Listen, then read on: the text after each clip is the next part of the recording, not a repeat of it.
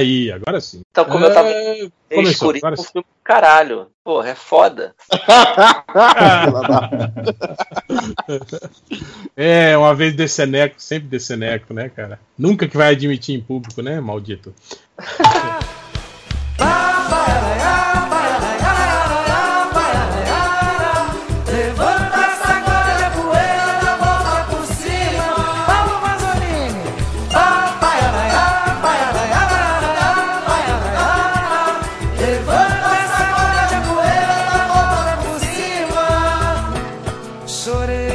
Mas estamos aqui para mais um bloco do podcast MDM, o podcast. Eu já usei isso em outro podcast, falando que a gente não é um podcast, a gente é meio que um parque temático, né? Porque a gente não. obedece- a gente não obedece às regras, né? Artísticas dos podcasts, né? E por aí vai. É, mas então, hoje estamos aqui para deschavarmos um pouco mais aquelas declarações do Martin Scorsese a respeito. Tentando polêmica. De chavar academicamente o assunto. Exatamente, com gente de alto gabarito aqui, tirando eu, réu, esse que você fala, que não sei de porra nenhuma. E você também, meu ex-amigo ultra, ultra refalecido, que Oi, tá aqui bom, hoje. gente? Com saudade de mim, porque eu não tenho saudade nenhuma de vocês, viu? Que entre os meus ex-amigos é o que eu mais gosto, é o. Ah, obrigado. Também te amo. E para isso, né, para fazer, para dar uma, uma melhorada no nível intelectual dessa conversa, temos aqui entre nós Rafael Saldanha. Olá! Por favor, Rafa- Rafael Saldanha, por favor, fale seu currículo. Mestre em, doutorando em, por favor. Vamos, esfregar Mestre. a cartinha na cara de- desses bostes aí. Eu tenho que dar essas carteiradas. Eu sou Tá. mestre em Bens Culturais e Projetos Sociais pela FGV e doutorando em Comunicação na UERJ, estudando é, joguinho e música. Olha aí, hein? Isso aí. E agora o outro convidado, Ivo. O outro convidado também temos aqui entre nós, Felipe Muniz. É isso. Tô- estamos aí. Professor, Tem doutor, que dar o currículo também, é isso? também. Sim, claro. Que a gente tem que dar carteirada na, na Ah, galera. entendi, entendi. Não, eu sou professor de cinema do, do- da Universidade Federal de Juiz de Fora, é, da graduação e da pós-graduação também, e também sou da pós-graduação em comunicação da Universidade Federal do Ceará. Olha Tá aí, vendo? Ceará que ganhou do Inter hoje por 2 a 0 Chupa, papo.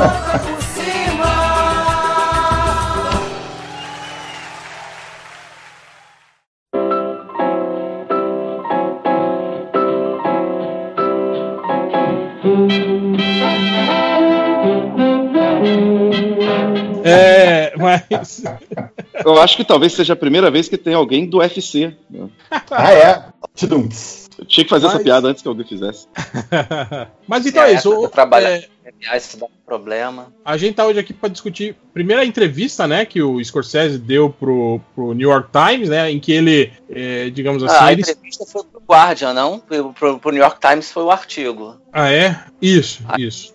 É verdade. Onde ele explicou melhor, digamos assim, né? A declaração que ele deu, né? é, ele não voltou atrás, né? Ele simplesmente ele, ele redisse o que ele já tinha dito, né? Só que com um pouco mais de palavras, né? E, e explicando um pouco melhor. Mas no fim das contas é isso mesmo que o que ele acha, né? Ele fala sobre a questão é, dos filmes feitos em, em escala industrial, né? E, e, digamos assim, sem esse esse valor artístico, né? Sendo mais um produto de estúdio, né? é, pautado mais simplesmente no entretenimento puro, efeitos especiais, né? E que isso. É, o, o Scorsese fez o que uma, uma coisa que eu faço de vez em quando e o Nerd Reverso odeia, que ele virou pro, pro, pros leitores e falou assim, lê de novo até entender. Deixa eu só abrir aqui um parênteses com a notícia da noite. né? É, Lula livre, viu, gente? Ah, é? O Toffoli decidiu finalmente? Decidiu. Que milagre. Agora que vai aparecer um monte de coringa na rua. Puta que Mas o. Lula, falou que não queria sair assim, né? Ele falou que ele queria que anulasse o processo, né? Pra ele sair como se Ah, ele é? nunca tivesse sido preso, né? É, mas a gente não pode ter tudo o que quer, né, nessa vida. Então, Já pensou se o Lula amanhã falou: Não, não vou sair, não. Enquanto não anular o processo, eu não saio daqui. mas bem, vai. Desculpa interromper. Mas então é isso, né? Então a gente, eu acho que pode é, é, é, calcar um pouco mais em cima dessa questão, né, do, das declarações do, do, do, do Scorsese, né, que gerou um buchicho aí, né, os, os marvelistas, né, ou a galera aí que é mais fã dos filmes de super-herói, ficaram indignados, né, achando pelo fato dele ter dito que, que não era cinema. Eu acho que o, o que agravou muito mais foi a declaração do, do Coppola, né, uma semana depois, é do, do Francis Ford, viu, não é do Caio Coppola, não. Esse, esse você considera, considere o que ele fala, por favor. É, o diretor, né, o grande diretor Francis Ford Coppola falou também, né? Ele falou, ah, tipo, ele falou que isso, né? Que o filme é, é, é, é, um parque temático, né? E não é cinema. Ele falou, pois eu vou dizer que ele falou pouco, né? Eu acho que esses filmes são desprezíveis, né? Tipo, ele, né, digamos, pisou E aí muito mais as pessoas falaram que o Coppola queria aparecer. É, Que tipo, ah, eles estão no sucesso do. Puta eles estão com medo cara. de se tornarem irrelevantes. Eu vi isso. As pessoas falam, ah, esses velhos É. aí com medo de serem esquecidos frente aos grandes filmes aí, né, do estúdio, esses filmes de super-heróis, né, que, cara, sinceramente, é o que eu falo. Algum tempo atrás a gente fez um podcast sobre isso, né? Sobre os filmes de super-heróis, como eles são divertidos e como são facilmente esquecíveis, né? Que tipo assim, a gente começou a tentar relembrar os filmes de super-herói, que nem são muito antigos, sei lá, de dois anos, três anos atrás. Tipo, fala assim, aí, aí, ó, o, o Thor 2, fala aí como que é a, a trama do filme. O cara, cara, não lembro, né? tipo, Ao Até mesmo porque tem tempo, tantos, você né? lembra Tem porque são tantos que todos você iguais. não lembra. É.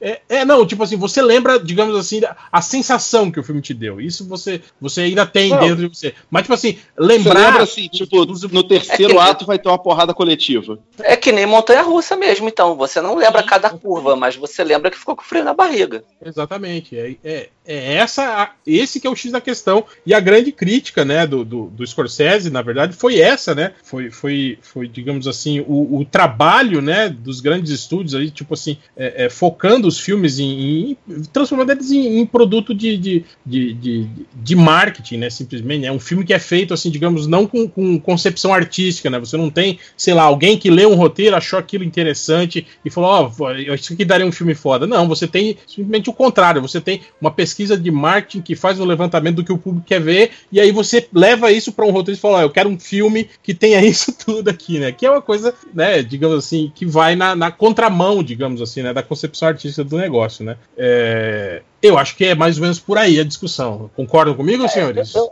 eu acho que é isso, mas eu acho que a gente podia começar fazendo um pequeno histórico do Scorsese, né? E da geração dele, como é que era Hollywood antes deles, o que estava acontecendo, da, de falar da crise de Hollywood e quando chegaram esses caras vindo da universidade, como eles repensaram o cinema americano, né? Acho que o Felipe podia trazer pra gente um pouco desse panorama. Só antes É. do Felipe falar só uma coisa, quer saber como é que é mais ou menos a obra do Scorsese? Assiste o Coringa que já é um greatest hits da É, tem muita coisa, é uma, né? uma colagem, é uma Eita, colagem é. das coisas. Taxi Driver. Rei da comédia, Taxi Driver, é. É, É. Ilha do Medo. ali. Ilha do Medo. É, Ilha do Medo aí já é. Cabo do Por Medo, né? que Cabo vai do ganhar um Oscar. Não, Ilha do Medo, aquele do, do, do Leonardo Do DiCaprio, DiCaprio. que é, tu- Ah, é tudo tá. imaginação dele. Olha aí, hein? Ó a dica. Ó, ó, ó, ó, ó. Ah, mas agora, ah, spoiler, que coisa é essa? Que o. Melhores do Mundo agora não pode dar spoiler? Não, não, eu tô falando da dica porque o, o Thales falou que o filme é exatamente isso. Não, o, o Coringa tá imaginando isso tudo. Eu falei, calma lá, pequeno gafanhoto, não é bem assim. Isso aí é... Ó, é, isso, isso é, pra, é o pré-podcast, é, foi, foi o aquecimento. Quem, quem não estava aqui perdeu. É só quem assina o Patreon do MDM que põe, consegue ouvir o, o- Exatamente. o esquenta do podcast MDM. Então Isso você aí. se inscreva aí no Patreon MDM, pague aí que você tem acesso ao, ao, ao pré-podcast. Só pessoas inteligentes, viu? Conseguem localizar o Patreon do MDM. É, mas então vamos lá. Ah, Então, é, pe- é, o que o Thales falou, né? Na verdade, o, o Scorsese faz parte de uma geração, é, né, uma, uma geração nova de Hollywood, né? É, uma época chamada, que se chama o cinema de Nova Hollywood, né? Que tem o, o Casavetes, o Coppola, o Spielberg, né? O Jorge Lucas também, que é uma, uma geração formada em universidade, né? Então, é o, é a- na verdade, é, é- eles passam, é, há uma passagem de bastão muito a contragosto né, da velha indústria cinematográfica hollywoodiana para para esses é, universitários que é, eram influenciados pelo cinema, os cinemas do pós-guerra europeu, né, neorrealismo, no Velho Vague, e, e tinha uma forma, digamos, menos industrial de fazer cinema. Né, o cinema hollywoodiano na época tinha é, ainda estava sob os efeitos da crise é, do, do, fim do, do, do monopólio, fim do, da, da, verticalização da produção, que foi no final da década de 40, e isso vai, isso vai é, digamos, afetando o cinema hollywoodiano de uma maneira que ele vai entrando em crise. A, a geração antiga da Era de Ouro eh, começa a perder é, poder mesmo, começa a perder espaço, e eles começam a trazer uma forma de produção. Estavam numa crise muito grande, o cinema hollywoodiano, e aparecem esses novos, esses universitários fazendo, e para eles o Coppola, inclusive, era um deus, né? O Coppola foi o primeiro desses universitários que, é, que começou, começou a fazer filme, então ele era, ele era tipo a grande estrela dos universitários, porque ele já tinha conseguido fazer um filme, ele tinha conseguido furar o mainstream, né? E, enfim, então o Scorsese ele, ele surge nessa, nessa, nesse, nesse, nesse espaço, mas é importante que se diga que é justamente a, é, a partir desse espaço da nova Hollywood que vai gerar um segundo momento que vai reerguer a indústria é, de Hollywood, que é com Spielberg, com Tubarão, né? É, que vai o blockbuster já existia, mas isso vira uma outra coisa, que é um, um tipo de filme chamado high concept, que hoje a gente identifica muito claramente que é o filme que ele tem uma cadeia produtiva do modelo de negócio que não é apenas é, é, vender o filme, nem outra, nem só na, na janela cinema, na janela televisão, ou hoje DVD, Blu-ray, o que for, né? Mas vender bonequinho, vender é, caderno, vender mochila, vender roupa, vender tudo isso. Então, é, é, isso que vai trazer de fato uma, uma, uma salvação dessa indústria de Hollywood e que é, os filmes hoje de super-herói eles estão elevando isso à enésima potência. Né? Em, em, em Moniz, uma coisa que, tipo assim, a gente tinha Hollywood meio que padronizada, né? a gente tinha, digamos assim, a produção que era praticamente uma, em escala industrial dos filmes de, de faroeste, né? Uh, o faroeste heróico, diria, né? Aquele com, com o John uhum. Wayne, né? Com a, o, o, cowboy é, incorruptível, limpo e bonito, né? Isso depois foi, foi, foi, foi revisitado pelos, pelos italianos, que eu acho que tem muito a ver também com essa geração do Coppola e que, digamos assim, é, é, é, é recontaram, né? É, a, é, os italianos algo, vêm... algo, algo novo, né? Nesse, nesse... Os italianos nos Estados um Unidos. Sim, Desculpa, sim. Os italianos eles veem um pouquinho, né? Esse, o espaguete, né, o faroeste, o bang bang espaguete, sei lá como é que chama, agora esqueci. Ele vem um pouquinho antes dessa geração e, inclusive, os americanos e o, o, o Scorsese, é, principalmente, não gostavam. É, eu, eu, vi uma entrevista, é uma entrevista antiga do Scorsese, né, do início dos anos 2000. É, eu vi, mas eu vi recentemente. E, e, ele comenta que ele, ele achava esquisito os italianos fazerem uma coisa que era muito americana e que ele demorou alguns anos para entender o que era aquilo. Mas, mas é... ao mesmo tempo é engraçado porque, tipo assim, muitas coisas do que a gente via no cinema italiano, você via na obra do Scorsese e do Sam Peckinpah, por exemplo, né? Aquela violência gráfica estilizada, né? Do, do faroeste espaguete, assim, você, você via pontos em comum disso, né? Eu não sei exatamente o que, que veio primeiro, mas voltando, né? Tipo assim, a gente tinha uma Hollywood que tava com uma produção padronizada nesse sentido, né, dos filmes de, de, de, de, faroeste, e eu acho que também aqueles mega blockbusters, né, do tipo filmes da, da Cleópatra, né, os, os filmes, os, os, os, blockbusters históricos, né, que também tinham um padrão, né, eles tinham uma cara que deixava eles meio que todos iguais, assim, né, a cenografia, né, tudo era meio muito parecido, assim, né, então eu acho que, tipo assim, a gente já tinha uma Hollywood que tava, digamos assim, é, é, presa em padrões, né? Meio que como, como hoje a gente está tendo. Eu não sei se, se, se dá para fazer esse paralelo. E essa geração do Scorsese foi uma geração que, digamos, que veio e que, que meio que quebrou esse, esse, esse, Ele, esse modelo. É uma geração né? que trouxe novas linguagens, né? Sim, exatamente. Que, que, que digamos, é, trouxe... é, um cinema, é um cinema muito influenciado pelo cinema europeu mesmo. Eles têm, eles viam cinema, eles estudavam, né? Quer dizer, eles tinham. É, ele era, eles trazem essa figura do autor né, do, de um entendimento de, do diretor. O, o, o diretor no, no, cinema hollywoodiano, é, na era de ouro dos estúdios, ele era um funcionário do produtor. Né? Esse, esse pessoal da universidade ele traz um pouco essa lógica do autor que, que vem do cinema europeu, né, da, do, do pessoal do Caia do é. Cinema na França, essa coisa toda. É. Para ilustrar isso que você falou, é só ver a premiação do Oscar. O prêmio de melhor filme vai é para o produtor, produtor. É, não vai para o diretor. Mesmo que o filme seja todo. Hoje a gente tem grandes diretores que são os produtores do filme, hoje, há algum tempo. Mas é, é, não era assim. É, o, nessa entrevista do Scorsese, é, é, só, só, só para. Já que é o, o nosso ponto central é ele, é, ele comenta que a, as grandes inspirações dele eram os filmes russos, né? Ali revolucionários, né? Do. Esse comunista. Eisenstein. Do Eisenstein. Diga e, e o, o outro dire... Ele fala que é o Eisenstein e o outro que, que ele usa quando ele quer inspiração, quando ele está travado num filme. Os filmes que ele recorre são os filmes do Eisenstein e é, Dragão da Maldade do Glauber Rocha e Terra em Trânsito do Glauber Rocha. São os filmes que ele. Ou seja, ele não era só cinema europeu que ele ia atrás também. É, é. Ele, veio, ele veio ao cinema novo, ele fala também de cinema japonês, ele, ele, ele foi atrás de. E provavelmente toda essa geração universitária, uma geração que cresceu em cineclube, que ia atrás de filmes que uhum. não, se tava, não, não, passavam no circuito americano, é, eles estavam pesquisando narrativas e linguagens novas. É, então eles trouxeram novidade para o cinema americano, coisa que não existia, né? Como o Ivo estava falando.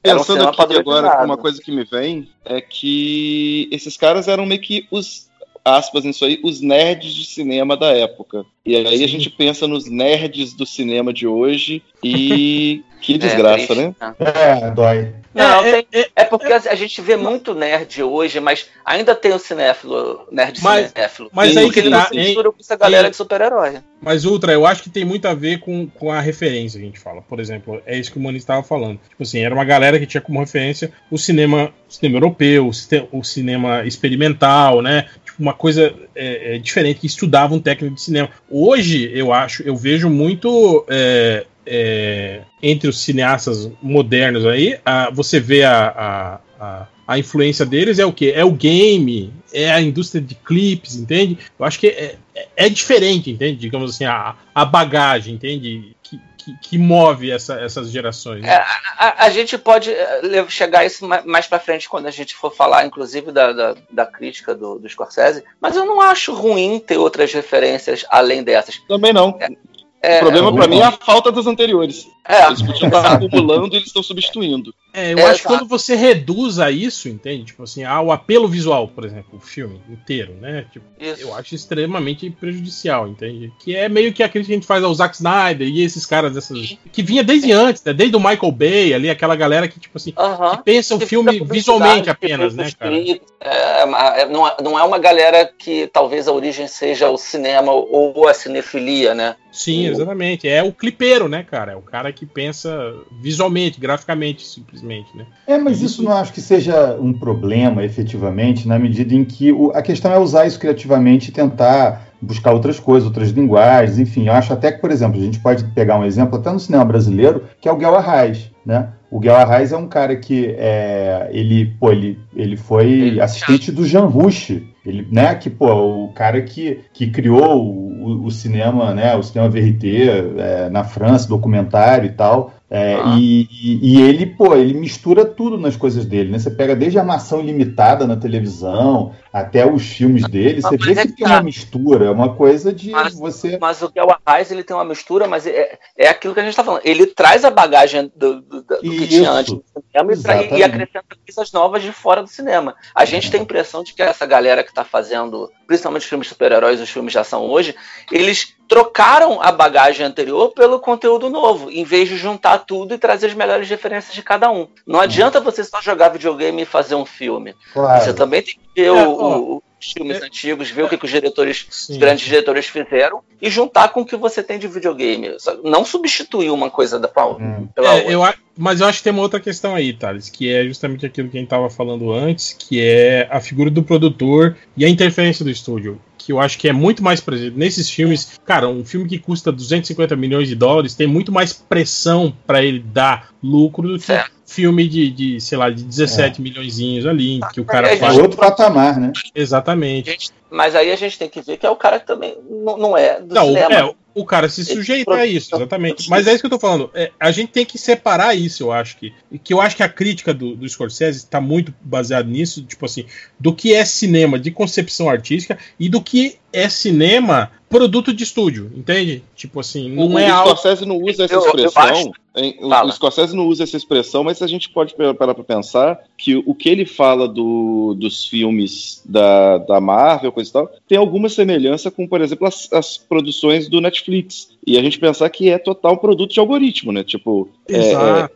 Cê- Mas ele faz não fala isso meio porque parecido. ele acabou de fazer um filme pra Netflix que ele disse que teve total liberdade Claro. como ele queria, né? Então, tipo, é, ele também tem ali um, um rabo preso um pouquinho. Ele não pode Não, falar mas uma também porque ele, Fazendo- ele é o Scorsese, ele vai sempre Mas ter eu- liberdade. Mas é diferente. Ele fez o filme e aí a Netflix se interessou por isso. É diferente, por exemplo, de um produto original Netflix. Tipo, Não, não. Ele, ele acabou de comentar que é, ele queria fazer o filme e ninguém queria pagar pra ele fazer o filme como ele queria. A Netflix foi a única que quis, sim, que mas por isso. por- nas condições dele. pelo nome É, que ele ele é é.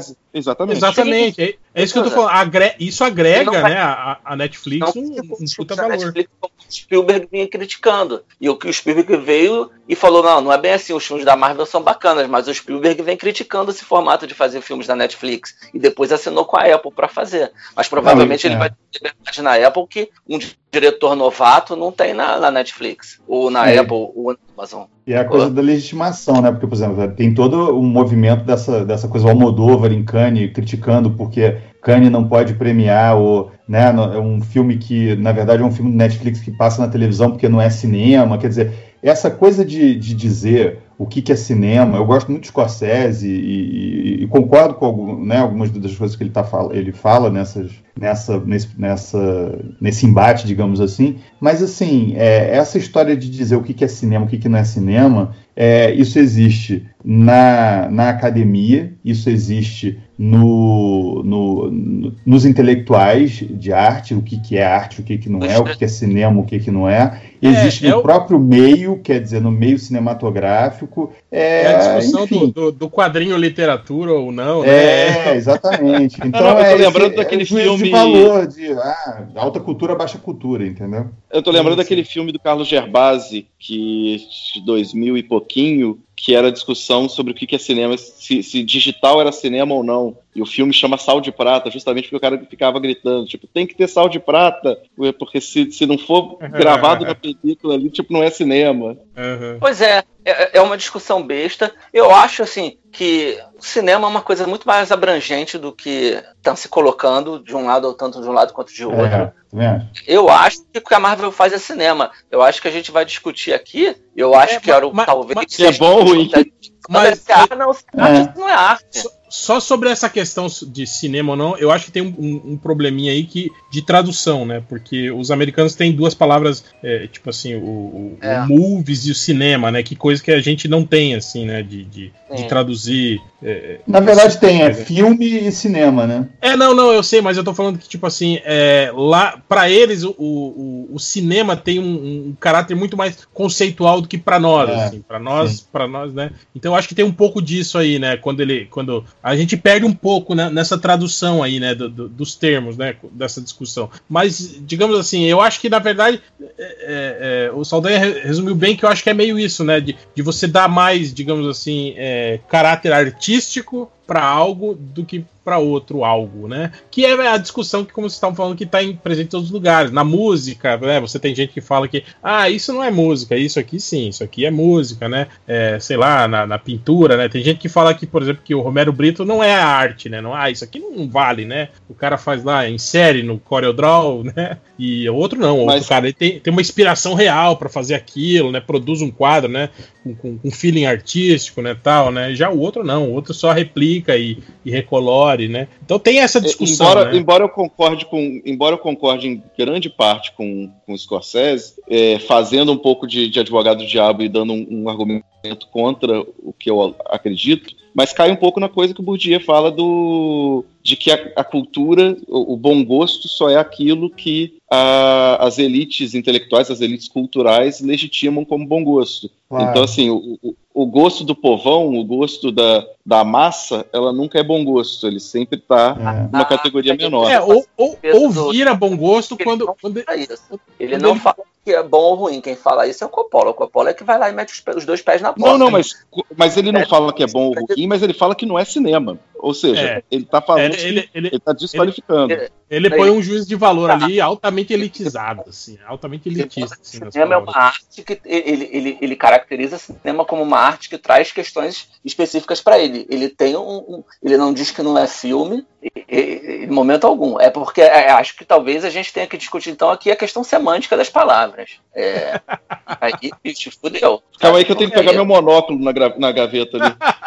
Porque o que a gente está discutindo aqui? Ele fala literalmente em cinema em inglês. Cinema is an art form that brings you the unexpected. Então, assim, ele está falando de cinema. O que, que é cinema, sabe? Cinema é, a gente traduz como filme, traduz como cinema, sabe? Filme em inglês também pode ser filme, sabe? Ou sim, pode sim, ser sim. Como é que a gente traduz não, isso? Mas eles isso, têm três isso... palavras, na verdade, que a gente estava falando aqui, eles têm três. Sim, isso que o Saldanha estava falando procede justamente disso, de, de, é, de, de, o que vem, digamos assim, da, da, das camadas baixas da população não ser reconhecido, salvo quando vira produto, né? De, de, de, é incorporado, né? E vira produto de, de massa, né? E aí você vê aí, né? O, o...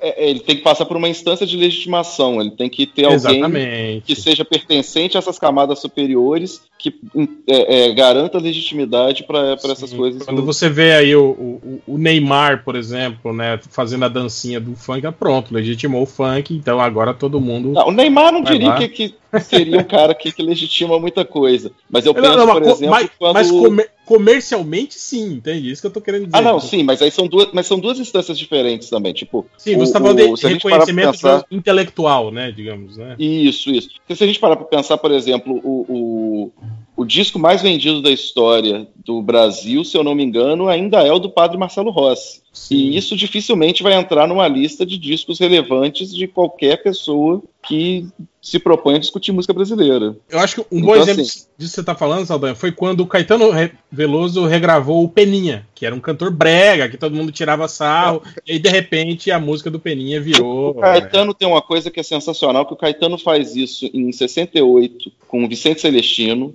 depois ele vai fazer isso é, é, em 74 com o Odair José, Sim. faz isso com Peninha, e aí tem um show que ele tá com, com aqueles shows dele da época do Terninho, que ele, não sei se era do Fina Estampa, que ele puxava um tapinha não dói. E parte do público começou a vaiar. E ele vira e fala assim: Mas, gente, eu faço isso desde os anos 60, vocês não entenderam ainda o que eu tô fazendo? Então, assim, é, é, é muito isso. Mas o próprio Bourdieu vai falar que a, a, elite pode qualquer coisa, pode inclusive gostar de coisas que não são da, da arte da elite. O contrário é que não vale.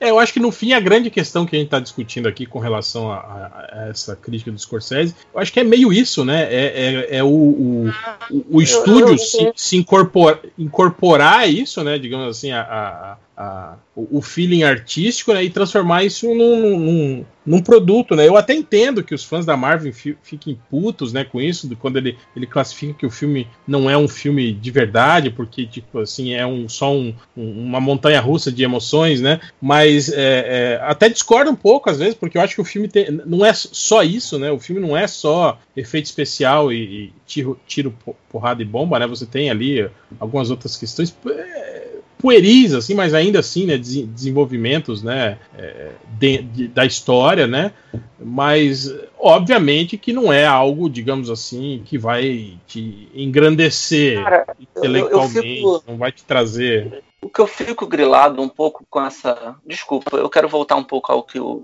o Rafael estava falando do Bourdieu. É que, é, tá bom, mas aí o que, a gente vai definir como arte popular? Porque a gente vai cair naquela questão que você estava falando do Adorno, né? Do, do, da questão do gosto, e, e, e, aí a gente cai na questão da indústria, que a indústria impõe várias coisas, e quando você tem monopólios e quando você tem salas praticamente ocupadas por uma coisa só, é, você acaba tendo uma coisa. Você cria nas pessoas uma necessidade que não necessariamente é necessidade das pessoas, e aí, aí eu vou dar minha cartada aqui, minha cagação de regra também, e aí eu vou citar o Jean-Claude Bernadette, que, que, que, manda, né? Que, que é muito fácil quando a gente junta público e povo, né? Coincidir as palavras povo e público é uma operação mágica que transforma automaticamente um filme de sucesso comercial em obra representativa dos interesses populares. Cara, faz todo sentido também. A gente está dizendo então que porque a, a, maioria gosta do padre Marcelo Rossi, a gente está dizendo porque a, que a maioria desejava o padre Marcelo Rossi, sabe? É, é, é discutível também isso.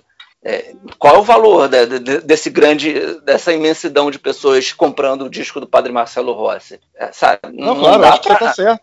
Não dá para lançar essa e dizer, ah, beleza, essa galera comprou todos os discos do Padre Marcelo Rossi, então tá legitimado o, o disco do Padre Marcelo Rossi. Não, e, e, e pegando só porque o, o, o, você chegou a falar do Adorno, mas isso a gente estava falando no aquecimento. Mas o que a gente estava comentando do Adorno é que ele, o Adorno fala, especificamente para gosto musical, mas isso pode ser usado para outros gostos também, é que dentro da indústria cultural você não tem mais a possibilidade de ter um gosto. Você tem, no máximo, reconhecimento. Você gosta daquilo que você reconhece uma fórmula pronta. Então, tipo, quanto mais familiar, e não só a dor no Dorf, vai falar isso também, tipo, quanto mais familiar você tem, mais você você demonstra um, um, um é confortável para você aquilo que você já conhece. Então você fica assistindo sempre, ouvindo sempre a mesma música, assistindo sempre o mesmo filme, só que com roupagens diferentes. Reconhecer é, é mais importante que conhecer, né? Eu, eu, sim, eu vou sim. dizer para você, que eu nem eu nem faço isso com filmes novos, viu? E músicas novas. Tipo, eu ouço as mesmas playlists há 15 anos, assim, cara, no meu computador, as mesmas músicas, assim, eu simplesmente meu gosto musical estacionou, assim, né? Tipo, não, não, mas e, e, eu assim, eu, eu tô colocando isso, o que os autores falam, mas eu nem tô dizendo que eu concordo com isso, não. Tipo, mas só pra gente pensar que isso que o Thales falou dessa, dessa distinção de público e povo, eu acho muito boa. Que é, é, é, na concepção desses caras, a gente só pode falar que é cultura popular, aquela cultura que é folia de reis. Não dá para você pensar em nada que seja feito dentro de uma indústria cultural que seja, que seja popular. É, eu queria só colocar uma, uma coisa em perspectiva, voltando até aquela, aquela coisa aquela contextualizada que eu dei antes, que eu acho que é importante até para entender essa lógica do parque de diversões, né? Desse termo que o, o Scorsese usou, é porque, assim, até pegando uma coisa que ele falou no, no, no início também, essa coisa do blockbuster, que, é, né, da coisa formatada e tal, que na verdade o blockbuster é um fenômeno que começa na década de 50, mas, assim, o, o modelo de cinema que esses cineastas universitários, né, do, do qual o Scorsese é, faz parte dessa geração, eles estão batendo contra um formato de cinema de gêneros, né, que vem da era de ouro do cinema, que era padronizado mesmo. Então, é isso né, que o, o, o Rafa estava fal falando de, é, de reconhecimento. Então, você tinha os mesmos cenários que você montava é, western, você tinha os mesmos cenários, as equipes eram as mesmas, o, os produtores eram os mesmos, eles se especializavam numa, numa linha de produção de filmar um determinado tipo de gênero, os atores, o Star System era específico de um determinado tipo de gênero, e isso era um processo fordista de produção, e era esse tipo de é, mecânica né, de, de, cinema quase mecânico, e isso não significa que não tivesse filmes excelentes, mas eram filmes que eram muito criticados por uma intelectualidade, tanto na Europa quanto na América Latina e tal. E, é, de, de novo, foram os franceses lá que falam: olha, mas tem coisas boas aqui, vamos ver que dá para ter autores, mesmo nesse cinema comercial. O que, que vai acontecer com essa geração? Eles vão pegar e vão ser contra essa padronização, né? vão dialogar com esse cinema europeu e vão querer uma coisa, né? isso que a gente está discutindo aqui. Vamos, vamos achar linguagens, vamos tentar coisas novas, vamos buscar coisas diferentes. Então, quando a, o, o, que está acontecendo hoje, que é um, um, quase que um domínio né, das bilheterias do cinema de super-herói, né, dos filmes da Marvel, enfim, que fazem é, uma super bilheteria com um modelo que é que se repete, com uma estrutura que se repete de produção, né, com é, é, ele, na verdade, o que, o que acontece hoje com esses filmes da Marvel é que eles retomam uma estratégia é, é, muito industrial, muito, digamos, fordista de produção, que é da era de ouro do cinema, que é justamente contra o qual, é um modelo de produção contra o qual essa geração de Scorsese lutou contra. Então é natural que ele olhe para esse cinema contemporâneo é, de super-herói e vá contra e diga que é um parque de diversão. Não há nenhum problema em ser parque de diversão. O problema não, eu, eu particularmente. É Exatamente. Eu, particularmente, também acho que é parque de diversão. Mas eu vejo, e eu acho legal ver, entendeu? Agora, eu não vou para um Tirando filme. Tirando o Homem-Aranha. Homem-Aranha da Marvel, da Disney é chato pra caralho, né? Vamos ah, eu curti, cara. Não, eu, eu, eu, não vou, eu não vou para um ah. filme da Marvel esperando, é, é, tipo, é, renovações de linguagem cinematográfica. Eu vou esperando parque de diversão. Agora, cinema também, não é além de melhor diversão, é parque de diversão também. Né? Cinema é tudo. Sim, cinema claro. é custa, cinema é trapalhões, cinema é Padre Marcelo Rossi, é, é, é Marvel, é Scorsese. Tudo é cinema. O que não pode. Mas, é, né, aí... Vamos combinar que não é o, a quantidade de gente que vai ver o filme que legitima o filme como cinema. Né? É, é, o fato ah, de ter linguagens, dele estar tá sendo exibido no, no, no, cinema, na televisão também pode ser, mas tem questões de linguagem, que, que, que aquilo é que define de narrativa, mas, de uma mas, ó, é, é, é, cinema, não é o público. Eu quero, entrar um pouco nessa questão, por exemplo, que, quando a gente estava falando disso, né, de, de, de, buscar uma linguagem nova, mas vocês concordam comigo que aconteceu, digamos assim, depois que surgiu essa geração do, do Scorsese, principalmente, vamos pegar especificamente o, o fato do Scorsese e da, desses filmes mais urbanos e sujos, ambientados, sei lá, no, no, no submundo nova-iorquino, que ele, que ele, que ele, que ele começou a fazer. É, é, vocês concordam que, tipo assim, que depois que apareceu isso como novidade, a indústria se, se cooptou essa linguagem e aí a gente começou a ver um monte de subproduto de baixa Sim. qualidade, obviamente, se reutilizando dessa linguagem. E a gente teve aquele boom de filmes, sei lá, tipo Desejo de Matar, né? Esses filmes assim de, de é, é, é que eram ah, ambientados exatamente nesse, nesse, nesse, nesse ambiente sujo e, e inovador. E, e, aí eles, e eles passam a padronizar isso e transformar isso, digamos assim, numa, numa, numa nova engrenagem dentro daquela, da, daquela máquina, né, do ah, estúdio. mas sem dúvida, isso mas sempre vai acontecer. Caras, esses caras eles entraram lutando contra o sistema, mas trabalhando dentro do sistema e fazendo o sistema funcionar. É, e o sistema depois vai pegar o que é bom e vai, né? Exato. É, não, não, não, não tô dizendo que isso é culpa deles, é como eu vejo pessoas dizendo que. O melhor que... exemplo é o Jorge Lucas. Sim, Jorge sim. Lucas faz parte dessa geração que saiu da universidade. E, e estragou criou... o, próprio filme dele, né? Ele conseguiu. É, é.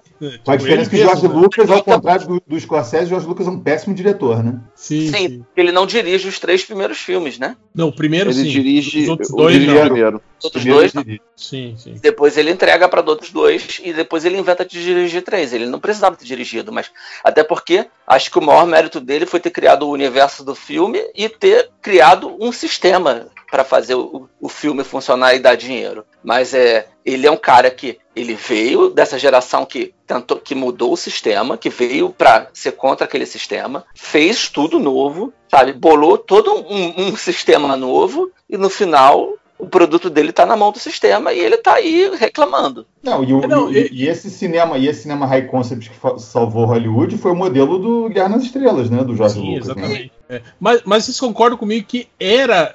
Eu vejo as pessoas falando isso, né? Falando, ah, mas é, é, não tem por que reclamar, porque Star Wars já, já fazia isso. Na verdade, eu não acho que fazia isso. Eu acho que tá muito mais a ver com isso que o Moniz falou, que era, que era um blockbuster no sentido de que o filme alavancava a venda de, de outros produtos, né? E você não tinha exatamente um filme produzido. A, a grande questão do High Concept é o seguinte: quando ele bolava a nave para o filme, ele já bolava, bolava a nave que ela poderia virar um brinquedo também. Sim, ela, sim, sim, sim. Fazia parte do plano, tanto que se você é, assistir. Sim, sim, mas eu tô falando que. Mas a concepção do filme em si não, não era.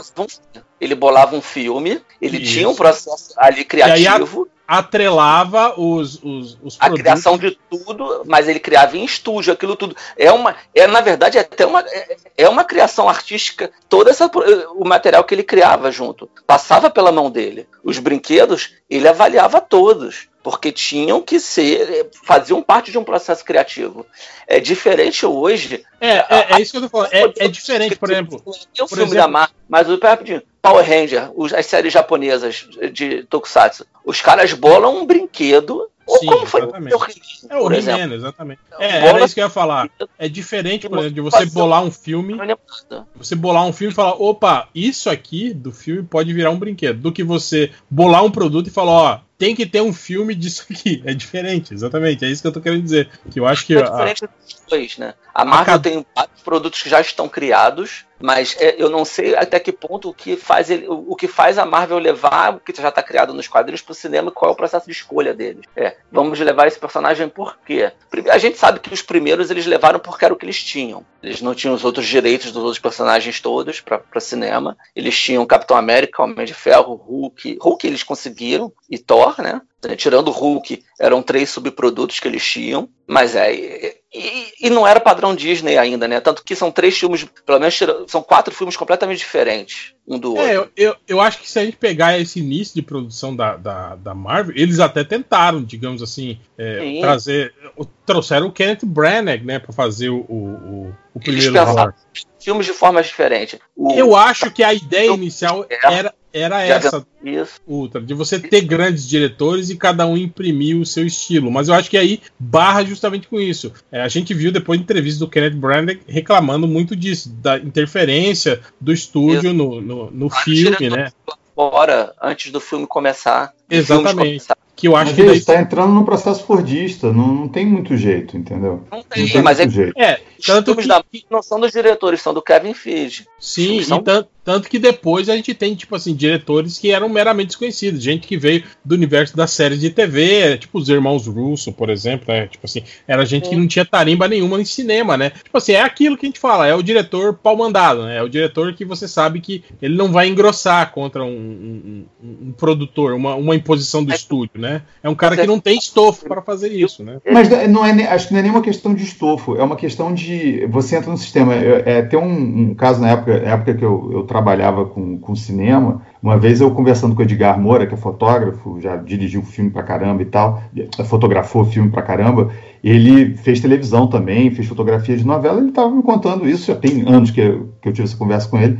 E ele falou assim: pô, eu tentei, eu juro que eu tentei novela fazer uma, uma luz, uma fotografia. Comecei a novela tentando fazer uma fotografia mais cinemática, uma luz né, mais, mais recortada, criando profundidade e tal. E eu fui não deu, eu desisti, porque eu fui atropelado pelo processo de produção. Então, assim, o Kenneth Branagh ele vai ser atropelado num filme desse de super-herói, não tem muito jeito. É, é- às vezes o cara tem estofo, mas ele não, não- não dá conta. O negócio é muito maior do que ele, entendeu?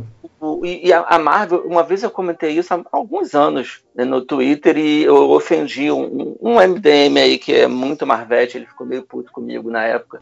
Que a Marvel ela tem, ela, ela, ela, ela tem um padrão televisivo de, de, de produção.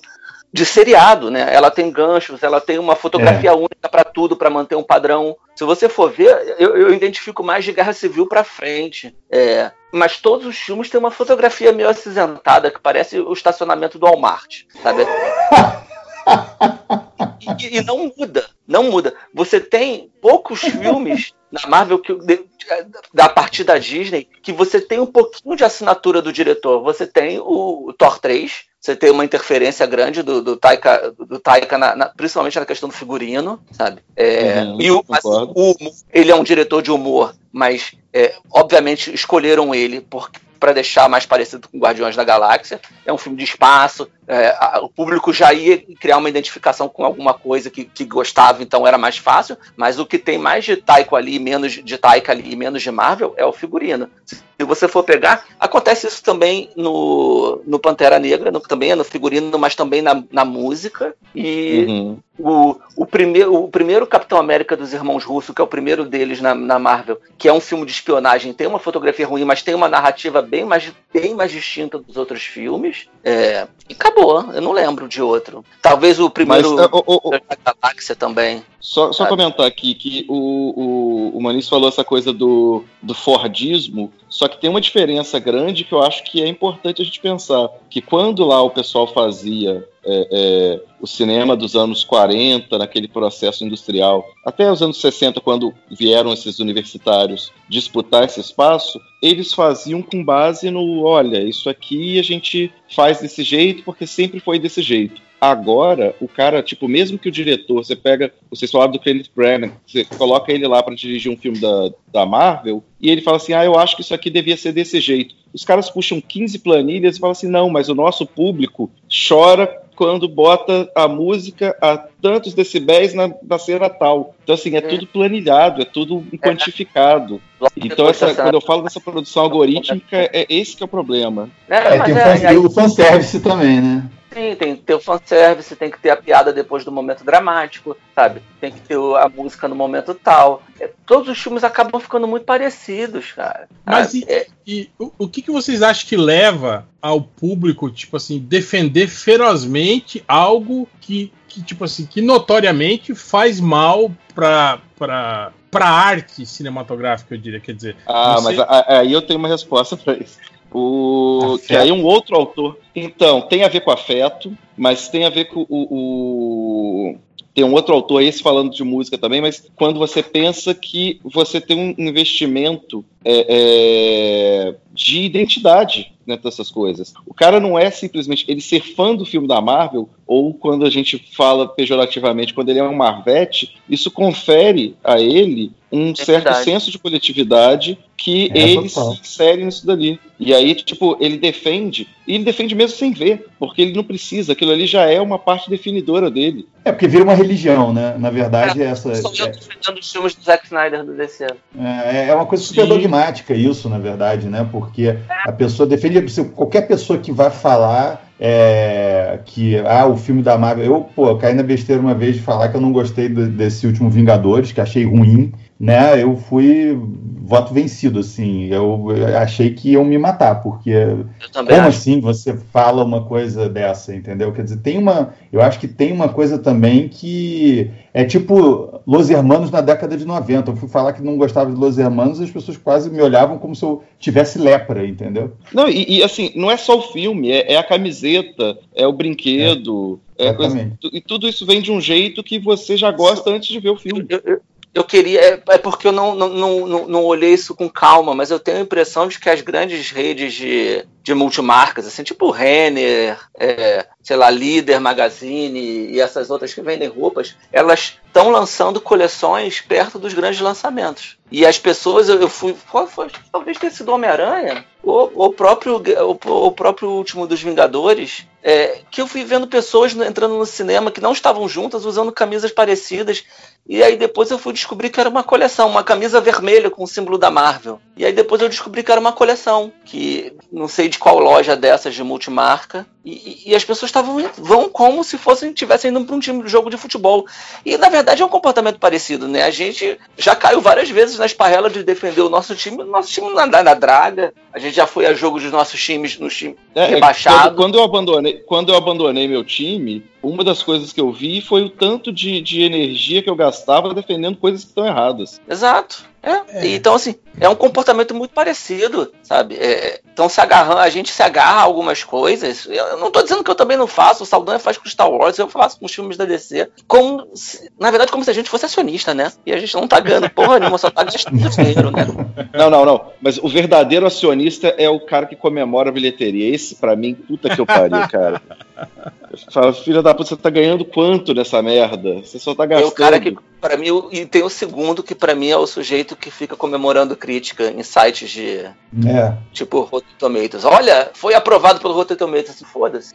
Até porque as pessoas falam assim, gosto não é democracia, não, cara. Pode ter 99% das pessoas gostarem de uma coisa que o outro 1% não tá errado. Exatamente.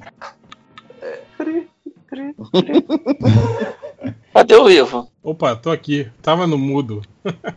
Ah, muito bem. Mas então, sobre isso que vocês estavam falando com relação a, a, a pessoa que se sente acionista, né? Eu entendo isso, que tem esse lado passional, digamos, né? Da, da coisa de que a pessoa cresceu, né? é, é, é, lendo isso e, e sente que isso, digamos assim, é dela também, né? Que isso faz parte da vida dela e hoje ela vê isso trans- transportado para o cinema, é, é, dá um grau de satisfação assim imenso na pessoa e eu acho que faz isso ela defender mais é, ferrenhamente. Mas a gente tem um outro lado também, a gente tem um- uma geração toda de pessoas que não leem quadrinhos e que são fãs agora dos personagens pelo cinema, que nunca leram, entende? Que não tem isso, isso, né? De, de, é, é, essa, essa, esse gatilho, digamos, emocional do, do, do- É, do é, quadrinho, né? Tipo, É, isso eu- Mas é que tá, cara, é um filme que tá há tanto tempo no cinema que o moleque. É uma, uma franquia tanto tempo no cinema que o moleque começou com 10 anos, que foi a idade mais ou menos que eu comecei a ler gibi, hoje ele tá com 20. O moleque que foi ver o Homem de Ferro com 10 anos, hoje ele tá com 20. Então, tipo,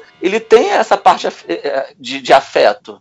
Mas é, que veio pelo cinema, não foi como a gente que veio pelo quadrinho, né? Sim, sim. É porque a gente esquece, mas que tem gente que foi criança ver o Homem de Ferro que hoje é adulto. Então, é, é que nem a geração que cresceu lendo Harry Potter, sacou? E que depois Sim. ainda viu o filme, que, que os, os, filmes vieram um tempo depois. Então eles tiveram sete livros e oito filmes. Deve ter tido, sei lá, um intervalo que, sei lá, de 14 anos entre o primeiro livro e o último filme. Cara, quem começou ali com 10 terminou com 24, 25. É, você já tem, tipo assim, fãs do Harry Potter que, que tinham filhos que viraram fãs dos filmes, né, do Harry Potter. Você tinha. Sim, tem quem, quem começou, né? fenômeno aí, né? Quem começou é, a, a, ler Harry Potter já adolescente, estava com 30 quando acabou o último filme. É isso que o Thales está falando, eu acho que é super importante, porque na verdade o que a gente tem hoje é, é claro que é, uma, é muito mais do que isso, mas assim, a gente poderia dividir em dois públicos que na verdade são muito distintos, né? O público que vai ver os filmes de super-herói, né? Sei lá, da minha geração, na né, geração de vocês, um povo que está com, sei lá, 40 e tantos, 50 anos, que é, vai no, no cinema para ver é, em live action o que é, adorava ler quando criança nos quadrinhos, esse é um público muito específico, eu acho, né? E esse público novo, que é o que o Tade está se referindo, de é, pegar o, o, a, que tem, a referência é do cinema. Né? Então, eles esperam coisas distintas, eles, eles têm demandas distintas quanto a esse produto, né? justamente porque o referencial é outro. Né? É, mas, enfim. Mas eu, eu queria pegar esse ponto para conversar com, com o Saldanha sobre isso, sobre, sobre, sobre essa. Porque hoje a grande maioria do público do cinema não é leitor de quadrinho, né? Não é leitor de quadrinhos, é. A grande maioria desse público que é fã dos do super-heróis do cinema não, não, não, não lia e não lê quadrinhos hoje, né?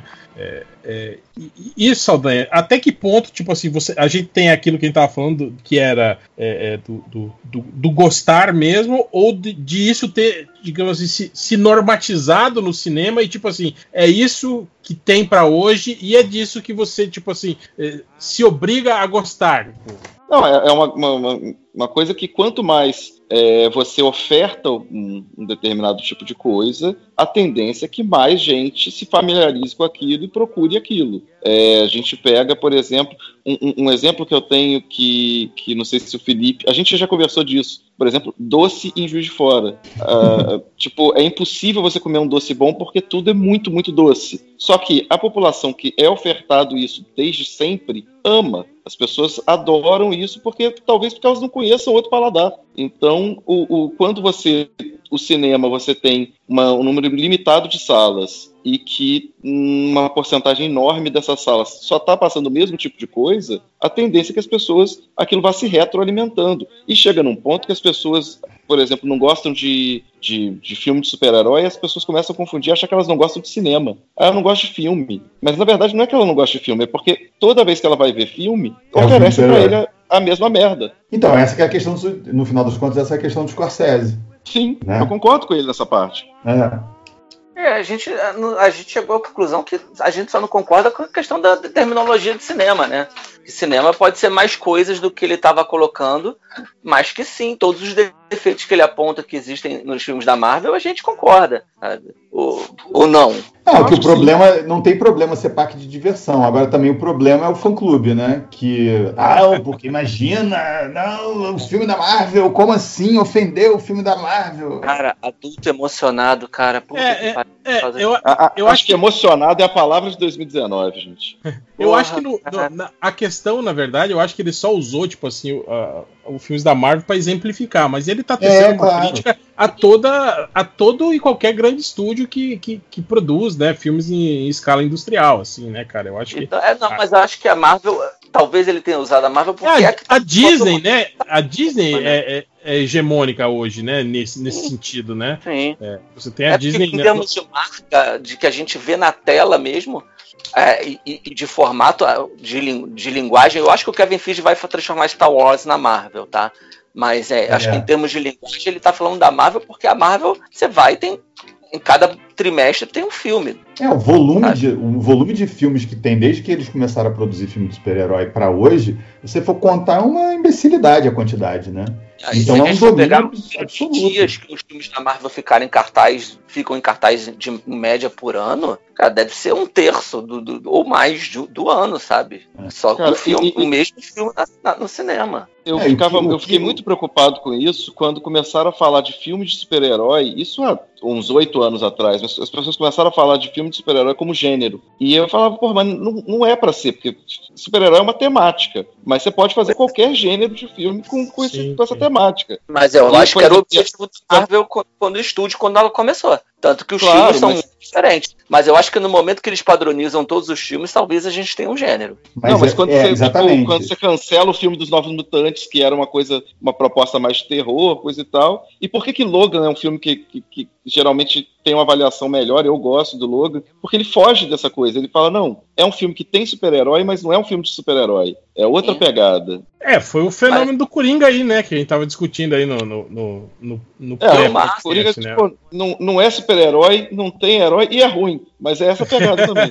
Ah, É, ma- mas é diferente, né? Ele, ele sai da, da, da formulazinha, né, que a gente tá acostumado, né? Eu acho que é, que é- é- essa que é, é- esse que é o X da questão. Eu acho que também o, o sucesso assim estrondoso de alguns filmes assim, que até então, tipo, vocês citaram o, o Thor Ragnarok, né, que todo mundo fala que é o melhor filme do Thor, que não é um grande elogio, né? Porque Ah, gosto, mas- mas, mas- mas muita gente a- acha também um dos melhores filmes da Marvel, né? Tipo assim, se você pegar um, um top 5 de filmes da Marvel, esse filme vai estar lá, com certeza. né? Eu também, eu acho, tipo assim, um filme divertido, bobo, né? E que e quase tão errado quanto o, o No Pain No Gain do. do. do. do, do tem Michael alguém Bay, aquele né? do, do, do, do- Sim, do que ele transforma-.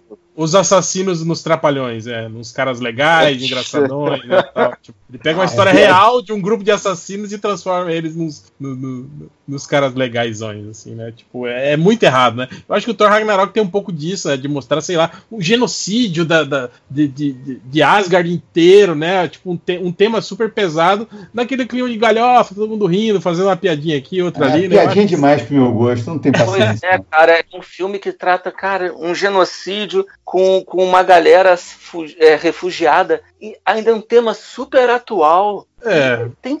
Aí o Thor vai lá e faz uma graça. Cara, eu vou, eu vou mutar aqui porque eu, eu adoro esse filme e vocês não vão estragar ele pra mim. Eu fico imaginando fazer um filme tipo Austin Powers, sabe? Qu- Quando o cara é atropelado pelo rolo compressor e a mulher recebe a ligação pra avisar que É o tipo isso, é. morreu. Imaginando as pessoas lá na nave, o Thor fazendo graça. Aí outro, poxa, mas eu perdi a minha mulher e os meus filhos, sabe? Tipo, é idiota, cara.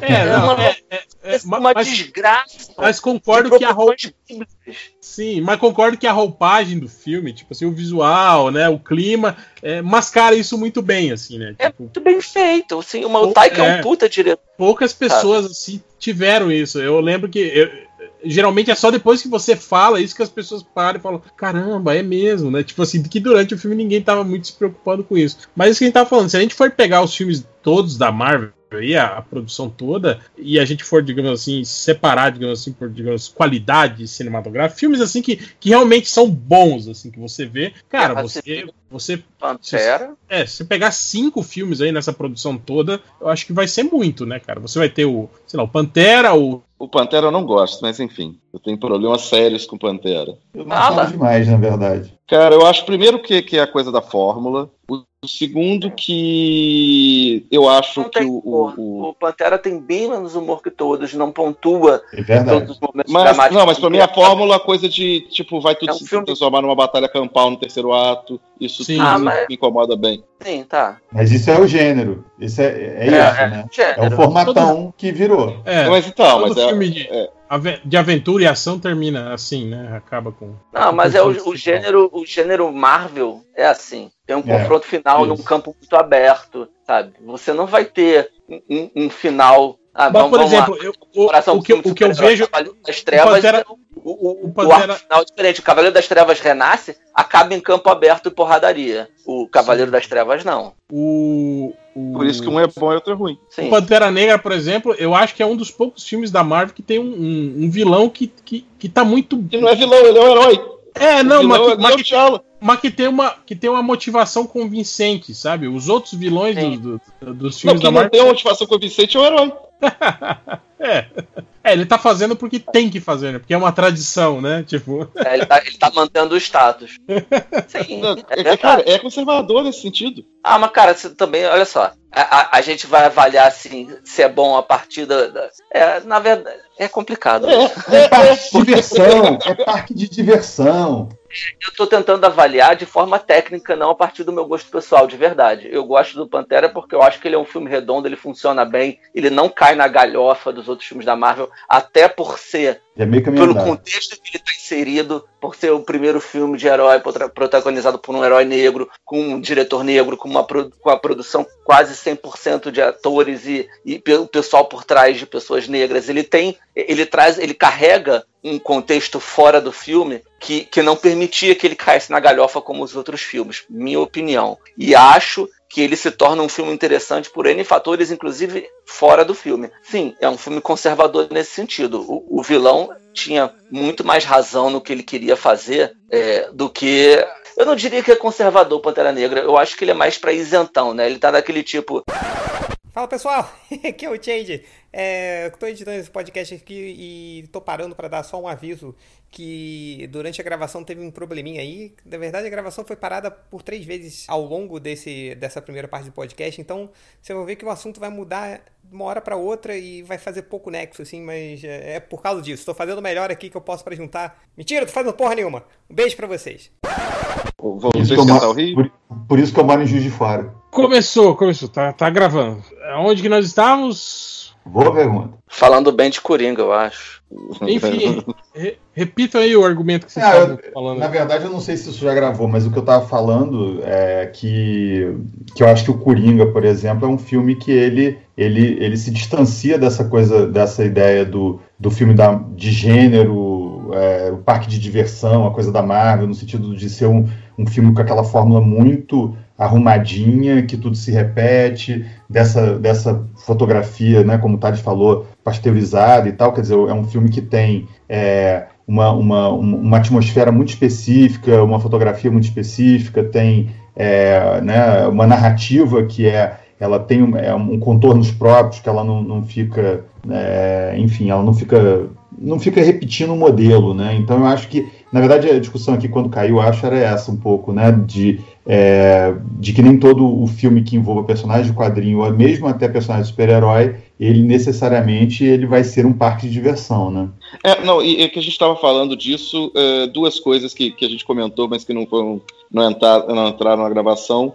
Uma é que tanto o Coringa quanto o Batman Begins, se você quisesse transformar ele num filme sem ser de super-herói, era muito fácil, né? Tipo, é, Batman você fala que é um filme de ninja, o Coringa É. você fala que é um filme de psicopata. E É. foda-se, não, não faz Hum. diferença é, nenhuma. tira, tira o nome Coringa, Gotham City, Bruce Wayne, acabou, virou outro filme, né? Sim, sim. E, e a outra coisa que, que o, problema que a gente estava falando dos filmes da Marvel, é que quando eu estava falando que eu não, não sou muito fã do Pantera Negra, que eu acho que é um filme que tem problemas, e mais do que os problemas técnicos, os problemas de, de, de história que a gente comentou, acho que o grande problema é que eu não me diverti. E aí, porra, não tem nada pior do que um parque de diversões que não te diverte. Mas você é chato, né, cara? Porra, mas fazer o quê? Eu só posso avaliar a diversão de algo a partir da minha percepção. né? Tipo, é, é- o, o Pantera Negra pra você é tipo o Tivoli Park, assim, é um parque que você não. não... É, é, o, o- o Parque Garcia, tipo, É, tá mais pra Parque Xangai, né? Foi isso. Aquele com os brinquedos Ah, todos eu, eu já ouvi enferrujados. história de gente que foi à Disney e não, e não se divertiu, então é possível. Eu, eu acho que provavelmente vai ser meu caso, porque eu detesto Montanha Russa, por exemplo. Então, Mas eu também não gosto, cara, e me diverti muito. Dá pra se É, divertir. tem- eu, eu conheço pessoas que reclamam muito da Disney que falam, cara, você vai pra Disney e você fica mais tempo na fila, Na do, fila. Que, na, do que na Disney, na verdade. É verdade, mas olha só, é, é, a- é a questão do Scorsese com parque de diversão. Parque de diversão, mesmo você ficando na fila, ele é feito pra você se divertir. Não adianta, você não sai infeliz, sabe? Se aparece uma criança chorando no parque, surgem 20 pessoas da, da, da empresa, da, da- contratadas da firma, da Disney, ou de qualquer outro parque que seja, e fazem de tudo pra aquela criança ficar feliz. É, eu, eu conheço várias Eu histórias. que deu sorvete, né? Cara, fazem de tudo. Um Cara, eu balão, ia chorar pra caralho. balão Corta, corta, corta pro Thales se perdendo adulto na Disney pra ganhar sorvete. Porra, cara. Beliscando os filhos, né? Pra eles chorarem. Exatamente. Mas, é, mas é, as experiências são feitas pela Então você fica na fila, mas você fica feliz, sabe? É, é bizarro. tá? Eu saía, na verdade, muito puto, porque eu passava o dia empurrando carrinho de criança. Eu saía exausto. Prometi nunca mais voltar. Quando eu cheguei aqui, eu falei, caralho, eu quero voltar. É muito legal aquilo. Compra aqueles E carrinhos elétricos de gordo lá, americano, pô. Quis E alugar. agora, e, agora, e agora tem um parque do Star Wars, né? É, tô doido É, pra ir lá. Ai, meu Deus. Você vai gostar. Você vai chorar. Olha aí, ó. Enquanto isso, Scorsese chora aí, ó. Nós, todos uns vermes aqui que concordamos Os com ele, mas, mas estamos ali mamando na teta dos parques temáticos Vê aí. se alguém criou um parque de diversão do, ta do, do Taxi Driver. Olha alguém só. criou um Um trem fantasma, né? Podia ser do, do Taxi Legal, Driver. hein? Os filmes dele não viraram parque, é tudo recalque. Ele quer um Até parque. poderia, né? Cê- eu não sei se vocês chegaram a ver agora que tem empresas que pro- pro- promovem isso, né? Promovem ações do tipo, eles simulam um, um- um sequestro, por exemplo. Invadem a casa e Na levam uma das. tudo isso pra pedido de casamento, né? Você sabia? Eu vi essa porra. É, não, é que tem agora esses lances de, de, de, de- de sala onde você fica preso e aí você tem que resolver o quebra-cabeça pra sair, né? É, eles fazem isso também hoje com, com pessoas, né? Tipo, sequestram um dos seus amigos e aí eles vão deixando pistas e os seus outros amigos têm que, têm que fazer um quest pela cidade até achar o, o que tá vi, desaparecido. Eu vi um filme ruim ano passado, no esse ano, eu acho, no cinema. Eu tava assinado pra fazer, que era isso. Tava mudando de canal, né? E, não, não, no cinema. É, não, E- isso é real. Eles, eles fazem isso hoje em E dia. vi, o- Inclusive, tem um episódio do Brooklyn Nine-Nine que também tem isso. Tem pessoas, inclusive, tem coach que já usa essas paradas aí pra motivar a equipe, Ah, não sei o coach. quê. Pegamos Cara, só o, que- o coach usa que sequestra a pessoa pra, se Não, motiv- esse pra é- motivar a pessoa? É, não, esse lance de, de, de fazer o, trabalhar em grupo pra resolver as pistas, pra pra achar alguma coisa, entende? Você vai andando pela cidade e vai indo pra lugares que você tem pistas, cada lugar que você chega tem uma pista nova. E aí no final você chega, o cara sequestrado tá lá te esperando, entendeu? O cara sequestrado não é o que vai ser motivado, ele é o é, o que, é a peça que faz o, o grupo se movimentar. Bom que se for o chefe, foda-se, na né? época, vai, na minha vai época todo isso mundo pro bar e deixa. Mesmo. É, não, mas é, é, é- é armado, todo mundo sabe, né? Que, que na verdade não é um sequestro de verdade, né? É tipo a Bíblia de Até, Ninho, né? até passar a ser.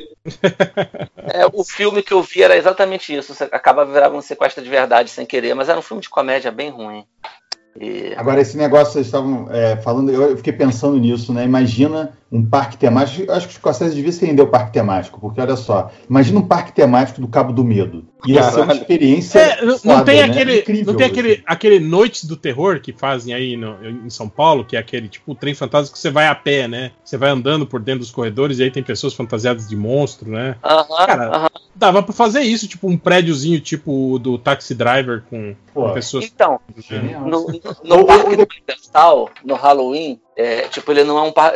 A festa de Halloween do Parque da Universal, que é à noite, não é recomendada para criança. A gente acabou não indo. É, tem, rolam sustos de verdade. Se você for procurar no vídeo, assim, de repente tem um cara escondido no lugar, passa uma pessoa, o cara tá vestido de Jason, o cara vem com um facão, se joga em cima da pessoa, a pessoa Uhum. quase morre mesmo. É, e as pessoas andando pelo parque dizem que é uma festa meio, meio hardcore, assim, que as pessoas realmente ficam com cagaço, sabe? E podia ser assim. Você podia, podia ser um Uber, né, cara? Você pegar um Uber e é, na verdade, um Uber temático. O, De repente, o- o- o Leva você pra favela, né? táxi do Gugu. Leva você pra favela e aí lá é uma favela temática, na verdade. Pô, né? depois de horas, depois de horas do Scorsese seria um ótimo parque temático. Sim, cara, esse filme é, porra, é, é angustiante esse filme aí. É. Olha aí, a gente, coitado, né, do Scorsese, a gente Scorsese. desvirtuando completamente aí, ó, Se transformando ele o tivesse- coitado. Se ele tivesse morto, ele ficar, tava se revirando agora no caixão. É porque a gente já falou mal da, da Marvel, agora tem que falar mal dele pra todo mundo ficar satisfeito, entendeu?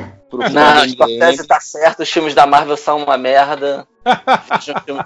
O- Mas parque de diversão é legal pra caralho, né? É muito legal. O... A não ser que você seja chato igual eu. É, é, é, na, na verdade, o, o, o Thales aí tá falando dos filmes da Marvel, mas os filmes da DC também, né, cara? São, né? São... também Mulher Maravilha e Shazam. Não, não, aí a gente tem que voltar àquela discussão lá do início, se dá pra gente chamar Liga da Justiça de filme. Não, ó, vou falar uma coisa pra você. É Desculpa uma aí, Thales, mas, mas Aquaman é muito ruim, cara. E, e infantilóide, assim, nível Marvel. assim. Marvel. Sim, exatamente. É, Não, não- mas, Eu, eu, mas- eu acho, eu acho melhor um pouco que a Marvel, mas eu, eu concordo que. Eu acho divertido. Não... é divertido Ali me também, divertiu aí. Nossa, eu acho muito ruim, cara. Acho. Ah, mas cara, olha só, eu, eu vi todos esses filmes da Marvel que eu vi no cinema, tirando o último Homem-Aranha, que esse realmente eu fiquei deprimido. Eu me diverti em todos. Não quer dizer que eu tenha gostado de todos. É, mas exatamente, é. é. o Aquaman eu me diverti igual. Eu, eu gosto mais de Mulher Maravilha do que desses. Eu gosto muito mais de Shazam. Shazam eu chorei no final. O E é um é filme legal. bobo. E... É, mas, mas Mas tem uma o Shazam tem uma outra pegada, né? É, mas, Mas, é- mas aí é uma coisa que, assim, a diferença. Fala. Fala, Tade. Eu acho que a DC ela ainda tem uma característica mais parecida, tenta ainda ser mais parecida com a fase 1 da Marvel. Ela entrega para os diretores. Eu acho que tirando o momento ali Zack Snyder, eu acho que ela tá entregando para os diretores e meio que deixando eles fazerem mais com a cara deles. Então, é, tanto que se você for ver Aquaman, tem aquele momento lá das criaturas lá, É. os monstrinhos. É, aqueles diabinhos lá da, da água, né? É, é uma questão do diretor, ele queria pôr um, um momento daquele do, do The Trench, né? Ele quer fazer o filme com aquelas criaturas, porque é uma, uma linguagem mais dele. O, o, o próprio diretor do Shazam, aquela cena do escritório, que o meu filho se borrou de medo vendo aquela cena comigo. O Vendo meu o sobrinho ficou com o olho tampado o tempo todo. Qual cena É. do escritório? Lembro. É que todos os, os, os demônios lá, as sete criaturas, os sete pecados aparecem Ah, tá. Entendi. Cara, É um, o diretor é, É um diretor.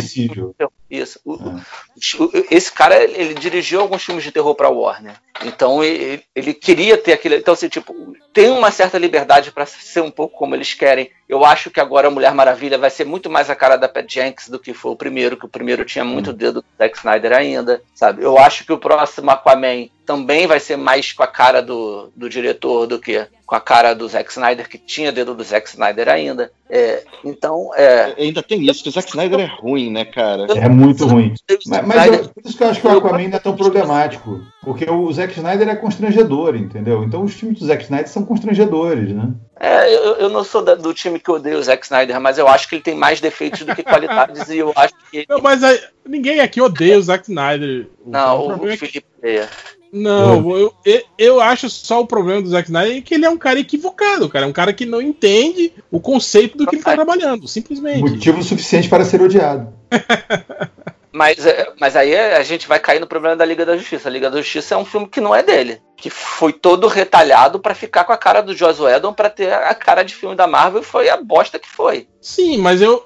Tudo leva a crer que a versão do Snyder seria pior, né, cara? Porque, sei lá, por pior que foi o filme do Joss Whedon, pelo menos você tem ali um Superman que é uma figura heróica, que tá preocupado com pessoas. É, né? Tipo, mas. É, é, o filme Eu- o Batman vs Superman também tem, ele salvando o mundo várias vezes. Tem, tem. Cara, e a gente mesmo conversou uma vez, a versão para diretor do filme é muito melhor do que a versão que foi pro cinema. Eu, eu- eu acho que o maior Tá. equívoco do Zack Snyder, Tá. primeiro, foi Tá. terem botado ele para fazer esses filmes, porque eu acho que ele tem um problema de compreensão, sim. Concordo com você. E acho que você não pode botar o cara para fazer um filme e ele faz um filme de quatro horas, que foi o que ele fez com Batman vs Superman. Você lança na um filme verdade- de 1 hora e 30, depois ainda é, o problema é você- de seis horas. Tem você- uma hora de filme que, que você não sabe, né? Que você sabe que é porque iam ser dois filmes, né, cara? Esse que foi o problema. Iam ser dois filmes, e aí no meio do processo mudou pra ó, desculpa aí, Zack Snyder vai ser um filme só, né? Que bom, ficou um filme ruim ao invés de dois. Pô, tamo no lucro. Não, não sei. Talvez fosse melhor dois. Porque é, o filme foi tão retalhado, cara, que a gente também não tem. co- co- co- Eu, eu tive um pouco essa sensação que o filme parecia uma, uma, uma sequência de vídeo do YouTube que foi colado. É, cara. Mas e- vocês viram a versão. Eu, eu não, Não, vi, não. não Não, sou masoquista. não, pois é, eu falei assim, não quero ver essa merda. A versão lançada pra DVD é muito melhor que a versão que foi pro cinema. É muito. Ah, é. Você tem uma experiência com Batman vs Superman que você não gosta do luto. Você não gosta da caracterização do luto. Nossa, eu acho alguma, Aquilo ali é constrangedor. Mas não é. O, o, Diogo, o Diogo que fazia o Mimimi, que tem uma frase muito boa, que aquele ator ali, se fosse fazer o filme da vida dele, ele não era o melhor ator indicado. O cara é muito cara. Eu acho ele É, péssimo. eu acho ele, ele tenta imitar o Heath Ledger no, no, no, no Batman. É uma vergonha. péssimo. Não, olha só, não discordo de vocês. Eu concordo com vocês. Pronto, estamos de volta. Depois dos nossos intervalos comerciais. Por favor, eu tava Lutra. falando- agora a gente caiu, né? Eu tava falando que é, o- o- eu não acho que o Luthor seja o grande defeito do, do Batman vs Superman. Eu acho que o filme tem N defeitos. O, o Luthor passa a ser assim, tipo, é, é longe de ser o pior defeito. É, tem problemas de montagem, tem problemas de roteiro. Eu acho que o maior problema é de montagem. É, eu acho que tem problema de interferência de, de, de produtor. É, a gente estava falando, como o, o Ivo disse, que o filme foi cortado. O filme era pra, eram para ser dois filmes e eles transformaram em um. Foram filmados quatro horas de história e a gente viu duas horas e trinta no cinema. É, mas te- teve birra do É, Snyder também, né, cara? De não aceitar isso, né? De quando ficar sabendo que eram dois filmes, entregar um, um copião de, de quatro horas, né, pro estúdio, sim, né, sim, tu- foi tudo errado. Não tinha comando, não tinha como dar certo. Sabe? Não, não tinha nunca como aquilo dar certo. E assim, a única. Mas eu, eu não defendo o Zack Snyder porque ele- eu acho que ele cagou no pau mesmo. E, e ele tem um problema de compreensão dos personagens, etc. É, É, você viu que ele, que ele se de- ele. ele é é objetivista, né, demissão cara? Ele, é- ele é fã da Ayn Rand, né? Ele vai fazer até o filme aí da. da... Eu acho que o único problema que aconteceu em relação, acho que a única sacanagem que fizeram com ele, a única coisa que eu defendo ele, é em relação à forma como ele foi demitido. Demitiram o cara, não anunciaram, e aí quando a filha dele se suicidou, a Warner disse que ele saiu por causa do suicídio da filha, sabe? É, tipo, isso foi uma que tinha acontecido, tinha, tinha acontecido, sei lá, três, quatro meses antes, né, cara? depois da demissão dele. Isso, isso foi uma cachorrada sem tamanho. É, não, é, isso aí é pra aprender. Fica, acha que o, que o patrão é teu amigo mesmo, bobo. É. E então, aí, você viu que ele, que, que ele anunciou que ele vai fazer o filme né, sobre a revolta de Atlas, né, cara? Tipo, É, é, cê- eu, eu, eu tava falando que eu não odiava ele, mas você tá querendo me dar motivo pra odiar, né? Agora você imagina, né, cara, o Zack Snyder, que é um diretor completamente visual, né, e, e- e especialista em cenas de, de ação. Cara, como é que ele vai, ele vai transformar aquele discurso de quatro horas do final da Revolta de Atlas, será numa batalha, em alguma coisa assim? Será? O que que... Porque é botar muito anti... a Ayn Rand, tipo, parrudona. Vou botar o Vin Diesel pra fazer Ayn Rand. Porque é muito anticlímax, assim, né, cara? É muito fora do, do, do, do, Dos do métier, de- é, do métier dele, né? Tipo, o, Nunca Assim, verei. tal- talvez ele fosse um, um ótimo cara para ser um- o diretor de ação, né, dos filmes. Faz um filme com Sim, um diretor segundo- e aí diretor de segunda unidade, né? Diretorzinho de segunda unidade ali. e e tal. dirigir as ações, porque realmente ele manda bem pra caralho nas cenas de ações. Talvez seja um dos melhores, o melhor que tem aí. Ele é diretor Mas- de Independence Day, assim, é tipo esse tipo de filme, entendeu?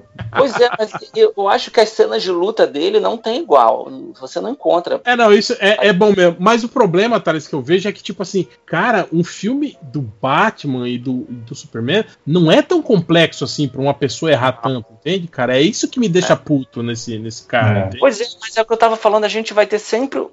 a- a gente sabe que ele errou, a gente sabe que a Warner errou, como ela conduziu tudo e o que ela entregou pra gente, mas a gente não. Eu, eu não sei dizer qual é o peso maior ali, quem é o mais errado nessa história, entendeu? Você, vi- você viu. É, não, o, o, o estúdio tem um puta erro, né? De botar esse projeto todo na mão de alguém que não é capacitado. Mas eu não Pois sei é, se chegou. ele não podia ser o cabeça maior do, do universo É. DC. Você sabe, chegou a ver. Você chegou a Então, ver ele discu Você chegou a ver ele discutindo com, com, com as pessoas no Twitter? É, não, acho que foi no, no- no Instagram. Ele falando, ai, aceitem, gente. O Batman mata sim. O Batman, tipo assim, se o Batman fosse real, ele teria que matar, né? Tipo assim, ele querendo dizer que a visão dele pro Batman é uma visão realista. essa, visão- entende? essa é a visão de todos os diretores que levaram Batman pro cinema, né? Batman mata não- em todos os filmes. Ah, não, mas não, tô- não, não, não mata sadicamente e. e- O Batman do Burton não mata sadicamente. Ele Ah, amarra não, uma não. Ele, ele e explode o cara no- na turbina do Batmóvel, no Batman Retorno. E no, no primeiro Batman, ele entra na fábrica lá na Ace e os caras estão. Jo- joga umas bombas, explode tudo, mas não mostra as pessoas Bomba. morrendo. Tipo, E ele entende? Quando ele explode o gordão com a bomba, ele ri. Que talvez não um- fosse uma bomba letal, entende? Talvez fosse uma Não, bomba Era. Era essa- coringada, entende? É, é o que eu tô falando, cara. Não, não, tem, não tem esse caráter sério. É um, é- ali é, é, é uma visão muito mais estilizada, assim, de uma cena de ação do que propriamente o que o Zack Snyder faz com o Batman, de que Batman, espanca Batman e não- marca, e marca ferro, entende, cara? É diferente, cara. É, é como as pessoas falando, ai, mas o Superman do Richard Donner matou o Zod, matou os Não personagens. matou o Zod. Quem, quem garante? Do Richard Donner, do Richard Ele Donner? caiu, ele caiu no, no, no buraco lá e você acha que ele não morreu. Ah, ele ficou lá, ele ficou lá Ele no subiu- fantasma. Sumiu na fumacinha. Ele não morreu, né? Sumiu na fumacinha. Ele foi preso depois, ele caiu num alçapão. então, é isso que eu tô falando. Tipo assim, não é um. Homem um não mata ninguém. não, O- é, não é de. Não é uma, uma, uma ação Mas- direta. Você tá ignorando uma questão do filme. O Batman do, do, do Zack Snyder é extremamente sádico, mas ele tá completamente maluco. Mas tá errado, né, cara? Depois, não, mas depois ele vê que tava errado. O Alfred fica falando, bicho, você tá maluco, a gente não fazia esse tipo de coisa. E aí o Bruce, não, a gente sempre foi isso assim. Tipo, ele tá, ele tá o velho maluco ali. É, é, Gente, o Batman é um personagem fascista, né? Vamos combinar. É, é- Vamos combinar que Ah, assim, a gente- a esse filme do Coringa não tá trazendo nada de novo, tá apenas dizendo verdade na cara. Porra, olha só, o pai do Batman é um, um capitalista escroto e o Batman vai ser um menininho, filho, que vai ser um fascistão. É, a isso. gente sempre, sempre levantou essa bola, né? Que se ele usasse toda a grana da Fundação N para promover ações é, assistenciais, assim, mais é, é, maiores, né, em Gota, ele ia fazer muito mais bem, assim, ia diminuir muito mais a criminalidade do que ele sair espancando, sei lá, 8, Só- 10 criminosos por noite aí, né? O cara que rouba galinha, né? ele banca aquele hospital da Leslie que tá sempre faltando remédio. É a única coisa que ele faz.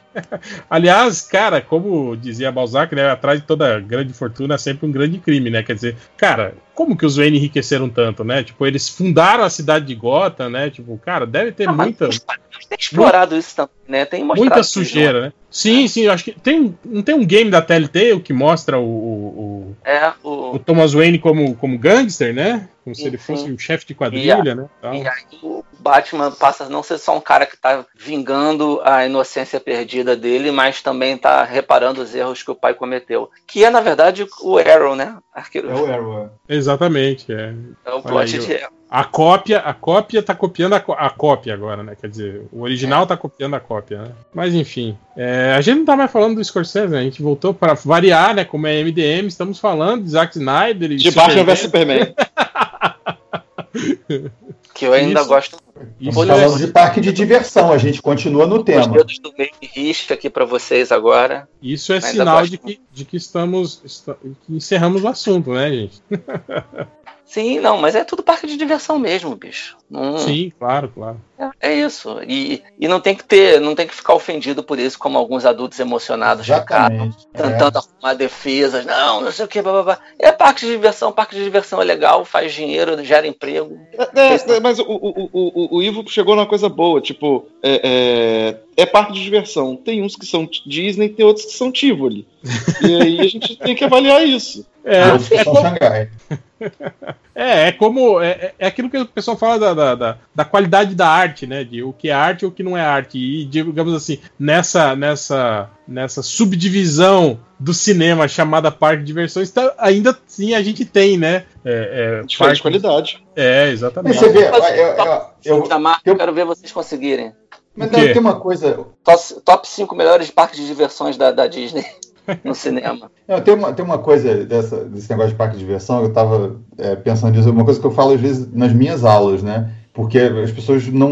Normalmente, né, a aula de cinema, aquelas coisas daqueles, daqueles filmes né, mais antigos e tal, não sei o quê.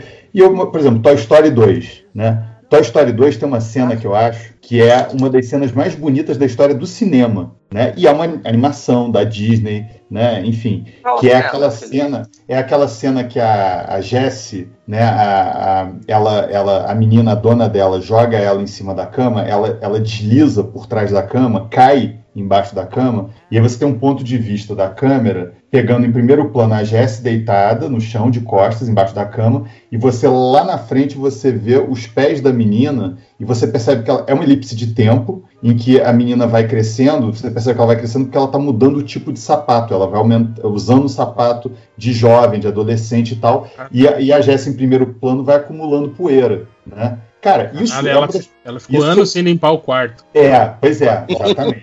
Bem isso. Porca Mas, assim, do caralho. independente, independente disso, é uma cena, é uma elipse de tempo super bonita e tal. Eu acho que é uma coisa super simples, não é nada demais, mas é super bonito. Pô, isso é uma cena que eu acho que é uma cena bem construída de cinema, né? É, é, que você tem uma, não. uma- uma- Não tem um filme da Marvel com uma cena assim. Isso Pô, aquele- que eu aquele- dizer, né? aquele É que eu início de- Quando o Scorsese fala que é um, um parque de diversão, é porque você não encontra nesses filmes uma, uma cena como essa do Toy Story 2 que você se lembra e fala assim, cara, olha só que, que cena foda. Olha, isso é cinema no sentido de você estar criando uma, uma, uma cena para posteridade, uma coisa que você se lembra, entendeu? E os filmes da Marvel, eles são, nesse sentido, completamente esquecíveis. Ok, farei. É, seria querer, pessoas vão querer me matar agora, mas são esquecíveis, entendeu? Não tem nada relevante nesse sentido. Acho que é, esse é o ponto do, do, do É por Scorsese. isso que É a uma gente boa fala até hoje dos filmes do Zack Snyder, porque tem cenas que são incríveis. Mas é. do Batman mas- com os bandidos quando Mas tá eles são inesquecíveis pelo lado ruim, né? O- Ah, mas a luta do o Batman batendo lá nos bandidos pra salvar a Marta é ruim? Ah, é. Não, é boa, é boa, mas ah, Não, é a porradaria- verdade. A porradaria do fala, Superman quando é ele, ruim? quando, ele começa, quando ele começa a jogar arpão nos carros e sair arrastando o carro com as pessoas dentro pela cidade, tipo, né? Isso aí, aí já é meio. Não, ele realmente, quando, quando, quando o Batman questiona que o nome da. Quando o Batman questiona o, o nome, o nome da, da mãe do super-homem ser massa, é realmente inesquecível. Ele marcou, ele cagou essa sequência, porque a luta deles é muito boa. E ele cagou o final. Mas eu nem acho isso ruim. Eu acho que assim, o jeito como foi feito foi ruim. É ruim. Mas, mas eu acho uma ideia boa Ruim o lance do, A ideia é do, boa, Marta, do Marta ser o gatilho, sabe? Eu acho uma boa. porque que, que é o que o Batman tava desumanizado quando ele percebe É. porque tava achando É. que era humano e ele tava maluco. Quando É, ele mas o, o, o ruim é. é um humano, não no sentido de nascença, mas que tem sentimentos humanos, ele se humaniza de novo. Só que foi mal feito pra caralho. É, eu acho o ruim é, é o Superman tentando conversar com ele o tempo todo antes da. da- e ele não. não- e ele, é, não, e ele não dá ouvidos também. Eu achei, achei isso meio, tipo assim, muito. Não é, não é muito o perfil do, do Batman, né, cara? Pois é, mas é porque o Batman não estava no- normal. Mas foi porra. mal construído, entende? O, é isso que eu tô querendo dizer. É, foi cortado, cara. Era pra se ser eles tivessem- filmes. Calma, você- cara. Eu tô falando, se eles tivessem mostrado. Se eles tivessem mostrado, tipo assim, o Luthor manipulando mais isso, entende? É, manipulando a situação pra levar o Batman a ficar nesse nível de paranoia, eu compraria melhor ideia. O problema é que foi mal executado. Esse que é o grande Eu problema. com você, mas é que a gente nunca vai saber aí da onde saiu essa merda. Se foi o corte, se o Zack Snyder não soube fazer isso de qualquer forma, Claro se que a Warner teve Ele nunca quatro faz horas nada de direito. Esse, esse puto nunca Porra. faz nada direito. E as outras duas horas de filme? Cara, os únicos filmes bons dele são Madrugada dos Mortos. Sai esse mesmo, vai. Não, e 300. Não, nem- nem- tre- 300. Que são Nossa, dois 300 filmes péssimo, cara. que são cinco horas. é baseado num quadrinho ruim também. Sim, exatamente, né? Mas, tipo assim, dentro da proposta do quadrinho do Frank Miller, que já é ruim, ele fez um, um ótimo trabalho, assim. Mas eu acho que pelo menos 300 ali era uma coisa nova. Aquela coisa, aqueles maneirismos dele. Sim, ali. a Ele estética, tinha- né? tinha- aquilo ali tinha uma novidade, pelo menos, que você fala assim, ah, legal. O problema é que ele, aquilo ali começou, ele, ele repetiu isso no Watchmen, ele repetiu isso em tudo. Aí começou, ah, tá bom, de novo, Zack Snyder com os maneirismos em câmera lenta dele, pô. Ele, ele repetiu onde não cabia que o Watchman realmente É. aquilo tudo ia. Mas um, Exatamente. filme de porradinha de super-herói como o Super-Homem Batman É. cabe, mas É a brincadeira Watchmen, que a gente fala, né, do, do, do Snyder, né? Tipo assim, ele, ele pegou o Watchmen, né, que, que desconstrói o super-herói e ele reconstruiu, né? O super, ele pegou a desconstrução e, e reconstruiu, né? Ele, ele fez o Watchmen virar um filme de super-herói, assim, de heróizinho, né? É mais um que não, não entendeu. Mais uma, né? que Ele não entendeu. É, mas quem entendeu o Watchman, né? Tirando pouquíssimas pessoas, né? Que é isso, cara? Aí Pouca se, gente, vai. Pergunta pro Alan Moore quantas pessoas entenderam o se, Watchman. se ofende, cara. Não, é. Você não pode Não, falar mas- nada. Você, você não entendeu o final do Cavaleiro das Trevas. E aí, Olha o que eu entendi no final de Cavaleiro das Trevas. Não, você, você achou que o Superman tava linguagem. piscando pra você. Você achou Não, que era ele uma quebra da piscando. quarta parede. Tinha uma figura de linguagem ali, caralho, também, porque ele Não, tá ele tá piscando em piscando- direção à câmera. Ele tá piscando pra Robin, cara. Ele não tem é nada óbvio que é Robin, caralho, mas como tá no primeiro plano, tá, tá, tá, tá, à câmera, vai se fuder, vai tomar no seu cu. Eu acho que essa é a deixa pra gente deixar esse podcast.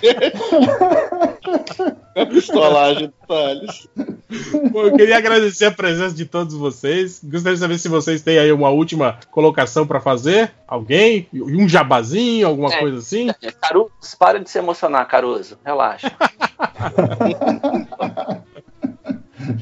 Eu acho que é o que a gente falou várias vezes: parque de diversão pode ser bom, pode ser ruim, mas, tipo, o Scorsese tem razão no final das contas. Vai pra Disney, Caruso. Você vai ver que é legal o parque de diversão. É, eu vou, vou perder amizade com ele aqui depois de hoje. Não, Bom, ele, então- é, ele, é, ele, ele- ele é puro coração. Bom, então é isso. Agradeço a presença de todos e fiquem aí com o resto do podcast, que eu não sei quantos blocos vai ter. E é isso. Até semana que vem. Tchau.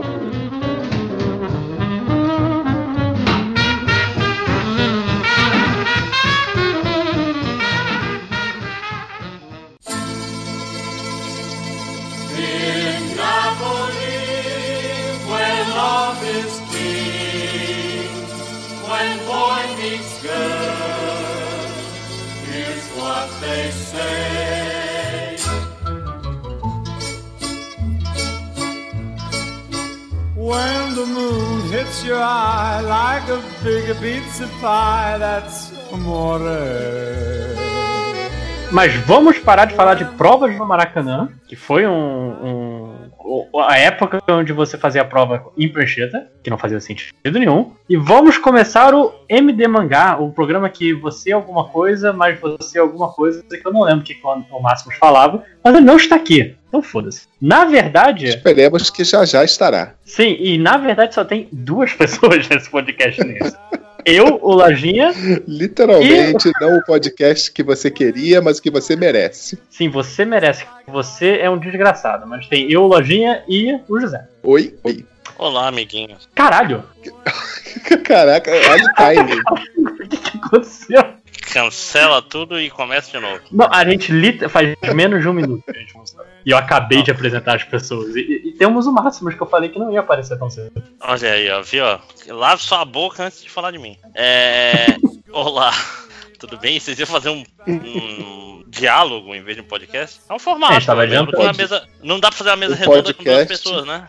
Um podcast dialógico como deve ser. Você veio É. correndo pro podcast? Eu tava passeando com a minha cachorra. E, é, pelo visto, ela passeou com você. Sim, sim, Manaus é muito quente. Esse é o- É. E sua, É... cachorra, sua cachorra é uma husky, né? Tadinha.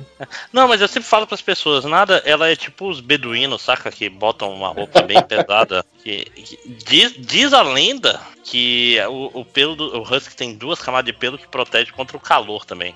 Pode ser. É, é, é, pode ser um boato foda, porque o husky não pode dizer se tá com calor ou frio, né? Ele diz, se ele tiver com dois metros de língua pra fora, é porque ele tá com calor. Ah, mas aí é qualquer coisinha que ela faz, ela tá assim. Vulgo Manaus é muito quente. Vou- tô, tô vendo se eu trago mais gente aqui, porque pra Eu já animar. mandei mensagem pra algumas pessoas. Já está animado. E, e pense por um lado: quanto menos pessoas tivermos, mais rápido será esse podcast. Sim, não, mas já era, já, já, o Panda já vai entrar aqui, peraí, pegar link. Panda é sempre o, o cara que vem aqui pra, pra salvar.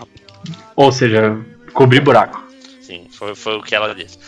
Nossa, desculpa, é, não posso mais fazer essa piada, essa piada é ruim. Né? Que absurdo. Ah, a gente vai fazer sobre animes da temporada ou outras coisas? Ah, anime da temporada que eu tava pensando. Show, eu não vi nenhum, mas vamos lá. Show, eu vi Ótimo. muitos. Então a gente compensa e equilibra. Caralho, é o Lojinha Cast.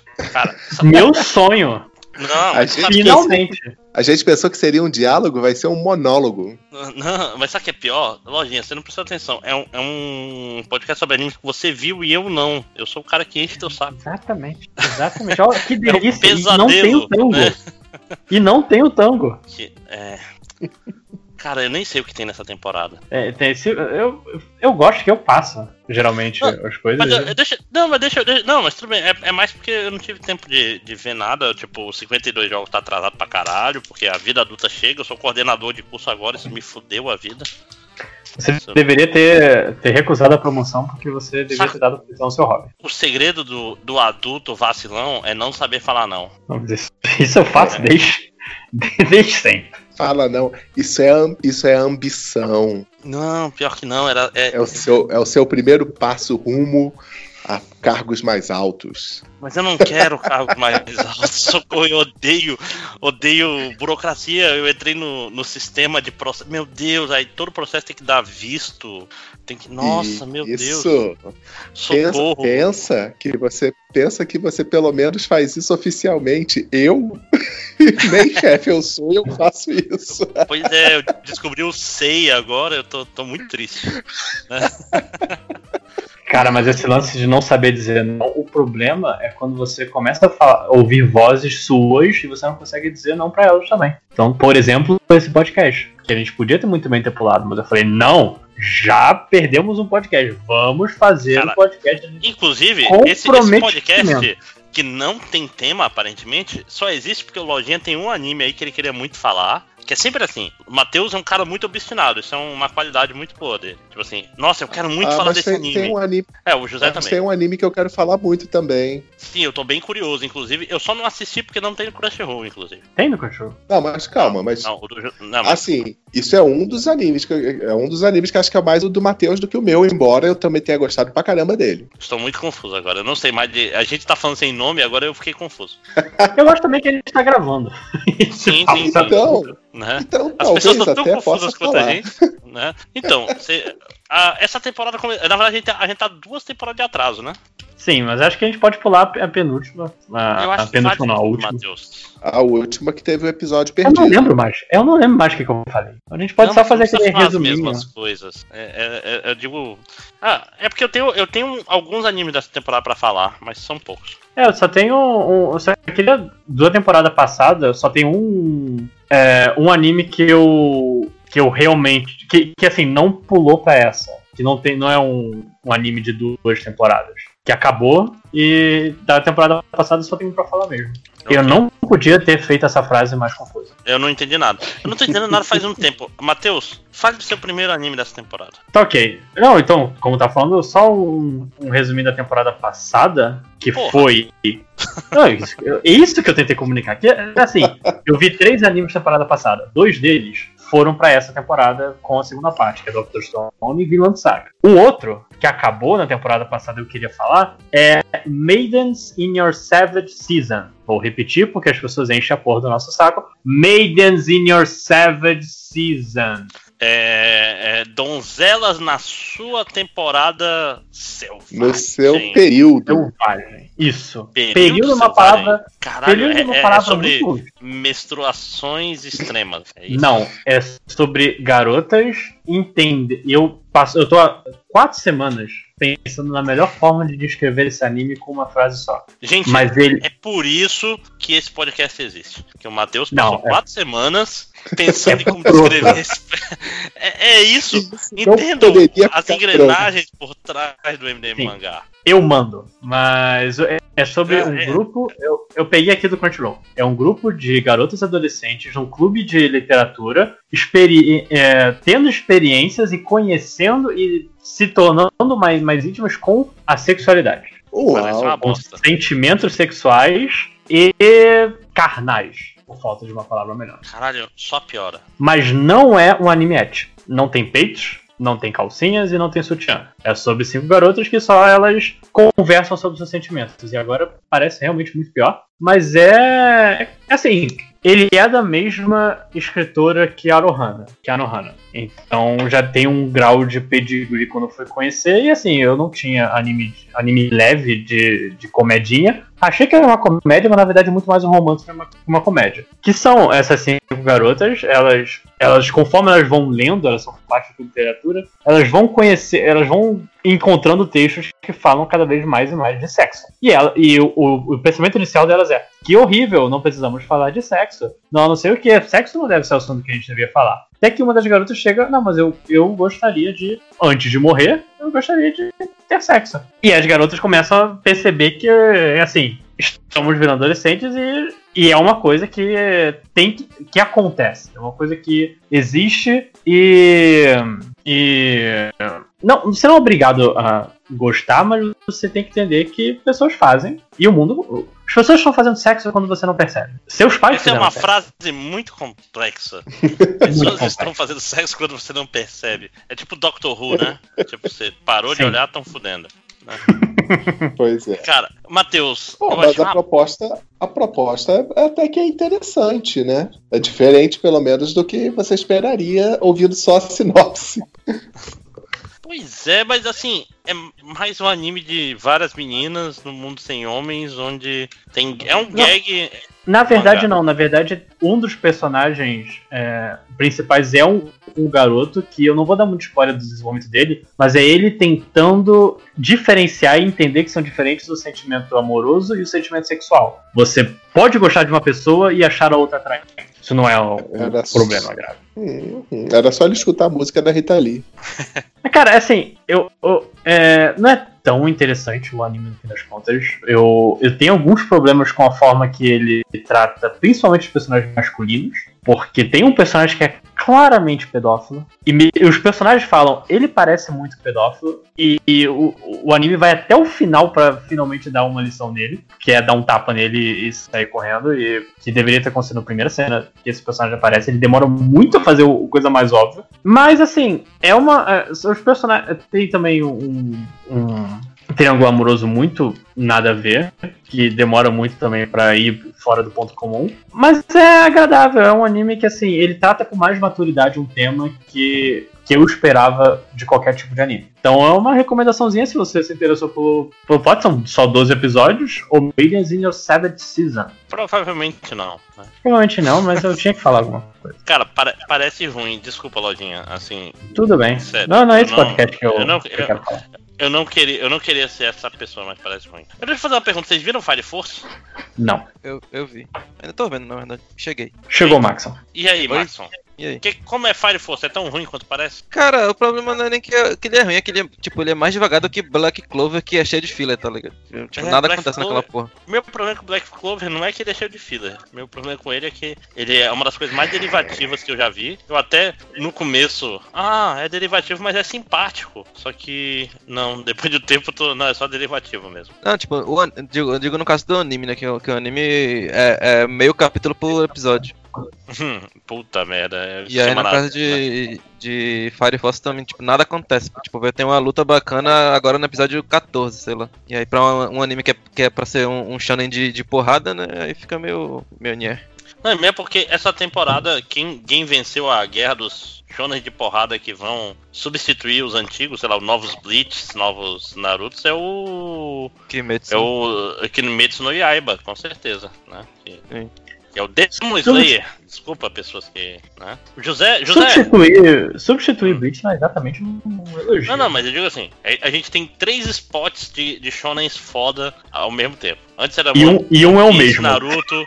Pois é, antes era One Piece, Naruto e Bleach. Aí acabou Naruto e Bleach, agora é One Piece, pouco no Hero. E tá aberta a corrida pro terceiro, que eu acho que já foi vencida pelo o Demon Slayer. É.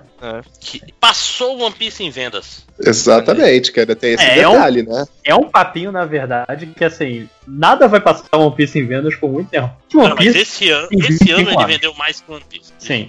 Né? Tipo assim, é que ele fala, ai, nunca vai dar pra parar- é, vencer Dragon Ball, porque tá vendendo esse tempo todinho aí. né? não, não é assim que funciona. Mas assim, mas Demon Slayer, engraçado, o mangá vendeu mais, mesmo o mangá sendo meio ruinzinho, apesar de tudo. É, meio, é bem feinho, né, cara? É, Sim. eu, eu não curti muito não. não José, José, você que acha que é o, é o cara que acompanha mais de perto o Demon Slayer nesse podcast. É, eu acho que eu fui o. Cara, eu gosto pra caramba. É, eu entendo muitas das críticas, principalmente ao mangá, que eu, eu realmente eu continuei lendo só pra saber as coisas que vêm a acontecer. Porque, na verdade, sim, ele é bem esquisito, é bem ruinzinho.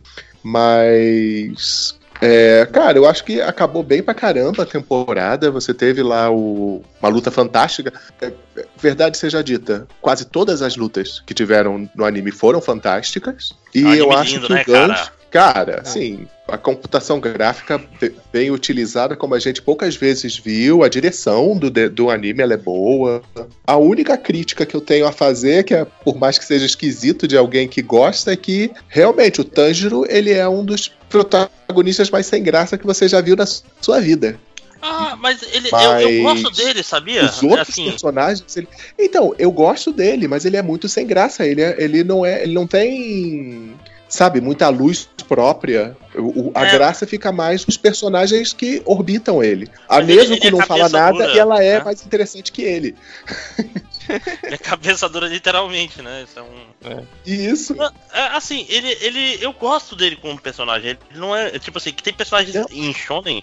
O personagem eu principal não geralmente é irritante. Isso. O problema em Kimetsu no Yaiba é o Lourinho. Ah, sim. Zentes. Ultrapassa os limites da irritação. É, não, tipo, eu tava até achando de boa, assim, mas quando chegou no, no episódio 24, 25, eu já tava, meu Deus do céu, vai parar de gritar, filha da puta, cara chato pra caralho. E Gente, sabe, é, é- é tipo assim, funciona no começo, mas ele tinha que superar isso e virar. ter um outro gimmick no personagem, né? É, Tipo, o personagem que toda vez ele vai ter Assim. que dar uma desculpa pra dormir, pra. Não, né, gente? Vamos- Pra vamos- vamos- e ser a criatura mais poderosa do universo. Isso aí, realmente, em algum momento, eles vão ter que dar outro caminho pra esse personagem, porque senão. Fica uma bosta, pois é. E tipo, Mas esse uma episódio coisa- 19 aí, que todo mundo tava pagando um pau, que lindo, meu Deus do céu, não sei o que, que coisa perfeita. Tipo, eu achei bonito pra caralho, só que, ao mesmo tempo, ele perdeu um pouco da moral que tinha comigo, porque passou dos limites da tiragem de poder do cu ali, tá ligado? E, tipo, Mas é tirou- sobre isso, gente. Que- Kimetsu no Yaiba é literalmente sobre, olha, eu não vou te dizer quantos poderes eu tenho. Eu vou, toda, toda vez que eu precisar, vai vir, ó, ah, lembrei, eu Ah, tenho esse poder aqui que é perfeito pra isso. É, é, mas, tipo, aí perdeu a moral comigo, tipo, passou do limite, tipo, porque foi uma coisa tirada do cu, aí depois tirou outra coisa de dentro desse cu, do- da coisa que já tirou do cu, e depois tirou outra coisa, tipo, foi uma Inception triplo de tiragem de, de coisa do cu, pô. Ali, caralho mesmo, ali perdeu a moral comigo. Que, tipo, a, a gente pode dar esse spoilerzinho aqui? Pode tudo. Pode Ah, tudo. tipo, Pode é, tirar tipo, a ele- spoiler do cu também. ele tava prestes. ele tava pra morrer, aí depois ele lembrou que tinha um pai, tipo, não tinha aparecido esse pai em lugar nenhum até então. Uhum. Aí depois, depois o pai dele dançava, e aí essa dança, por algum motivo, virou um poder novo, pô. Vai se fuder, pô. Só que depois já, tipo, voltou um, um pouquinho da moral, porque depois me falaram que o pai dele aparece num flashback lá que tem no início, quando ele encontra o, o, o Muzan, sei lá o nome do cara. Não, mas Sim, ele, ele, sim. ele é literalmente toda- sobre é, é, poderes tirados do cu, não é isso? Mas toda, toda essa coisa da dança do pai dele, ela tem um histórico, assim, conforme você vai avançando no mangá, tem toda uma origem pra isso. De a dança do pai dele dar origem àquele poder. Aham, Só que nesse É. momento ele ficou muito do nada, assim. Ficou tipo, ah, tô Exatamente. um poder e vou dar coisa um poder aqui pra ele. Falou. Aham. É. Mas aí eu vou, eu vou dizer que, mais até do que isso, eu gosto muito das histórias dos Zones. Eu acho que Sim. os Zones que apareceram, eles são bastante. Eles são até bem mais interessantes do que os, os protagonistas. E os pilares também, agora que eles apareceram, eu acho que, pelo menos os que a gente sabe a origem até agora, da menina dos insetos, pra mim foi uma quebra de expectativa que eu não estava esperando que ela fosse esse tipo de personagem. Eu achei que a história lá do passado e por que, que ela virou um pilar ficou bem legal também. Você foi só no Então- mangá ou tava no anime? Isso não, no anime. Ainda nessa primeira temporada já se conta a história da, daquela pilar dos insetos. Acho que eu sei aqui. É, É a. Aqui, é a da irmã princípio, dela, né? Então. Ela pareceria que seria só uma kawaii esquisita, né? Aquela dona, mas ela é mais interessante que isso. Ela tem mais camadas, digamos assim. Ah, pois é, Porque a parada é, todos os pilares. Oi, desculpa, Não, fala. continua, continua. Não, não, é só por causa disso. Que todos os pilares eles têm uma história relacionada aos demônios, né? Que pode ser triste ou não. Então, isso vai ser bastante interessante ir desenvolvendo. Que acho que agora, por exemplo, no, no arco que vai ter o filme, né? Eles devem desenvolver o, lá o Pilar das Chamas. Hum, sim. Chegou Eu- a ler depois mangá disso no mangá? Max, Oi? o Max, Máximo, tu chegou a, Não, a ler eu- depois disso? Eu parei logo depois do trem porque tava chato. Tava, tipo assim, tem, tem é Shonen, quando você acompanha semanalmente, é meio complicado porque dependendo do ritmo, não tem, não anda e, e é chato, é melhor deixar acumular e ler de uma porrada. E eu fiz isso e Uhum. nunca mais voltei pra Kimetsu no Yaiba, antes do anime estrear, inclusive. Eu pensei, ah, quando o anime estrear eu vou fazer isso, só não deu tempo mesmo.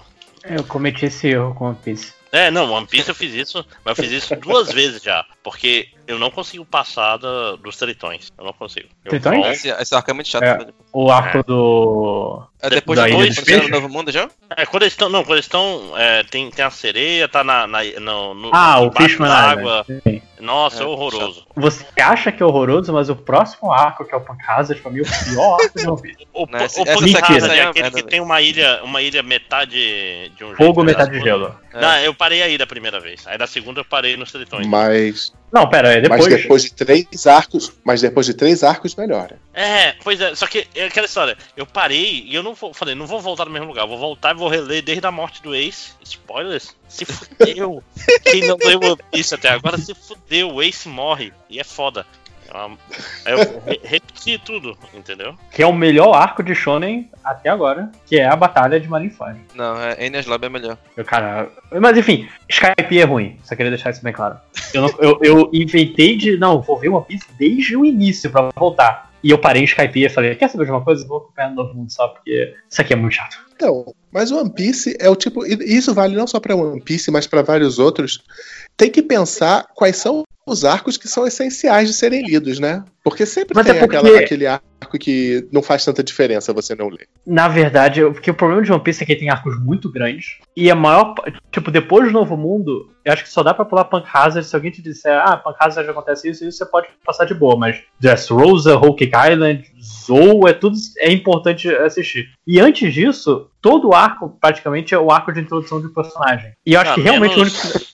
Menos Skype. Menos Skypiea. Que é legal, Que eu é o gosto ar- de Skype. Eu não gosto muito de Skypiea, mas eu. Ninguém- mas ninguém depois. Depois do. de.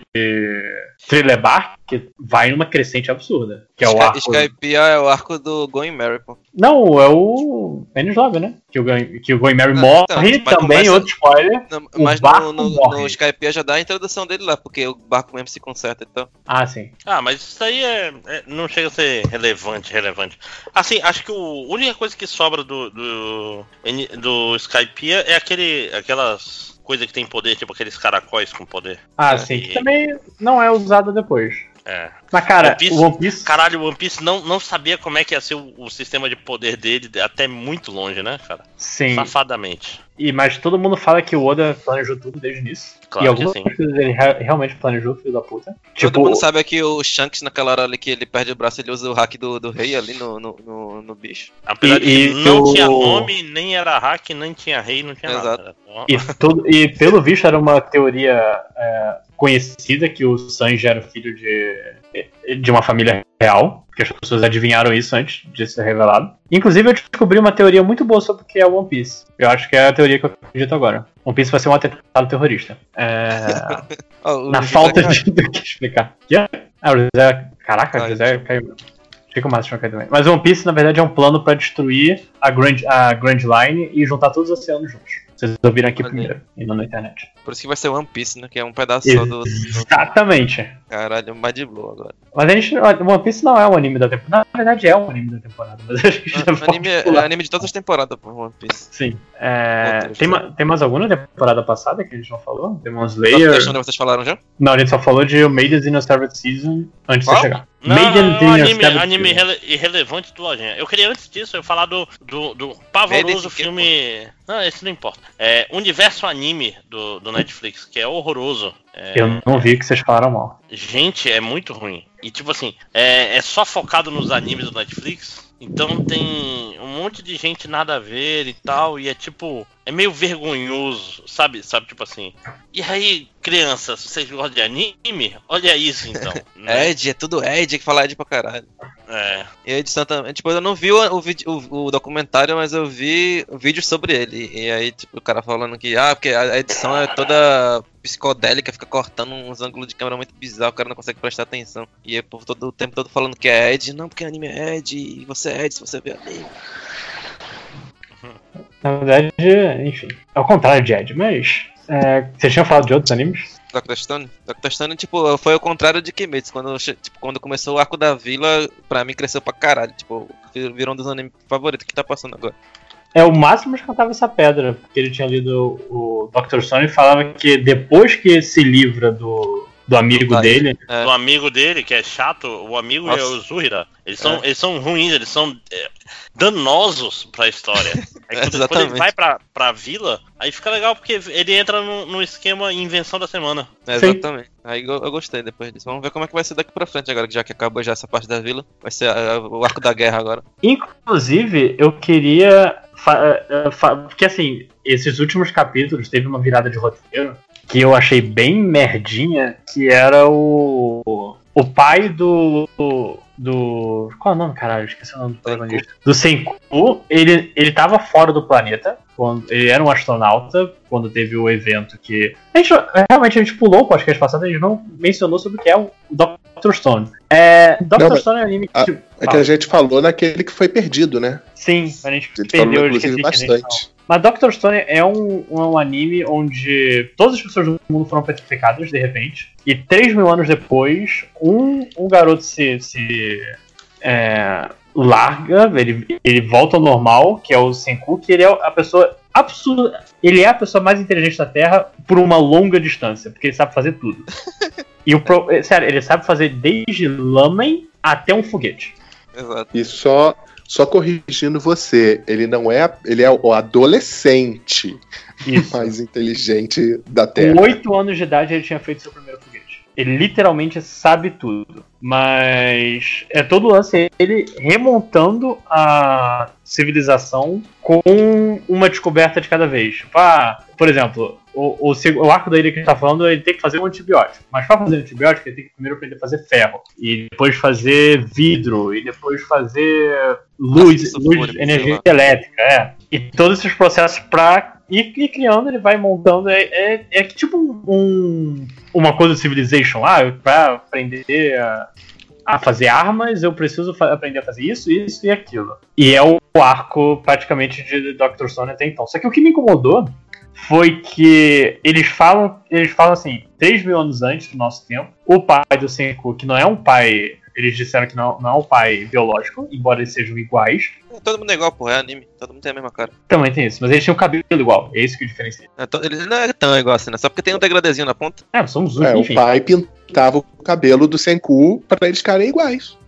É possível. Mas ele- eles falam que assim, o pai teve um. Teve um evento que petrificou todo mundo, e só que os caras que estavam na estação espacial não foram pegos. Eles voltaram pra Terra e os, os filhos deles foram remontando a, teve uma civilização que o Senku encontra que são os descendentes dessas pessoas de 3 mil anos atrás. O problema que eu tenho com essa, mesmo que assim todos os astronautas morreram rápido, é, não demorou, sei lá, uns 6 anos pra todo mundo morrer por causa da falta de, de medicina na Terra e não sei o que, é o fato que assim fo- são 3.500 anos desde o evento do, da petrificação. E a porra dos descendentes não avançaram nada. Eles Eu achei mais bizarro, além disso, além disso, eu achei bizarro ter pouca gente. Tipo, há 3 mil anos era pra ter gente pra caralho, velho. Deveria ter uns, Sim, também tem umas isso. mil pessoas ali, pelo menos. Tem uma, vi- um vilarejo com 50 pessoas. É, Cara, é em 3 mil anos a, a- a civilização se reinventa.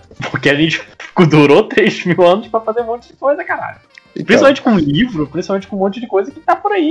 Mas, é, desculpa, é que cortou aqui um pouquinho a ligação, mas para mim, um, um grande problema que eu tava esperando eles explicarem justamente no, no Dr. Stone é eles encontram aquela civilização e todo mundo tá falando japonês. É, eles, eles explicam. Porque assim, eles são, como eles são os descendentes dos caras da estação espacial, Aham, sim. e só sim. tinha Sim, um japonês. Teoricamente, ele se explica que eles falam japonês, embora, novamente, 3.500 anos. Os caras podiam língua muito deveria bem tá ter mudado.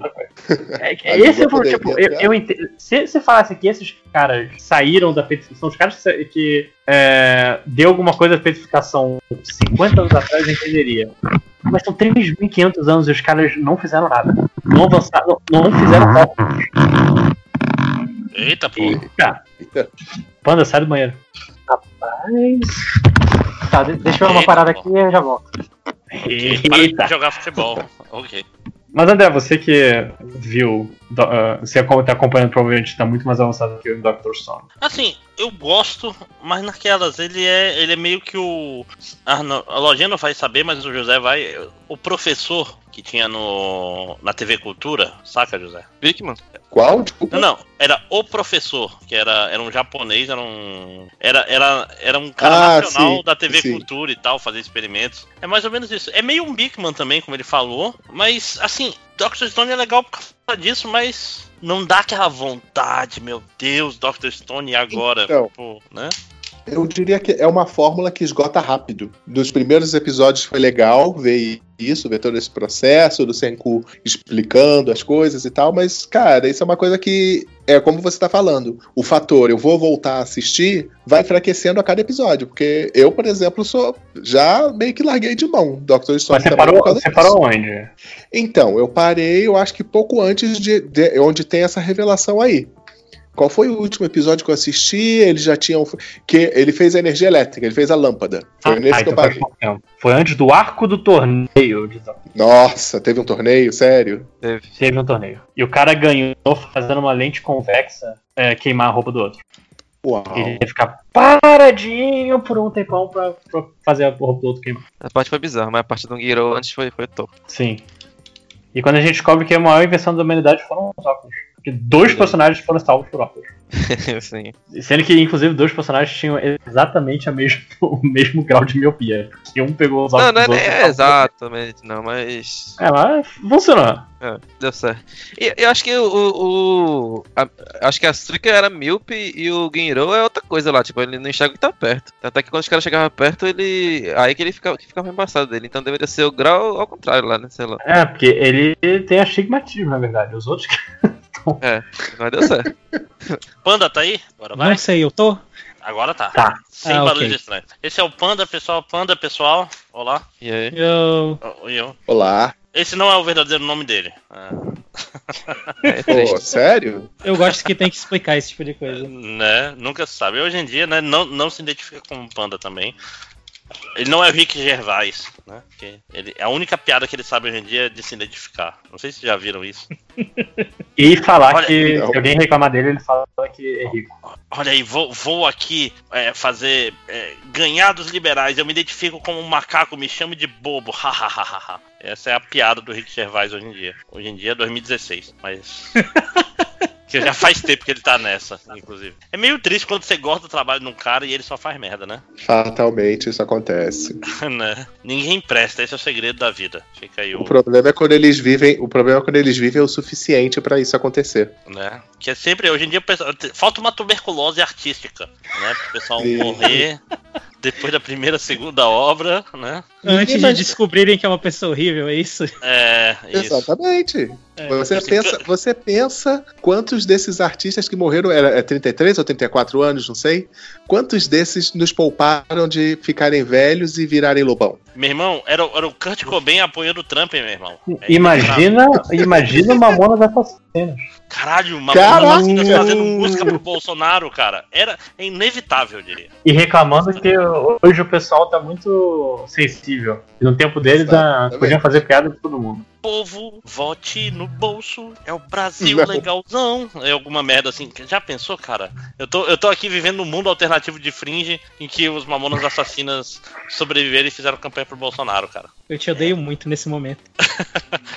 Sim, então saiba, tudo Não que você, só exclusivamente. mas- tudo que você ama vai virar uma merda. Mas então, é. Eu. Temporada passada eu vi uns três episódios da, das Bestas Sagradas Avan- eh, Abandonadas. Uhum. Que eu E você me fez parar de ver? Cara, e funcionou, lojinha, quando. Funcionou. Eu, eu, cara, eu tava animado, veio o podcast que a gente nunca chegou a lançar, por causa culpa exclusivamente do Tango, e eu nunca mais voltei. Eu ia voltar, eu peguei o coisa e falei, ah, não, quebrou. Quebrou a magia. Eu nem É. lembro. Porque eu lembro que eu não gostei bastante. E eu convenci todo mundo que era ruim. Então. Não, eu, eu, eu, eu acho que eu fiquei meio nessa. E eu ainda insisti que eu assisti acho que uns seis episódios desse troço. E piora mesmo? Ah, piora. Eu assisti até o episódio seguinte, quando tem aquela parada que o vilão, ele se revela. Uhum. Eu nem sei do que vocês estão falando. As Bestas Sagradas é tipo assim, é um anime de guerra, mas guerra sériazinha, mas não muito, porque tem que ser tudo meio infantil em anime. E que a, a guerra mudou muito porque tinha pessoas que viravam bestas sagradas. Quimeras, essencialmente. Ah, E aí chegou perto do fim da guerra, mataram todo mundo. Fim, né? E o vilão se chama Assim, Ken assiste- Madhouse. então, exatamente, né? Por isso que quando ele se revela, é aquela coisa mentira que ele era o vilão. Aliás, a gente já sabia que era antes, né? Porque ele é que mata lá. A, A doutora. É, no primeiro episódio ele que mata a, a mulher. É, mas é Mas aí isso ele volta, mas aí ele volta com o uniforme de vilão completo, cartola preta, até só falta uma sombrinha nos olhos. Tá qual anime que não tem lolis? Que parece não ser muito ridículo pra gente assistir. E esse parecia um desses, né? Assim, ah, tu olha a capa, os personagens são adultos e tal, e parece. Não, não. Tipo assim, eu sei que é um negócio que, por exemplo, me impediria de ver Madoka, sim. Mas pra isso que tem um lojinha pra falar, esse, esse. Assiste esse cara. Viu? ó, Confio em você, Matheus. Quando... Sim, inclusive o MD Games essa, essa semana tava só. Eu joguei por causa do lojinha, não joguei, então foi otário porque você perdeu o jogo maneiro. Que é Undertale. Que é Undertale. Sim. Mas lá, então temporada passada, alguém quer falar mais alguma coisa? Panda? Eu assisti pouquíssima coisa temporada passada. Eu... Basicamente foi Doctor Stone que vocês já falaram. E pra mim é. Eu, eu vou chutar que, que vai ser mais ou menos isso. É tipo, é ok, não é, lá, não é tipo, oh meu Deus, é a salvação dos animes. Tipo, Cara, é eu tenho que ok. fazer uma. É ok. Eu tenho, que, eu tenho que fazer uma confissão, cara. Eu, eu tenho uma vontadezinha de ver Boruto, cara. Não. Por quê? Porque, tipo assim, é- a ideia de, tipo assim, aqueles personagens que eram crianças agora são adultos e tem outra, outra visão na vida, isso me parece só, legal de um jeito Sabe que o bobo, saca? risco, o risco, Naruto virou lobão. Olha só. Cara, aí eu paro. Aí o Sasuke é o é, é Lula livre, aí dá uma inversão foda. Olha aí, já pensou? Cara, todas as mulheres viraram donas de Sim, Ah, então porque seguiu, Japão, né? seguiu a rota do Dragon Ball, é isso? Isso. Que aí quando você Mas- pensa, porra, a- a- Dragon Ball Super, a Android 18 vai lutar. Ela luta com roupa de malhar. E todo mundo com uniforme maneiro. Menos o Gohan. É. Não, Gohan tô falando do torneio lá, o torneio. Ah, sim. Não, mas é porque o Gohan tá Não. sempre com roupa da Adidas também. Mas o. Mas eu, Aí, eu tenho, eu tenho isso- essa isso é vontadezinha. né? preguiça. Então, eu, eu fico tão incomodado, o cara não se incomodar de fazer o, o cara ter design do personagem. Ah, cara, o que, que eu vou fazer pra esse personagem? Eu vou colocar a cor dele? Eu vou fazer um design chamativo? Não, cara, bota. Bota a roupa da Adidas, ca- casacão e moletom, foda-se. Pois Quer é. que eu me esforce agora? Conforto acima de tudo. Ah, cara. Imagina Mas- que mas droga. não, não vejo Imagina Boruto. que droga que deve ser usar aquela capa do Piccolo. Ah, cê, cê, Tem eu lembro até a ombreira, piada né? do- Deve ser incômodo. a piada do Dragon Ball a Bridge, que tipo, quando você vai ter um problema pra entrar em portas no início, mas você entra no ângulo de 45 graus e você geralmente consegue. Você resolve sozinho. É isso aí, o Piccolo. Aí o Piccolo, todo mundo fica esperando ele, porque tem que arrumar o ângulo certo pra entrar por uma porta. Que inclusive aquela roupa pra variar é uma roupa de peso do Dragon Ball, mesmo quando isso já não fazia mais sentido. Ah, tô levantando 50 quilos, mas eu também posso levantar um planeta. Então 50 quilos não é como se fosse um peso absurdo que eu, que eu tô com coisa. Só te interrompendo com as roupas de peso de Dragon Ball. Será que foram essas roupas que inspiraram o CrossFit, cara? Que a galera de CrossFit usa também roupa de peso. Olha aí, Será que Dragon eles Ball se inspiraram em. Dragon Ball, cara? Com certeza, pô. Possível. é. Quando, quando eu tinha 13 anos de idade, eu andava com peso embaixo da calça porque era Dragon Ball, mas eu tinha 13 anos de idade. Que outro E hoje em dia não ando mais. E hoje em dia eu não ando mais. Perdi um Inclusive, quebrei dois pés no começo do. Não. Sim.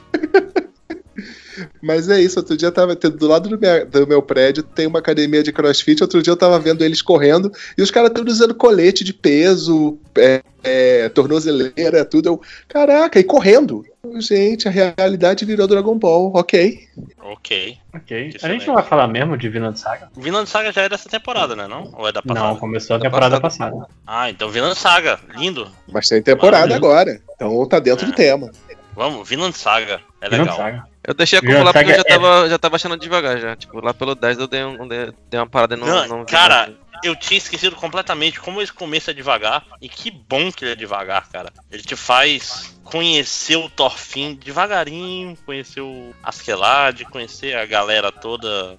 Tipo, Ah, eu acho, ele, eu também. ele não tá com pressa, né? Ele, não tá, ele, ele sabe que ele tem mangá pra caralho, né? Eu Sim, gosto tem- desse ritmo do início também. Cara, É lento, ele, mas ele pra mim é tão. Fala. Ele é lento, mas você gosta dessa. Eu, eu gosto da construção de mundo que ele tá fazendo. Então aí eu relevo esse. o fato de ser lento porque é interessante. Cara, ele é tanto um livro do Cornell, mas tanto um livro do Cornell, que inclusive o começo é lento pra caralho.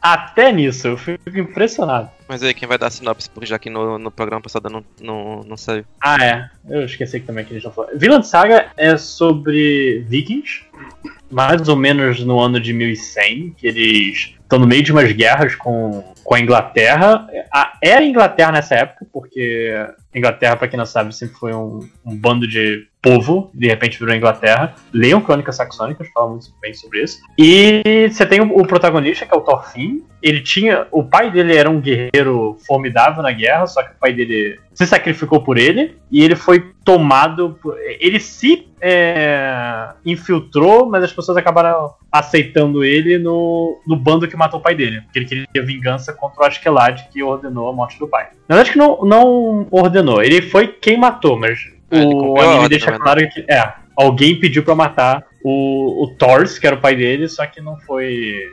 Esse, essa parte da história eles não chegaram até então. Mas o nome Vinland Saga, porque esse Thorfinn, ele é uma, um personagem de verdade na, na história. Ele acho que foi um dos primeiros nórdicos que chegaram na Vinland, que é hoje, acho que se não me engano, nos Estados Unidos. Uhum. Ele que fez um assentamento lá. É, e embora a história. Ele, eles têm, tinha um personagem que mencionou o índios americanos, não sei o quê. Não chegaram também nessa parte da história. Não, não. No mangá ainda não chegaram, gente. Então fica tranquilo. Então, não, mas não chegaram a mencionar. Sério? Não, não. Sério? Não, o mangá tá. é, tipo assim, ainda vai demorar um tempo até ali pra Vinland. What the hell, velho? Como é que é isso? Mas Vinland no- Saga então, no- porra? Não tem Vinland? Não, tem mas no Vinland. Ele vai anime- acabar em Vinland. Mas no anime, o, o- eles já chegaram em Vinland. Tanto que aquele, aquele Quem, navegador quem da chegou vila. foi o, o Eric. Eric Isso. La, Leifer, né? É, Thiago Leifer. isso, que ele até ele já fez trocas com os indígenas americanos. Sim, ele tem uma pena que é de um índio americano. Ele tem É, um o- cocar. É o Life, Life Erickson. Esse era o, o nome dele. Não é Thiago Leifer, não. Tá? Aí, na verdade, é ele que conta as histórias de Vinland pro Thorfinn. No contexto do anime, né? Sim. Sim, sim. Não, ele é um cara que existiu, com certeza. A maior E- parte dos personagens existiram. Cara, Mas a quem, questão quem- é- quem assistiu o Bob Esponja lembra do episódio do Bob Esponja que ele acorda Feliz dia do Liv Erickson. Olha aí, todo mundo que assistiu Bob Esponja lembra disso. Que não é Todo uma Caralho. mundo. O cara falou, ma, ma- ma- falou a frase eu lembrei. que realmente Né? eu, tô, eu estou chocado. Descobrimos uma conexão entre Bob Esponja e Saga. Olha aí. É no mesmo Cara, universo. só pra isso. Claramente. Né? É tipo. Falta o crossover agora. Verso, né? Caraca. Mas Mas então. então. O- mas assim, cara, eu, eu tenho muita inveja porque quisera eu que fizesse um Berserk com essa animação do Vinland Saga, né? Sim. Tipo, Quisera Tá eu que fizesse bem- um Berserk com animação. é, já ajudava bastante, né? Que caralho, é muito bonito, cara, o anime. É Sim. bem. E ele não tá preocupado, tipo assim, ah, eu quero ser o Oye, ao contrário de Berserk também. Tipo assim, mostra o Gats de costa e toca um riff de guitarra. Porque o Gats é radical. Não, ele é um filho da puta que se fudeu a vida toda. Mas não, é, é foda, os Zack Snyder japoneses, eles me, me incomodam muito. Não, mas o. E, e o legal é isso, é animação tradicional, né? Ele não tem CG. Esse desenho, ou se tem, é muito pouco. Não, Eu acho que ele, ele, Uhum. ele faz a modelagem em 3D e desenha por cima. É, O- teve uns Sério? episódios que eu identifiquei que era CG por causa da forma que os personagens estavam animados. Não, mas Que então, geralmente quando- É, o O- personagem ele tem tá- mas assim, cenário com certeza, pô. se, se anima na mão, mas vamos dizer assim, o, o esboço é em 3D, entendeu? Hum, Geralmente quando ele faz fa- um, um jogo de câmeras, é, a câmera fica passando pelo cenário, girando, aí é quando é CG na original. Mas geralmente, a- hoje em dia, a maioria dos animes é feita tipo, nesse esquema, que é CG Ah, mescla, né? e o pessoal desenha por cima. Que, tipo assim, Uhum. o personagem não é, não é aquele personagem, aquele bonecão em CG, mas você usa o computador. É. É, Eu- tipo também um outro, um outro que a gente vai falar hoje que eu, eu gostei muito, mas é CG também e isso é o que me incomoda nele. Ah, puxa Toy aí. Beastars. Oh. Oh. Aí, prisão do Panda- Panda Netflix. Não, tipo, no, no Beastars, diferente dos animes do Netflix, eu acho até que fica ok porque não são humanos, né? São, são os os ursinhos de pelúcia lá. E aí fica mais ok de ver. Sim, sim. Mas aquela animação, eu, eu tô toda hora tá me remetendo a CG de videogame, sabe? Cutscene de videogame. Sim, parece pra caralho. Sempre me remete a isso. Então, infelizmente, acaba sendo, pra mim, um demérito no desenho. Mas. Mas já terminou de Vinland Saga? Que eu acho que tem tanta coisa pra falar. Não, fala mais, fala, fala, fala. Antes, quando a gente sair, a gente sai e não volta mais, né? Pra, pra Não, porque é muito isso que eu me lembro muito de você falando que você já estava mais adiantado no mangá, né? Quando é, a gente começou a assistir. E o legal de Vinland Saga é justamente você ver no começo esse desenvolvimento do Thorfinn, né? Que na verdade é o desenho é sobre ele se colocando no mundo, ele tentando se achar nesse mundo. E eu, eu gostei muito disso, desse desenvolvimento do personagem. Que ele é um personagem revoltado com a vida, eternamente puto com tudo, mas ele não é irritante por causa disso. Você entende tudo o que ele tá sentindo Não, ali. e ele, de- e ele você demora pra torce ser uma ele pessoa boa. isso. E, e vai demorar. Vai, vai demorar. Pode ficar tranquilo que. Tipo assim, até o Thorfinn ver. Caralho, eu tenho, acho que matar pessoas não é tão legal. Vai demorar, vai demorar um. Não, mas no ponto que o anime tá agora, ele já começa a se questionar muito, né? O problema é que a vingança ainda supera qualquer outro Uhum. pensamento que ele possa vir a ter. Eu, eu parei de ver o anime, ele tá com Canute ainda? Ele aca- É, Eles acabaram é. de. É, o Canute é o príncipe, né? É o rei Isso. da Dinamarca. Não, não. Que, é, que parece ser uma mulher. herdeiro, se, se o irmão morrer antes, né? Des- desculpa. É, Mas quando eu eles parei. encontraram- Eles encontraram os. é, a galera Galeses. da Cornualha, né? Os galeses. Ah, sim, nossa, essa parte é boa, cara. Essa parte é boa. Mas estou falando, o Thorfinn, aos poucos, é, ele, é, aquela história é um cara que foi moleque criado na guerra e aos poucos ele vai entendendo o que é ser humano, cara. Isso é, Uhum. isso é bom pra caralho, entendeu? Eu achei interessante que o anime tá agora tá desenvolvendo outros personagens também, né? E eu gostei do desenvolvimento do Askeladd também. Que a princípio era só um filho da puta, mas ele é pouquinho mais complexo que isso. Sim. Então, mas ainda é um filho da puta. Ainda é um filho da puta. Sim. Ah, A cena, a, a o último episódio que eu vi foi a cena que ele, é, ele vai pra essa. Ele encontra esse vilarejo, que o vilarejo inteiro você, você vê a história do episódio pelos olhos de uma garota Uhum. é, dali, que ela tá, tem seus sonhos, ela roubou um anel, e ela tá se sentindo mal por ter roubado o anel, e não sei o que. E você, já com um pouco de, um pouco de Vinland Saga, você percebe, vai dar alguma merda muito grande com essa garota. E é justamente, eu acho que lá de, tipo, ele, ele quer roubar o, o suprimento do pessoal, e o pessoal falando, cara, a gente não vai sobreviver inverno, deixa metade que a gente vai conseguir sobreviver, não sei o que. E em vez disso, você, eu posso fazer do jeito que você não vai sofrer, e mata todo mundo. Isso. Dezenas de homens, mulheres e crianças naquela vila. Sim. Ele não mentiu. É, não fez ninguém sofrer, espero. É, dependendo.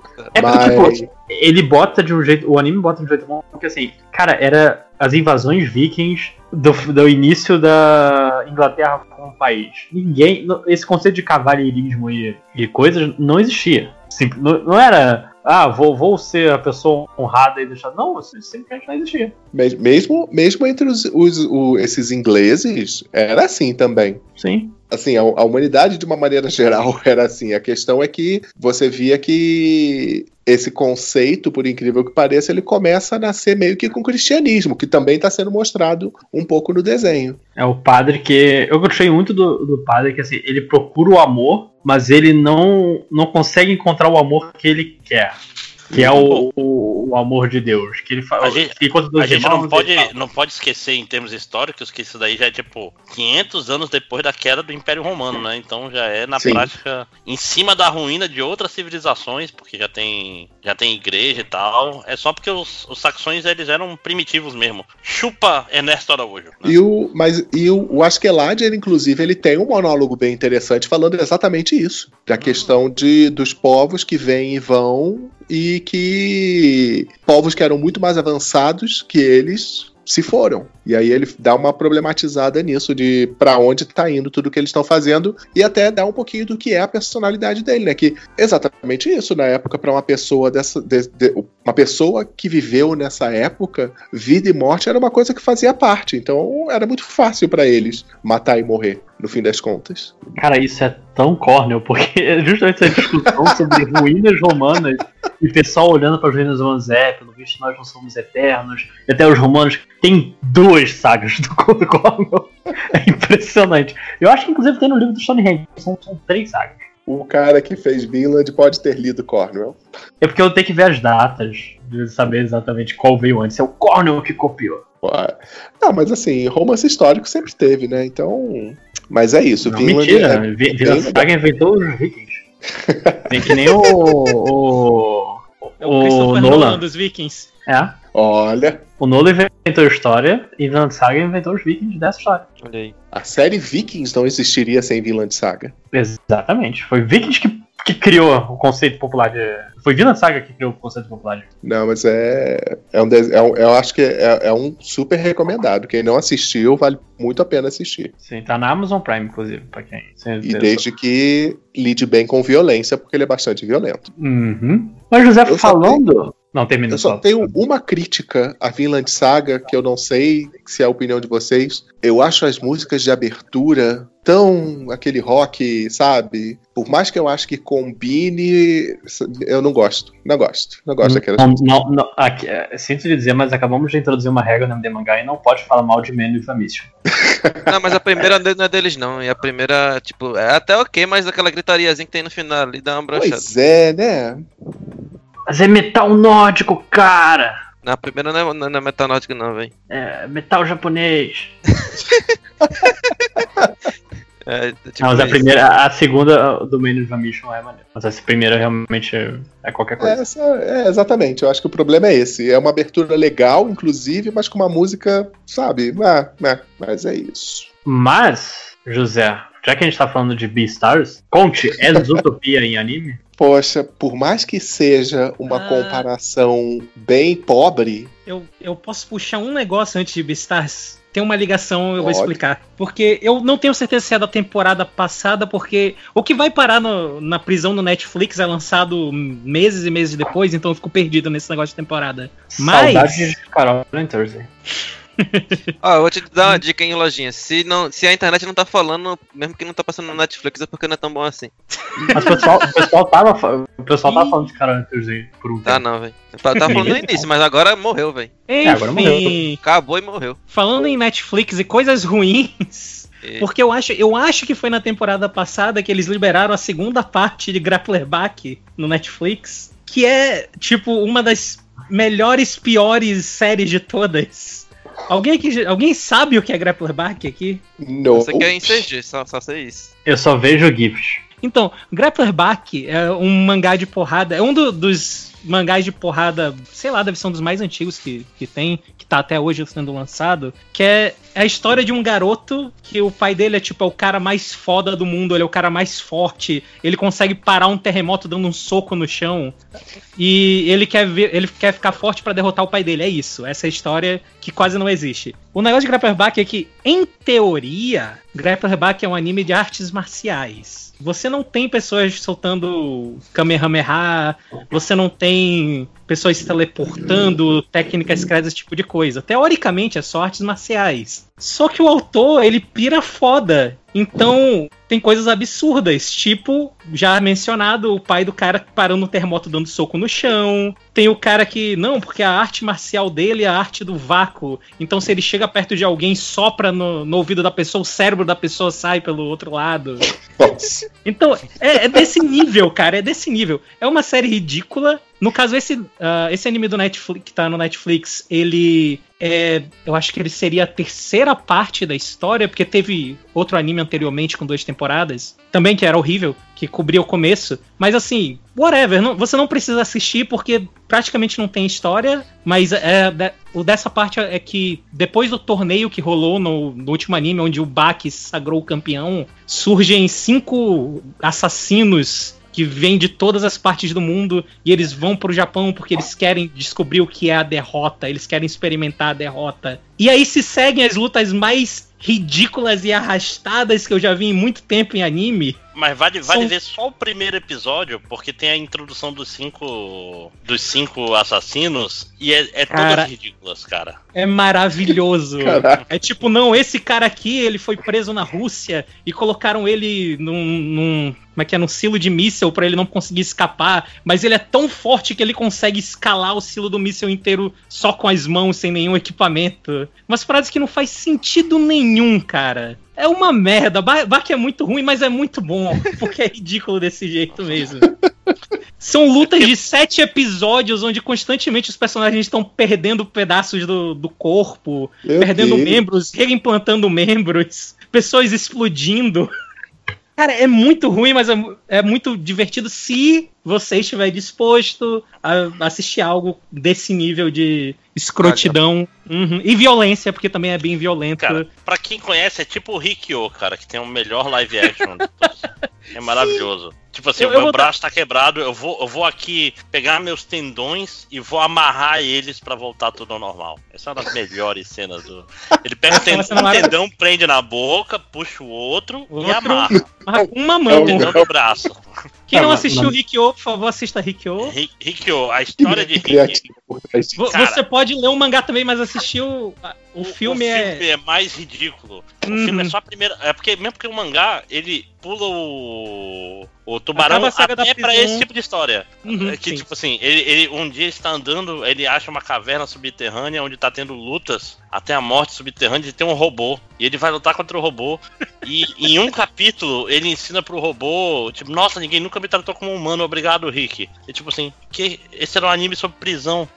Que você tá falando? Onde é que viu o robô, filho da? Ele nunca mais aparece robô, nunca mais tem nada. É, é uma comparação muito digna, cara, porque é, é exatamente isso mesmo. E da- dando um mini spoiler só pro pessoal ter ideia do, do quão ridículo é Grapple Reback, tem o cara lá que ele é o mestre de karatê, ele tá lutando contra um dos criminosos. Em determinado ponto, o cara vai lá e arranca o a mão dele. Aí, tipo, caralho, ele perdeu a mão, e agora? E ele vai lá e dá um soco no cara só com o toco do braço. Ele, ah, porque toda vez que eu dava um soco, os meus dedos doíam, então isso agora. Você resolveu um problema que eu tinha. E aí corta a cena. Aí corta a cena. E quando volta pra ele é tipo, ah não, ele tá reimplantando a mão e o outro cara fugiu. Tipo, não tem uma conclusão.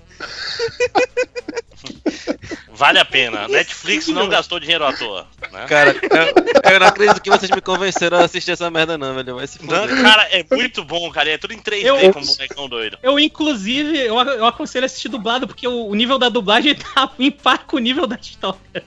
Caralho. Complementa muito bem. Imagina- Mas, Não, Imagina lá. como esses dubladores se divertiram. né? Cara, é muito ridículo. E é, e é legal que o- os, os criminosos eles são de vários lugares diferentes do mundo. Então tu tem coisas tipo dublador brasileiro fazendo, tentando fazer sotaque, falando coisa. Ah, então vamos para o pau. É nesse nível, cara. É nesse nível.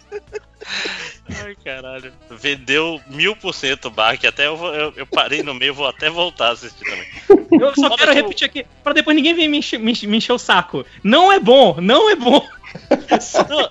E, e é muito parecido com o Kengan Ashura, né? Sim, também. Também é, tá na mesma família, tipo assim, é mais bem dirigido e tal, mas é a mesma ideia, tipo, pessoas imbecis, tipo, a força que não faz nenhum sentido lutando, a troco de nada. Uhum. Mas pelo menos quem ganha Ashura tem uma, uma justificativa boa, que é tipo, as grandes empresas, quando elas têm uma disputa, elas resolvem na porrada. Cada empresa Ah. Tem, um o- tem o seu campeão, aí leva É. pro arena.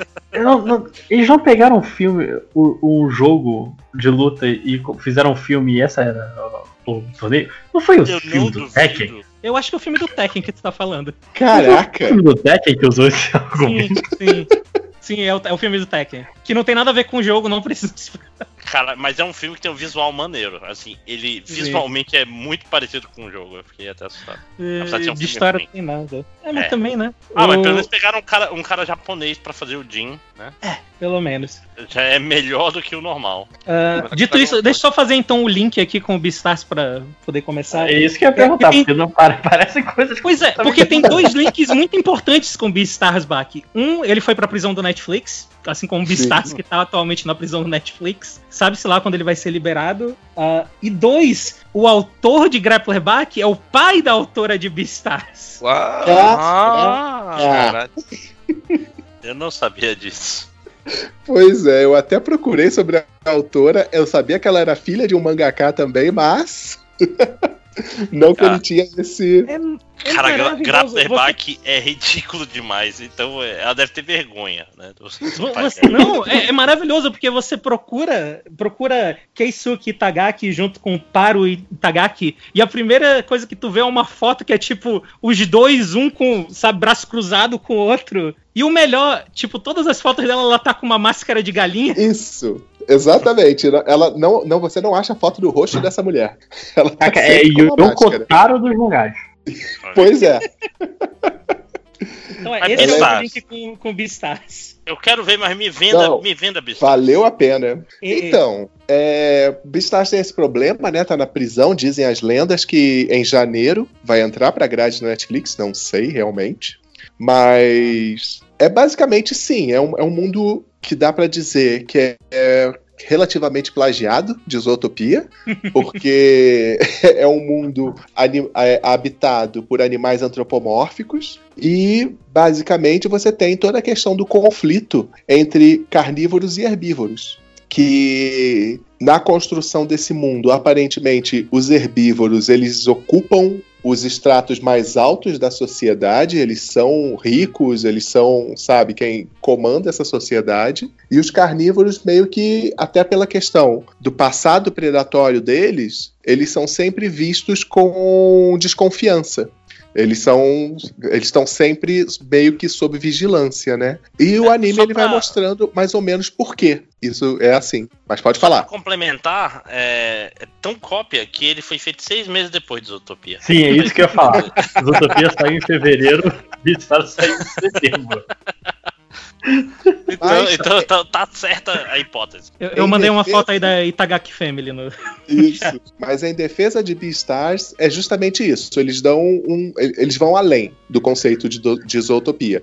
Talvez dava até pra desconfiar que Beastars ele tá num mundo que é muito anterior ao que Zootopia, que você vê já a situação mais estabelecida, e eles estão meio que criando essas regras e, sabe, eles estão ainda entendendo como é que vai funcionar esse mundo com os carnívoros e herbívoros com- é, convivendo. A Zootopia Begins. Dá pra, eu eu Tipo consideraria isso. mais ou menos isso. E a parada toda é que é muito legal. Eu, eu tô gostando muito justamente dessa construção de mundo e dos personagens que ele tá apresentando. Por mais que tenha algumas críticas, né, aí a serem colocadas, como por exemplo, o personagem principal, ele é um, um lobo que ele meio que ele tem vergonha de ser um carnívoro porque, porque por causa justamente do impulso que ele sente pela carne. É, nesse mundo, o você comer carne, o impulso de você comer carne é tratado meio que como um vício, como uma, uma adicção, que todo carnívoro luta. Só que para esse personagem, para o protagonista, isso acaba sendo um pouquinho mais forte, tanto que ele de vez em quando ele é meio que tomado por esse espírito de fúria,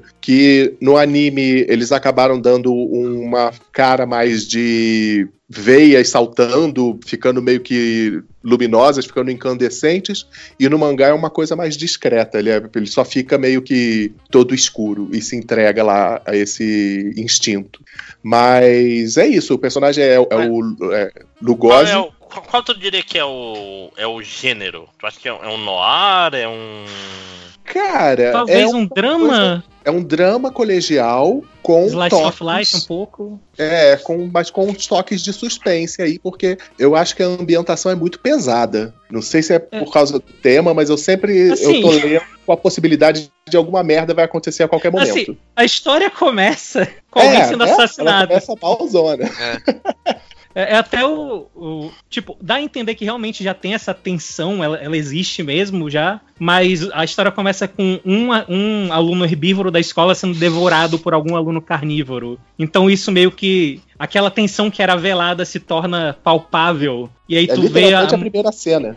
Uhum. E ninguém sabe quem é, então, mas o pessoal desconfia que é alguém da escola, então tá o tempo, tá meio que o tempo todo ali o, o personagem principal sendo um carnívoro, ele meio que tendo essas dúvidas sobre si mesmo, né, tentando se segurar e ao mesmo tempo as pessoas olhando pra ele tipo, mano, olha o tamanho desse, desse cara, ele vai me devorar se eu der bobeira. Ele tipo, eu só queria, eu só quero ficar na minha, eu só quero ficar em paz. É, Então, contra ele depõe o fato de que ele é o nerdão gigante esquisitão, né? sim, sim. Que ele Depois ainda é o cara contra ele. esquisito. Eu tô muito Mas é com justamente- publicitários sobre colegial, porque eu jurava que eram adultos. Sim, eu também.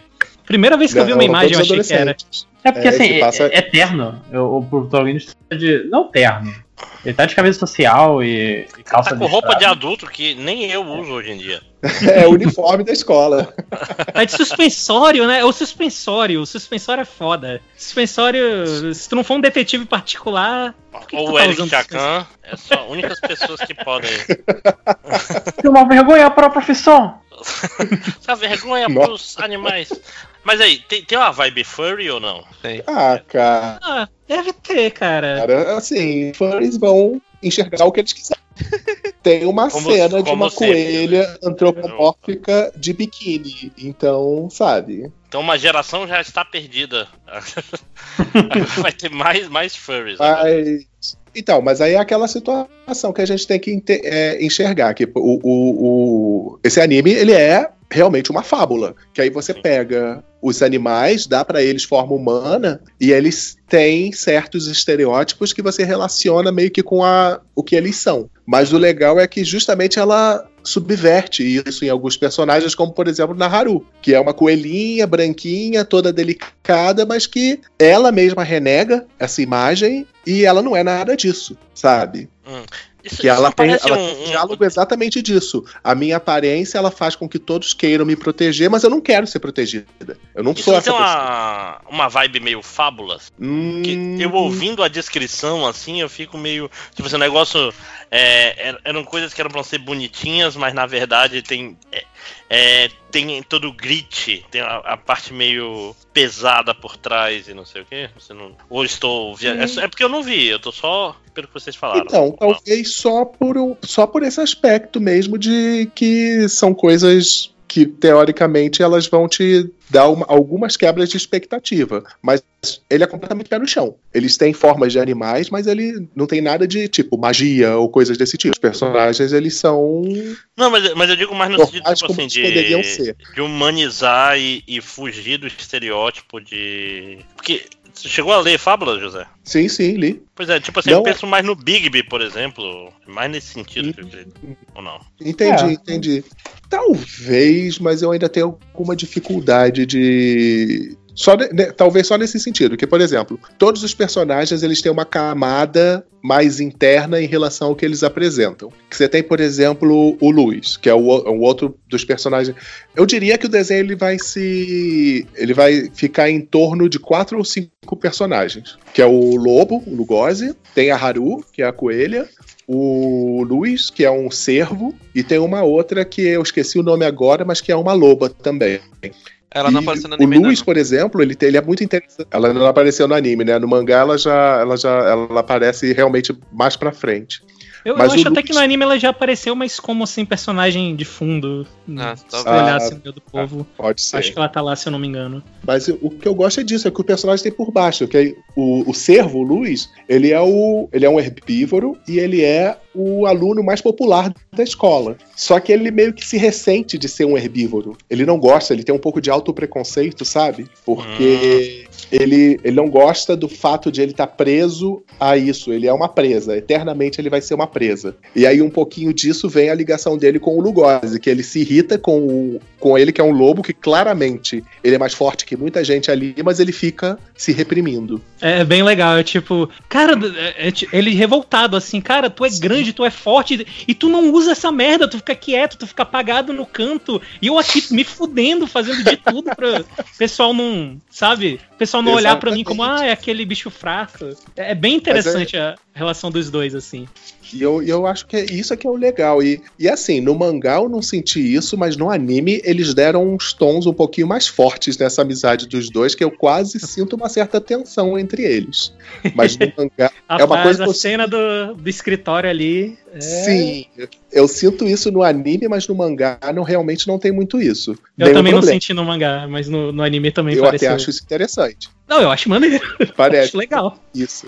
É. E, e é isso. E ele, e ele vai seguindo essa história. O primeiro arco é esse mistério, né? De quem matou esse aluno, que foi. É uma lhama, o- esse primeiro aluno que morre. Quem Eu é tenho, esse coitado. mistério. E, e, cara, e conforme você vai descobrindo esse mundo, você vai vendo. É isso. Talvez um pouquinho dessa semelhança que você vê aí na, na história, o, o Máximos. Que você vai descobrindo que sempre tem alguma coisa mais fodida pra você conhecer a respeito desse mundo. Mas é, é, é um mundo opressivo ou ele tem muito momento slice of life leve? Ele é opressivo por esse fato. São herbívoros vivendo com esses carnívoros e a qualquer momento você acha que vai dar uma merda ali. Tem uma eterna Pô, tensão maneiro. entre eles. Uhum. Pois é, porque, Até- é porque eu estou falando, eu, eu tô tentando entender qual é a- o enquadramento, porque dava pra fazer, mesmo com isso tudo, os japoneses são foda, né? Dá pra fazer um negócio que, tipo assim, hoje é, é o episódio sobre o cachorro se é, declarar pra gata. Aí é um episódio inteiro, né? Tipo, Não, não. Ele vai. não, ele ele, ele é, é, Não. é tenso, então. é tenso quase o tempo inteiro e ele segue isso. É um arco que tem uma linha que vai seguindo bem até o fim, que normalmente é mais ou menos investigativa. Ah, E- mas Tipo, não é. Não, o, o mundo em si, ele tem essa tensão e tal, mas ele é apresentado como tipo, ah, é um, é um mundo normal. Ponto. Uhum. É um mundo normal. Só que como a gente tá indo pela visão do Lugosi, tem essa tensão toda. Mas em teoria, não é que o mundo é tipo um lugar escroto. Ele é meio que apresentado como um. Ah, olha só, a gente Ah, ele é- tá conseguindo conviver e tal. Ele é um pouco E aí- escroto porque, né, tem a Cracolândia, por exemplo. Eu não cheguei tão longe. Mas aí é o mundo normal, né? Mais normal que uma Cracolândia, né, gente? É uma Cracolândia com um twist aí bem bizarro. Ok, estou ficando mais interessado. Vou virar E, até e é- e é legal os detalhezinhos assim no fundo, tu vai prestando atenção. Sim. Aí tu tá os caras andando no corredor, aí eles passam assim. Aí tem uma porta do tamanho normal e uma porta pequenininha pros bichos pequenininhos entrarem na sala de aula do lado. Tem, tem lá a equipe de jornalismo, que é um bando de animal gigante e o editor é um rato. É um rato, eu acho que é aquilo, sei lá. E É um rato ou é um com hamster, eu não tenho certeza. É, é um bicho muito pequenininho que tá lá brigando com eles, puto da vida e todo mundo morrendo de É medo o- dele. ele tá lá o Jonah Jameson. Me dá Tem. fotos do Homem-Aranha, pô! E cara, eu não sei se você chegou. Ah, você não tá acompanhando o mangá, não, né? Eu, hum, eu li o mangá até o finalzinho do primeiro mini arco, que eu acho que deve ser do episódio Ah, que saiu tá. essa semana ou da semana que vem. Não, Só que pra- o mangá tá bem mais na frente. Eu acho que já tá no terceiro ou quarto arco. E em um certo momento você conhece a família do Lugosi. E, cara, é muito bom. Uh. É muito bom. Assim, só dizer que o avô dele é um personagem muito legal. E que não é, de maneira nenhuma, o que qualquer um pode estar imaginando sendo ele um lobo. Porque aí você entra em outro aspecto desse mundo. Que justamente quando você conhece a família do Lugosi, você conhece outros tabus que existem nesse mundo. Então, é bem legal. Eu gosto, tô gostando bastante, vou acompanhar. É desses que eu Também, também. tô acompanhando o mangá porque eu gostei bastante e eu quero saber o que acontece. Aí, por Eu causa disso, eu tô lendo. Eu tô esperando a temporada do anime acabar pra pegar o mangá pra ler também. Eu acho que eu vou fazer Ah, isso também. Eu- José, é, Ah, mas. eu- é, é tipo assim, eu ou eu vou esperar estar no Netflix, ou eu vou ler o mangá. O que, que você me sugere? Ler logo o mangá e foda-se o anime, ou esperar o anime? Ah, cara, assiste o anime, porque ele te- é um pouquinho, não é tanto, mas é um pouquinho como Kimetsu no Yaiba. O anime melhora algumas coisas do mangá. Ah, importante. Eu, eu senti uma, uma coisinha só que eu senti falta no, no anime. Que eu. Pelo menos até onde eu li no mangá, parece que o, o melhor amigo lá do Lugosi, o cachorro, é um personagem mais. Isso. Ele é mais Ele tem mais importante do que presença, parece é. No, man- no anime. Caralho, Isso. mas, mas olha, me incomoda muito o Lugosi não ser um morcego. Tá tudo errado. Inclusive, essa é a referência mesmo. Exatamente. né? A própria Porra! autora fala no mangá. O Lugosi É. o lobo. Vá, vá, filha da puta. não! É só o nome porque ela acha legalzinho. Porra. Ah, é um, é um desperdício de um belo nome. Ele era romeno? Ele era rom... Ela não gosta, ele era lá do leste europeu. Algo Mas assim. leste europeu. Pois é, tem tanto país lá, né? É. Mas, assim, então, é, para, depois do preconceito geográfico, é, mais alguma coisa sobre Beastars? Acho que é isso mesmo. Então eu posso fazer Porque, um porque negócio. qualquer que eu- coisa a mais que falar vai ser spoiler, então. Uhum. É justo. Eu posso fazer um negócio que eu não esperava que eu ia fazer, que é falar mal do anime de Blade of the Immortal. Opa, Ah. tamo junto. Eu vi o primeiro episódio. Um abraço, não. Inacreditavelmente ruim. Tamo Puta junto.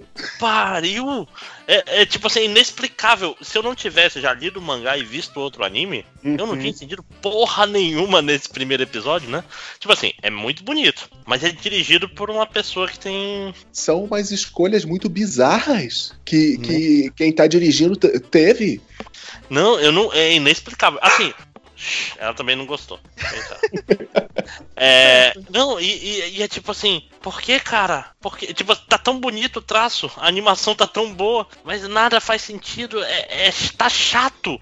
Uma história que é, é direta, é, é tipo assim, uma história interessante, ele, ele sei lá, eu não consigo Não. explicar a, O essa primeiro ruindade. volume, o primeiro volume do mangá é um storyboard. Não tem o que fugir dali. É, Não, e, pô, exatamente, e tipo assim, ah, tudo bem, eu quero cortar tempo. Tinha forma de cortar tempo que não eram assim, gente. Mas não É. cortou, porque ele perde tempo mostrando coisas que não tinha a menor necessidade. Sim, exatamente. É, eu, eu não entendi. É, Esse, esse é um anime inexplicável, porque, tô falando, estilisticamente ele tá muito bom. Eu acho Cara- esse traço lindo. E o que, que você achou da trilha sonora? Eu achei uma trilha sonora muito qualquer coisa. É, não, nossa. E são umas músicas esquisitas.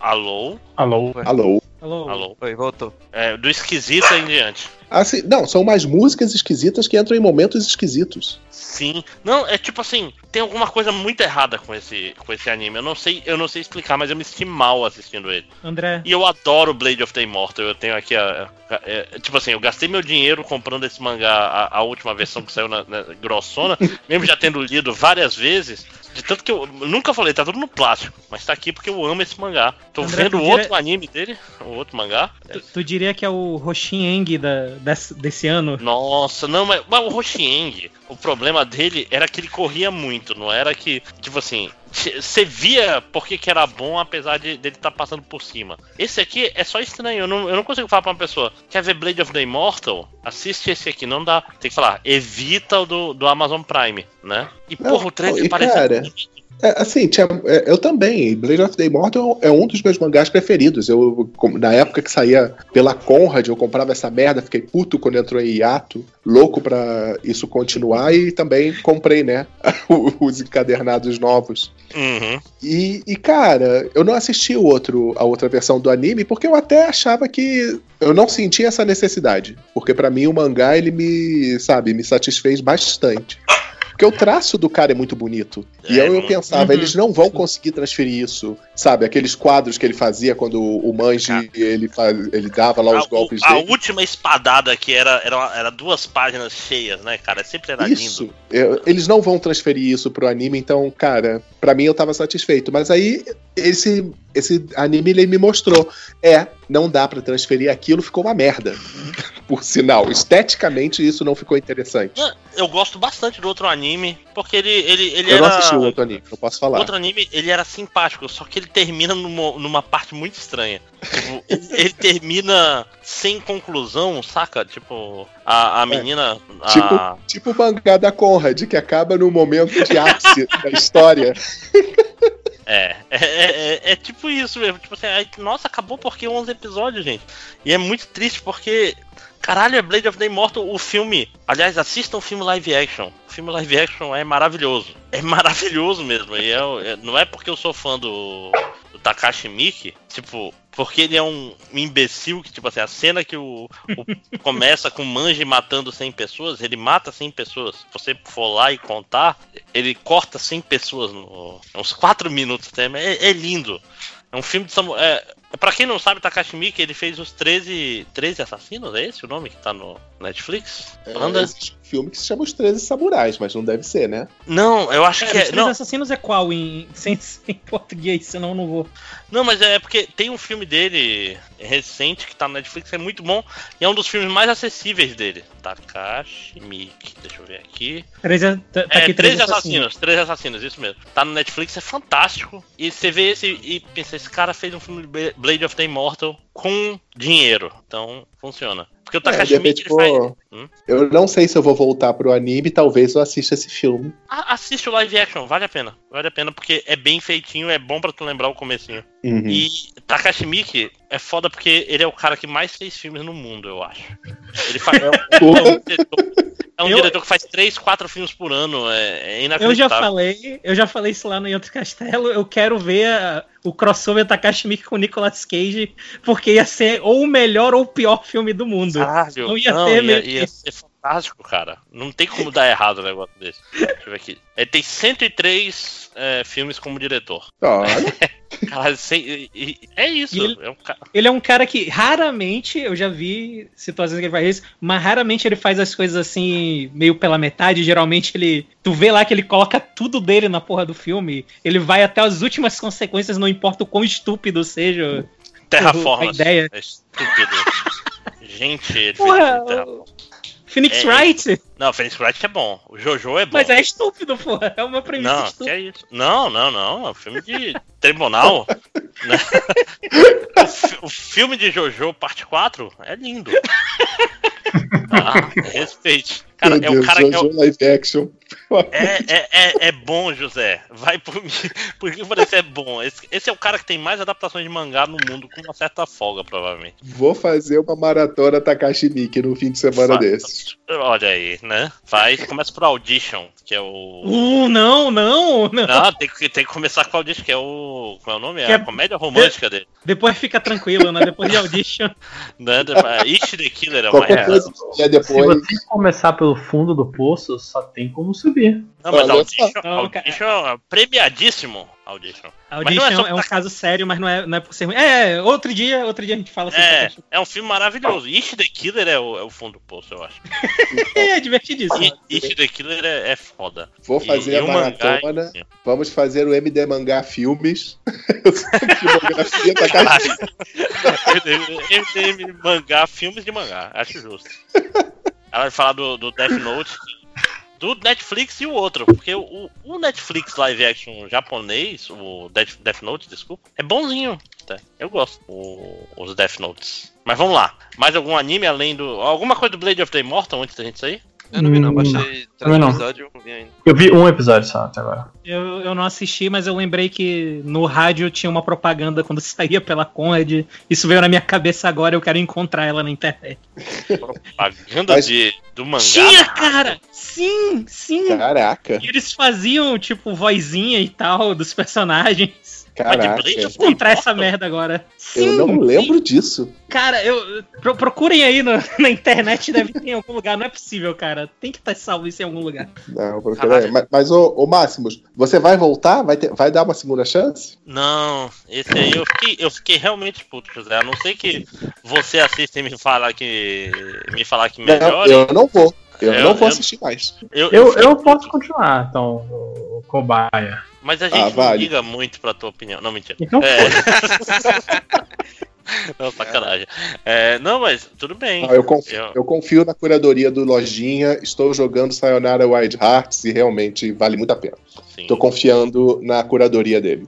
é justo. estou aqui pra isso. Finalmente, alguém tá ligando pra você, lojinha. É muito bom quando isso acontece. Todo, o, o José e os 5 horas estão jogando Sayonara na hora, cara. É, vai demorar. Jogou, Panda? Ainda não, ainda não. Eu, tô... eu voltei pro Magic e aí fudeu a minha finança toda. Não faça isso, gente. Não faça voltei, isso. caralho, voltei pro Magic, é muito, é muito voltei pras drogas, né, cara? Depois de 20 A- anos, cara. eu- venha pro Yu-Gi-Oh! Não, não, não, não. Yu-Gi-Oh! não Bora jogar um gacha. Eu- eu vou- Você já conhece o grupo de Fire Emblem Heroes? Caraca. tava instalado até um dia desses no celular. eu peguei o Legendary ah, Leaf.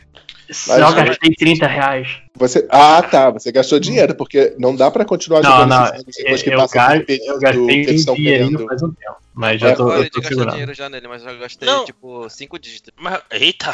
Eita, caralho. O Maxton, inclusive, pagou o tradutor brasileiro do jogo. É, de tanto dinheiro que eu gastei. Pra, pra, pra ficar mais rápido a tradução, não, mentira. É, mas 5 dígitos é mais de 10 conto, caralho. Eu estou muito. Eu estou absurdado. Temos uma baleia aqui no, É. no jargão, né? Do, é porque, tipo assim, Caralho. você tá pagando o jogo de todos nós. Obrigado, Maxwell. É. né? Agora Tipo eu assim, não mais- aposentei, tô gastando mais não. É, mas é, é- é triste, mas é verdade. Eu, eu parei com esse daí porque eu peguei os dois legendários logo no começo e tava tudo muito fácil. Eu É. consegui melhorar. É, é, o jogo ele fez questão de tornar mais difícil. Pois é, Ah, eu já tá. tinha parado nessa hora. Porque eu peguei aquele. é O Hector, eu acho. Hector, é. Cara, o Hector é bom até hoje. Foi É o meu primeiro draw. Não, primeiro. Eu peguei o jogo, aperte aqui e assim sai os caras. Esse é o Hector. Eu ganhei todas as lutas muito fácil. Eu não tenho o Hector até hoje. Eu, eu fiquei usando ele muito tempo, bom. Ah, era tipo assim, morria Eu todo não mundo. lembro se eu cheguei a pegar. Ah, era morre todo mundo e o Hector fica lá e ele tinha contra-ataque e pronto, era só É esperar. porque o Hector foi um dos primeiros. é, No início, era um dos únicos personagens que podia fazer o, o contra-ataque de todas as distâncias. Uhum. E ele tinha uma cor boa, ele, tinha, ele era um personagem de armadura. Caralho, racista. Não, mentira. Porque ele é verde.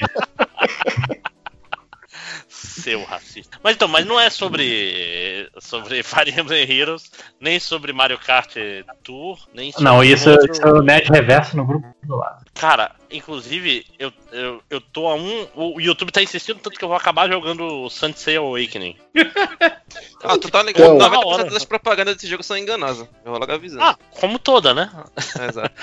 Eu gosto da É, é- propaganda que é o Memórias do Ninja Lock lá do, do treinamento, que é o Shiryu treinando e o mestre fumando o cachimbo. E eu e o Shiryu fazendo, fazendo flexão com o mestre em cima É. dele, né? Pode crer. Cara, o, o YouTube decidiu que eu tenho que jogar esse jogo. Porque todas as propagandas são dele. O tempo Eles descobriram o nicho no qual eles querem te enfiar. Que delícia. É. Então. Mas é, é isso mesmo, eles viram, caralho, esse cara aí gosta de cavaleiros, e eu nem gosto tanto, mas. Então ele vai. Eu vou. Eu vou. Quando, quando eu largar o Mario Kart, eu vou acabar instalando ele.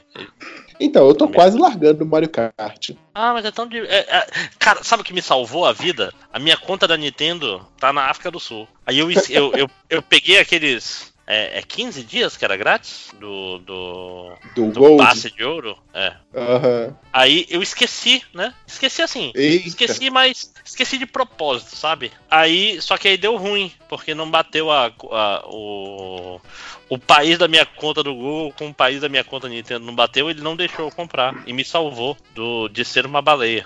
Obrigado.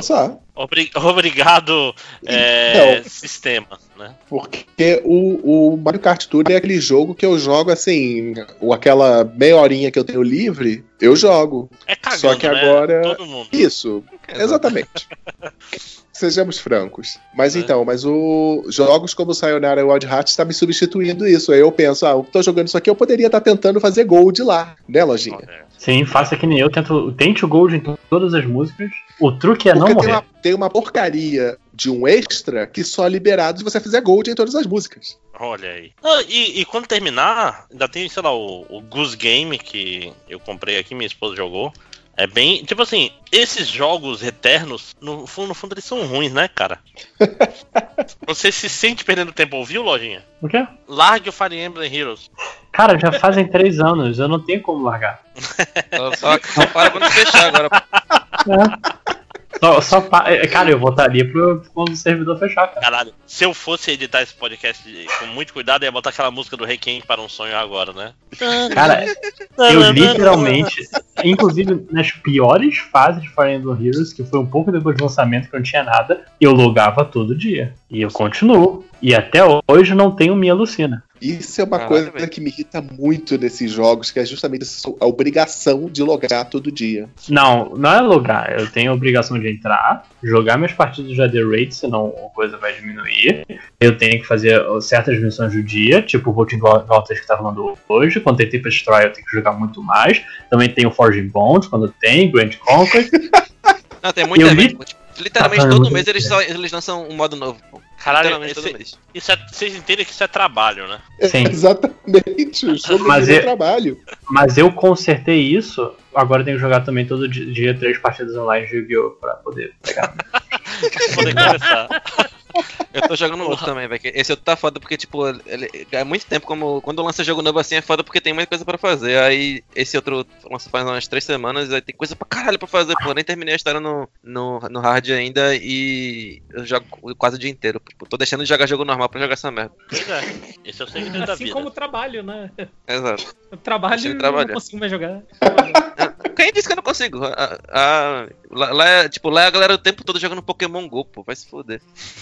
Aí eu digo, ah, já que tá todo mundo com o celular na mão jogando, eu vou jogar também essa porra, foda-se. Eu jogava, eu joguei muito Pokémon GO, eu ainda tava no Rio. E eu até fiquei chocado de quanto tempo Pokémon GO já tem, né? Essa- É. Esse jogo já, já existe já há alguns anos. Porque eu comecei a jogar e eu ainda tava no Rio, se eu não me engano. Ah, 2016. É, Um saiu, ano tipo, antes quase um ano antes do Fire Emblem, pô. E Fire Emblem já vai fazer três anos. Exatamente. Aí eu saía pela. Correndo risco pelo campus da UFRJ procurando Pokémon. Olha só que absurdo. Correndo cara- risco de ser assaltado, porque aquilo lá é foda. Sim. Mas, mas só um, um pequeno comentário sobre Fire Emblem Heroes, que acho. E eu sempre falo isso toda vez que eu tenho oportunidade. Tem um Fire Emblem que foi o Fire Emblem menos vendido de todos os tempos, que é o Tracer 776. E- Ele nunca teve uma chance maior de ter um remake quanto agora por causa de um personagem de Fire Emblem Heroes que se tornou o personagem mais famoso do jogo. Que é um vilão secundário do jogo que menos vendeu da história da série. Porque ele é, tipo, ele é fácil de conseguir no, no, no Fire Emblem Heroes e ele é roubado pra caralho até hoje e mata quase todo mundo que tem no jogo. Cara, ele, ele, ele, sobreviveu, ele sobreviveu a meta de 3 anos de jogo. É uma coisa impressionante. Nenhum, acho que nem outro boneco tá, tá que nem ele. N- Nenhum Hector é tão forte até agora. Mas, gente, por que vocês estão preocupados com o meta desse jogo? Isso que eu não entendo, é um gacha safado? Isso que eu- é, é- é- é- é isso que eu não entendo. Caralho, tem tanto jogo nesse mundo, filho da puta. Eu, eu- mas eu mesmo, ao mesmo tempo eu entendo que eu quase gastei 20 reais no Mario Kart Tour, então eu entendo sim. Faltou pouco. Obrigado, Cara- obrigado, incompatibilidade, eu fui salvo. Cara, eu já tive uns momentos muito tristes nesse jogo, assim, de, de morar debaixo da rua se eu pudesse. Porque quando saiu a Morgan, e eu, cara, eu quero muito a Morgan, vamos lá tentar. E eu fiquei, tipo, o jogo é assim, ele começa você com 3% de chance de ganhar no. o os personagens específicos desse banner, 3% de chance de ganhar o personagem de 5 estrelas, qualquer um do banner normal, 45% personagens de 4 estrelas e 50%, pelo menos na época era assim, de personagens de 3 estrelas. E, eu, e cada vez que você faz 5 summons, você aumenta 25, 0,25% o dos dois, dos principais. E eu fui até 9%. E eu já tava comprando, eu já tava comprando Eu só queria, cara, pelo amor de Deus, só me vê um personagem. Eu não importa. Qualquer um, eu só quero me livrar disso. E não veio. Eu tipo, quando eu desinstalei o jogo, eu, eu- cheguei em tipo 7%. pô. Aí eu desinstalei fiquei puto que desses 7% também era a Orben que eu tinha gastado dinheiro. Tipo, sei lá, 400 Orben que eu gastei dinheiro que dá dinheiro pra caralho. Aí eu desinstalei, aí um tempo, passei umas duas semanas sem jogar, voltei, e aí foi o mês que eu mais gastei dinheiro. Tipo, sei lá, 1.200 pontos. Nossa. Não, não, não, não, mas em gente, me Em dá esse defesa, do, dinheiro, em defesa do Maxon, ele soube usar muito bem o dinheiro. Não, não soube não. ele tá sempre no topo da Eder Race vejo. Aí, Mas os mangás, né? né? Sim, anime da temporada. Cara, eu, eu Posso eu- puxar eu logo- estou Por favor. absurdado. Porque Posso puxar logo o, o, o Boku não, no Hero, não, a, gente tem, que- a gente tem que fazer uma intervenção nesse momento com um amigo. Não, já parei, pô. Faz, faz meses que eu não, Não. compro nesse daí. Mas Nesse, nesse jogo, detalhe, nesse cara. jogo. Faz tempo que eu não Pois compro é, nesse jogo. nesse jogo. Não, cara, e o Lojinha tá aí falando, não, mas ele gastou bem. Que porra, Lojinha? Que loucura é essa? Em minha defesa, não sou o único. Cara, não, gente. Gente, pensa, pensa na vida real. Tipo assim, você tem que ter prazer de enganar o sistema. Esse é o melhor prazer. Não, pô, o prazer, da- o, prazer, o prazer de tu ganhar a aposta é melhor, cara. Porque É, essa não. é uma frase que não levanta nenhuma suspeita. O prazer de ganhar a aposta é o melhor. Bom, Uma frase de alguém que com certeza não tem problema. Ai, gente. mas enfim, eu não Boku no Hero, problema, Eu paro quando eu quiser. Quer falar de Boku no Hero? eu só queria falar que tá rolando Boku no Hero. É, tipo, nem Existe, teve né? nada ainda, porra, no anime, cara. Tipo, essa semana nem teve episódio, essa merda vai se fuder. Ah, mas episódio eu vou cortar aqui da minha, da minha listinha, graças a Deus. É, eu assisti, eu assisti o primeiro episódio, que basicamente foi um recap, né? Do, Eu da nem vi. temporada anterior. Pule, esse cara, pule. Se você já tava assistindo, pula o primeiro episódio que é desnecessário. Acho que o primeiro, no finalzinho, ele, ele engata a história de verdade, que é quando o, o Deku tá indo pra o escritório do outro cara lá. Bem no finalzinho. É, ah, Midnight. mas. eu meio que também desisti um pouquinho de Boku no Hero, que é bom, não é por uma questão disso, mas sei lá, tem coisas que eu acho que são mais interessantes de assistir. Só isso. Essa temporada tá foda, porra. Tipo, é, é, pra mim que é um web safado que assiste qualquer merda, né? Tem, tipo, tô vendo 17 animes só dessa, só dessa temporada. Caralho. Eu tô Porra! Eu Não não posso assisti falar. tô 17 vendo os no ano. Não, tá, tipo, tem 6 Isekai só essa temporada. Tipo, 5 anime de gacha. Esses eu não tô vendo, não. Nem, Ai, nem tipo, o. nem Azulane nem Fate. Fate eu vou ver ainda, mas o Azulane não vou ver, não. Mas. é, Cara, Boku no. Assim, eu tô meio que no automático com Boku no Hero. Já, já vi muito e dizem que, assim, esse é o último arco bom até agora. Porque depois o mangá dá uma pioradinha maneira. Mas.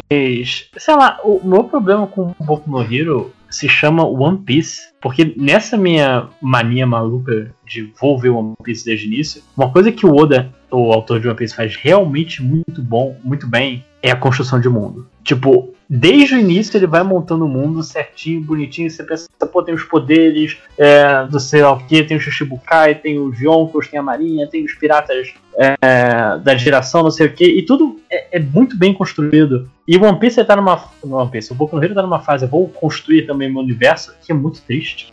Que- eu acho que a culpa mesmo é minha que eu vi o One Piece direto e eu tô com o One Piece fresco na cabeça, mas é muito simples a, a construção de mundo do, do Boku no Hero, ela é muito, sei lá. Ah, e tinha um herói, esse herói tinha um parceiro. E é isso, praticamente todos os nossos heróis vêm de um herói só, que é o All Might. E pronto. Todo mundo tem relação com ele. É, nessa temporada eles até, tipo, no primeiro episódio ou no segundo, sei lá, eles até dão um pouquinho mais que isso. Que, ah, não, porque quando começou a sair os poderes, aí os criminosos antigos meio que se saíram, mas ainda tem a organização dos criminosos normal, que é a Yakuza, não sei o que. Tipo, então, então tem um pouquinho mais nessa temporada. É, mas justamente, ele tentando fazer isso é uma coisa que, assim, é meio qualquer nota. É. Mas é pra isso que tu vê Boku no Hero? Eu, Não, é só. eu, eu, eu vejo Boku no Hero por causa dos personagens. Eu, inclusive, pra mim. Inclusive, é, essa temporada. Esse, pelo visto, do, o- essa temporada tá sendo um. Olha, vamos se focar só no Deku, todo mundo vai fazer os seus. É, estágios. É, todo mundo vai fazer seu estágio com o herói e a gente vai focar no Deku aqui, porque ele é protagonista, né, gente? É, tipo, pra mim deu uma brochada É, um pouquinho porque todos os momentos até então de, de Boku no Hero que eu gostei muito foi do All Might. E agora não vai ter mais All Might, então o que é que vai ter pra mim? Nada. Tristeza. É, então, de Boku no Hero, eu, o, o, o, o Deku, ele é um protagonista tradicional de shonen, mas ele não, pra mim, ele não é tão irritante como esses protagonistas costumam ser. Eu acho ele como personagem ele bastante interessante. E tem vários outros da academia que eu acho que também são legais, que na verdade eu me ressinto, eu me ressinto muito de não focar mais neles, inclusive. Eu Sabe? queria, inclusive, perguntar uma coisa muito importante, José. Quais são as suas opiniões sobre o Bakugou? Cara, eu odeio, ele podia já ter morrido. Obrigado. Obrigado, obrigado por ser uma pessoa decente. Ninguém gosta do Bakugou, porra. Vai se foder, cara chato pra caralho. dois, perso- dois personagens completamente desnecessários que poderiam desaparecer desse desenho, o Bakugou e o Mineta. Sim. Mineta só é o alívio poderiam merda. desaparecer sem prejuízo. Cara, não, É. e pior é o, é o relacionamento tóxico do Deku com, com o Bakugou, Sim, que é muito incômodo, cara. Eu isso me incomoda. Isso é a única coisa que me incomoda no Deku. Por que, que tu fica puxando o saco desse desgraçado? É, só pode ser paixão. Eu só consigo pensar É. nisso. Porque, porque não bicho, pode ser. ele, ele nunca tratou bem o Deku. Nunca. Ele nunca, nunca, nunca aí, Deku. Não é que nem o Sasuke com o Naruto. Aí, dependendo do Sasuke, que ponto chegamos? É. que, tipo assim, o, o, o Bakugou, eu não entendo as pessoas que gostam dele, cara. Porque ele é um personagem que ele, ele é, tipo assim, ele é um cara, ele é da Ku Klux Klan desse mundo. Eu, eu conheço um cara que além de gostar dele, ainda fica chipando ele com a Uraraka, tá ligado? Não, não Que faz é o menor sentido. uma pessoa Ah, doce. Não. Porque todo mundo sabe que o chip do Bakugou é o amiguinho dele de cabelo vermelho. Exato. É, é o único chip Cara, o chip do possível. Bakugou tem que ser a morte. E olha, É, também, né? Isso seria o melhor. Quando Mas a gente é para isso, pra bicho, bicho, eu, eu, eu li o mangá, eu, eu- eu- tipo assim, sério, eu tenho uma raiva primordial desse personagem. Porque ele, Sim. ele é essencialmente uma pessoa ruim, ele não tem qualidades. Sim. E Mas, depois daquela não- briguinha, não? do- de- de- depois da briguinha que teve no final da, da terceira temporada, ele não vai melhorar, não?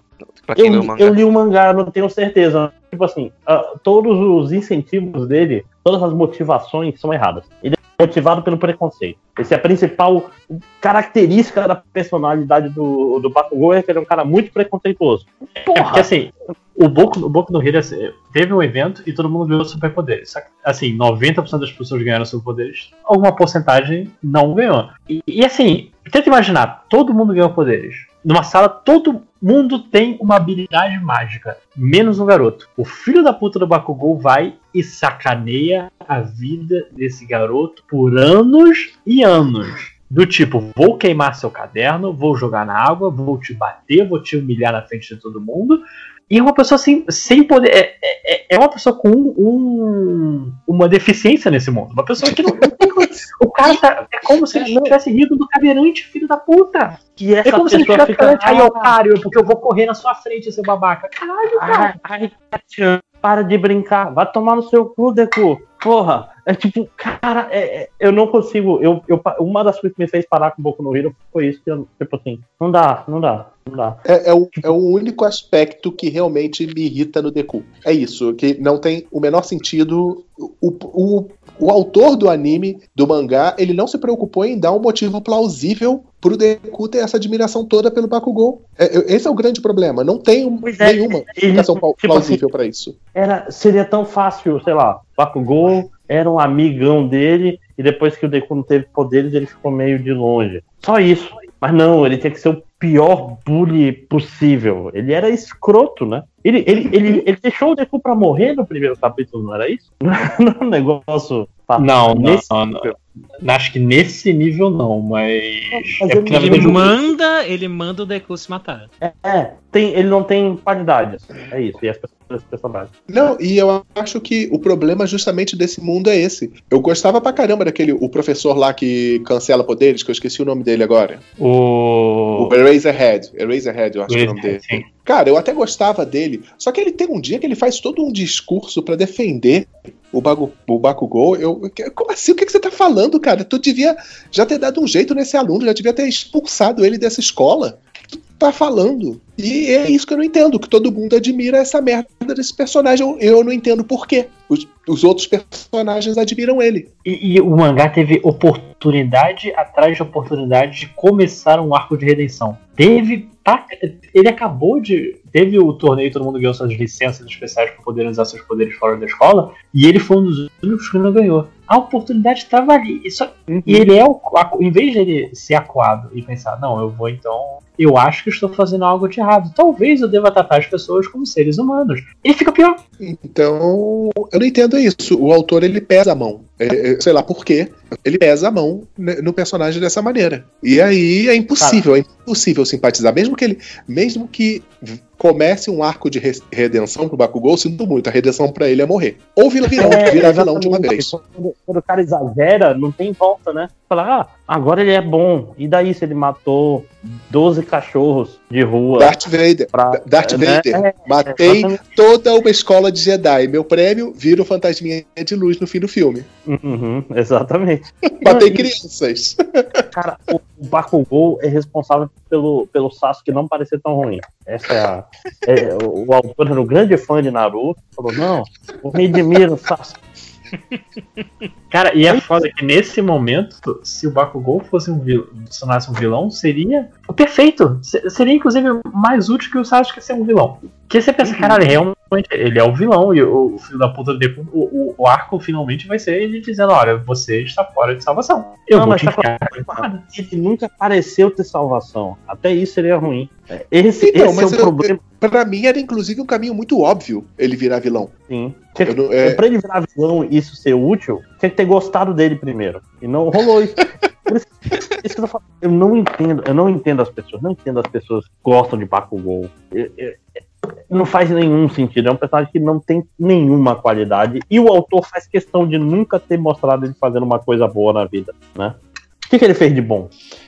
Ai, silêncio, responde. Cara, eu tô realmente, eu tô realmente pensando. Eu pensei, ele não ele nunca salvou ninguém, nunca fez nada altruísta. Ele é tipo o pior ser humano. Ele é um psicopata. As pessoas. Ele é um psicopata no final do primeiro arco que ele tem que estar amarrado pra- pra poderem dar lá o, o prêmio do, do, do, torneio, ele é, é, sabe? Na- se eu não me engano, na hora que, que ele é raptado, ele, o Deku não tenta ir atrás dele, só que ele manda ficar, né? É uma parada assim. É, porque ele não quer ser só o Deku, porque É, essa é, É a maior das humilhações. Aliás, eu torci muito que o Deku salvasse ele, porque isso ia ser a maior das humilhações pra ele. Não, e é, todo o plano, eles quase. O, todo o plano de resgate dele, que é a luta onde o All Might perde poder, todo o plano tem que ser baseado no fato de caralho, a gente vai, vai se arriscar, vai fazer uma merda no meio dos vilões mais poderosos do coisa. E é- só que a gente não pode falar ba Bachan, pegue minha mão e vamos voar pro horizonte, porque ele nunca vai me ouvir. Caralho, então não salva! Então não salva! Ele entrou nesse buraco que saia sozinho. Que aí tem que É, falar é. pro outro fulano que ele consegue. Ah, porque ele eu consigo respeitar, não sei o quê. O cara também não fez nada. A única diferença desse outro que, que ele tolera é que ele nunca falou pra ele: Ei, você é um babaca. Ei, vai se fuder me chamando assim. Ei, não sei o quê. Ele aceita rindo. Bachan. Você é engraçado quando você xinga deficiente. E, e sem brincadeira, isso fica muito incompreensível o qual é a intenção do autor com isso, porque, por exemplo, lá no Carinha de Gelo e Fogo, ele tem uma construção muito melhor. Ele começa justamente como aquele personagem meio escroto, mas ele vai evoluindo. E você vê que, cara, quantos arcos já passaram e o Bakugou se mantém basicamente o mesmo? E até esse personagem, ele usou a tática anime, vamos fazer a gente é, se, se sensibilizar com o personagem, porque ele teve um, um passado trágico. E o Bakugou já mostrou, ele não teve passado trágico. Pelo contrário, ele teve uma infância feliz. Os Isso aí nem é o pai dele-. Não, o pai dele tu viu já, só vi a mãe. Ah, o pai Mas dele é um trouxão. E a mãe é esquentada. Mas, porra, não é um. Eu vou ter filhos com essa mulher porque eu preciso de um, de um herói com poder de fogo e gelo pra o meu filho ser o herói perfeito. Eu vou treinar ele pra sempre. Ah, você é um pai abusivo. Não, ele não teve isso. Ele teve uma infância normal. Não, ele, ele é ruim porque ele, é- ele tem uma personalidade ruim. Esse que é, o- esse que é o negócio do Bakugou. É tipo assim, ah, eu, te- eu odeio o Deku porque o Deku não tem poderes. Agora o Deku tem poderes e eu odeio ele mais ainda. Ah, o que, cara? O que, que tu tá falando? Tipo assim, ele, nada nele faz sentido. Ele é um personagem mal escrito. Na verdade, E é. é justamente isso. Me espanta muito querer essa- entender o que é que o autor quer, porque ele sabe escrever personagem. Ele sabe desenvolver os personagens. E nesse aí ele pesa a mão, sabe-se lá por quê. Talvez seja essa a sua teoria. Ele quer redimir o Sasuke. É. mas ó, mas deu certo, porque tem fãs do Bakugou. Então, Pois é. certa ele, né? Que tá ele. Não, Hein? aí E- é errado. Aí é errado demais. Né? Foi um É momento bom de hate. É pra isso que estamos aqui. Eu não tenho nada a Max- contribuir, eu só fiquei quieto. Max, Mas por tá quê? aproveitando que Você é fã 15 mil do. Bakugou? Não, não, é só que eu não tenho nada a contribuir. Tipo, eu também vou ficar falando que ele é escroto. Eu achei que era melhor deixar vocês. É, Põe tipo, eu pra- acho ele é um personagem merda, mas não odeio ele tanto assim, não. É, eu, né, eu não sei, eu tô há muito tempo sem ler ou assistir Boku no Hero, então. Eu não, Sim, não- não- Tá Não, nossa, fazia muito tempo que eu não odiava um personagem, cara. É, e é sério isso. Tipo, porque ele, ele é uma epítome de tudo que é ruim e o autor tá querendo fazer. Por que esse, ca- é, é essa pergunta que o José tá fazendo, por que esse cara ainda tá aí? Né? Que- que- que- qual é o objetivo do, do Deku? Ainda tá, ah, Kachan. Ah, tomar no cu, né? Tipo, Concordo, concordo. Eu só. Nossa, capturaram ele. Bom, deixa ele lá que ele vai virar vilão. Ele, tá- ele- ele concorda com esses caras, rapaz. Deixa ele lá. Tipo Mas assim, é isso. Talvez o, o verdadeiro final de Boku no Hero seja os dois Caralho, vai, ficar, vai literalmente ser Naruto. apaixonados. Não, não, não, não. Os dois vão perder o braço numa luta com eles mesmos e o sangue vai formar um coração. Que nem Naruto. Ah, E eu não tô sacanagem, É, isso aconteceu mesmo Caralho, em Naruto. Eu vou inclusive passar a cena aqui. Naruto 699, que alguém queira ver. Mas o que eu ia falar é. 69, tá? É, isso. É, eu que eu ia falar, é, já que o Max falou que tem viu 15 mil animes, se ele pode recomendar um deles pra, pra gente sair do hate train do Bakugou. Ah, sim. Então vou logo recomendar o que eu acho o melhor anime da temporada até agora, que é o Hoshiai no Sora, que é nada mais nada menos que um, um anime de esporte, e só que é mais drama do que esporte, como todo bom anime de esporte. Que ele é tipo, tem lá um- uma escola que no- na escola tem o clube feminino e o clube masculino de soft tennis. Aí o clube feminino ele é, ele é forte pra caralho, con- é, concorre a nacional e tudo mais. Só que o masculino é uma merda. Tipo, todo mundo, os caras lá não, não ligam pra nada, não treinam, não fazem nada, só, só o capitão. E aí chega a presidente do, do, do conselho estudantil lá e fala: "Ah, se vocês não vencerem uma partida no próximo torneio, vocês a gente vai fechar o clube. E aí, en- enquanto isso, em paralelo, tá chegando um outro, outro personagem transferido da, da, escola, tá se mudando pra um, um prédio que tem elevador e tudo mais, só que como eles moravam num prédio que não tinha elevador e moravam no alto, ele tem o costume de subir e descer só de escada. Aí por conta disso ele tem bastante estamina e quando ele chega no colégio, ele também ele é ele é amigo de infância de, do, lá do capitão do clube de soft tênis masculino. Aí o cara tenta convencer ele a, a entrar no clube e tal, dá todos uns rolos. Aí ele entra pro clube e tal, só que, tipo, a- a- em paralelo a tudo isso daí que tá acontecendo o, a o, o anime de esporte, todo mundo também tem meio que uma treta familiar. Tanto é que no final desse primeiro episódio, que acontece isso tudo que eu descrevi agora, tipo, o, esse, esse protagonista que chega transferido, ele só mora com a mãe. Só, só se muda ele e a mãe. Uhum. Só que no final do, do episódio, o pai dele meio que invade a casa, procurando dinheiro, e mete a porrada no, no, no, no- no- carinha lá e, sai- e vai embora com dinheiro. Aí, tipo, o cara já fica, tu já fica, caralho, que porra é essa aqui? Tipo, o cara batendo na criança. E aí meio que todo mundo no, no, no anime, no- do tipo do, do clube lá, tem uma tretinha com, com a família. Tipo, o capitão, ele não se dá muito bem com a mãe. Aí tem outro cara lá que a mãe dele jogou água quente quando ele era, tipo, tinha um ano de idade nele. Caralho, Aí, tipo, o que, o que está acontecendo Mas, no mas meu tem no mas é, sobre é sobre alguém que vai. É é alguém que vai resolver os problemas dele? Tipo um professor Nizuka ou só tem dramas pra Não, colorir tipo, um até agora pouco? só tá apresentando os dramas, né? Tipo, não, não sei se quem vai resolver são os próprios alunos crescendo como pessoa, ou se alguém vai intervir. Tipo, não tem nenhum personagem tipo Onizuka, né, que vai fazer nada. Tipo, só tá aparecendo as coisas lá.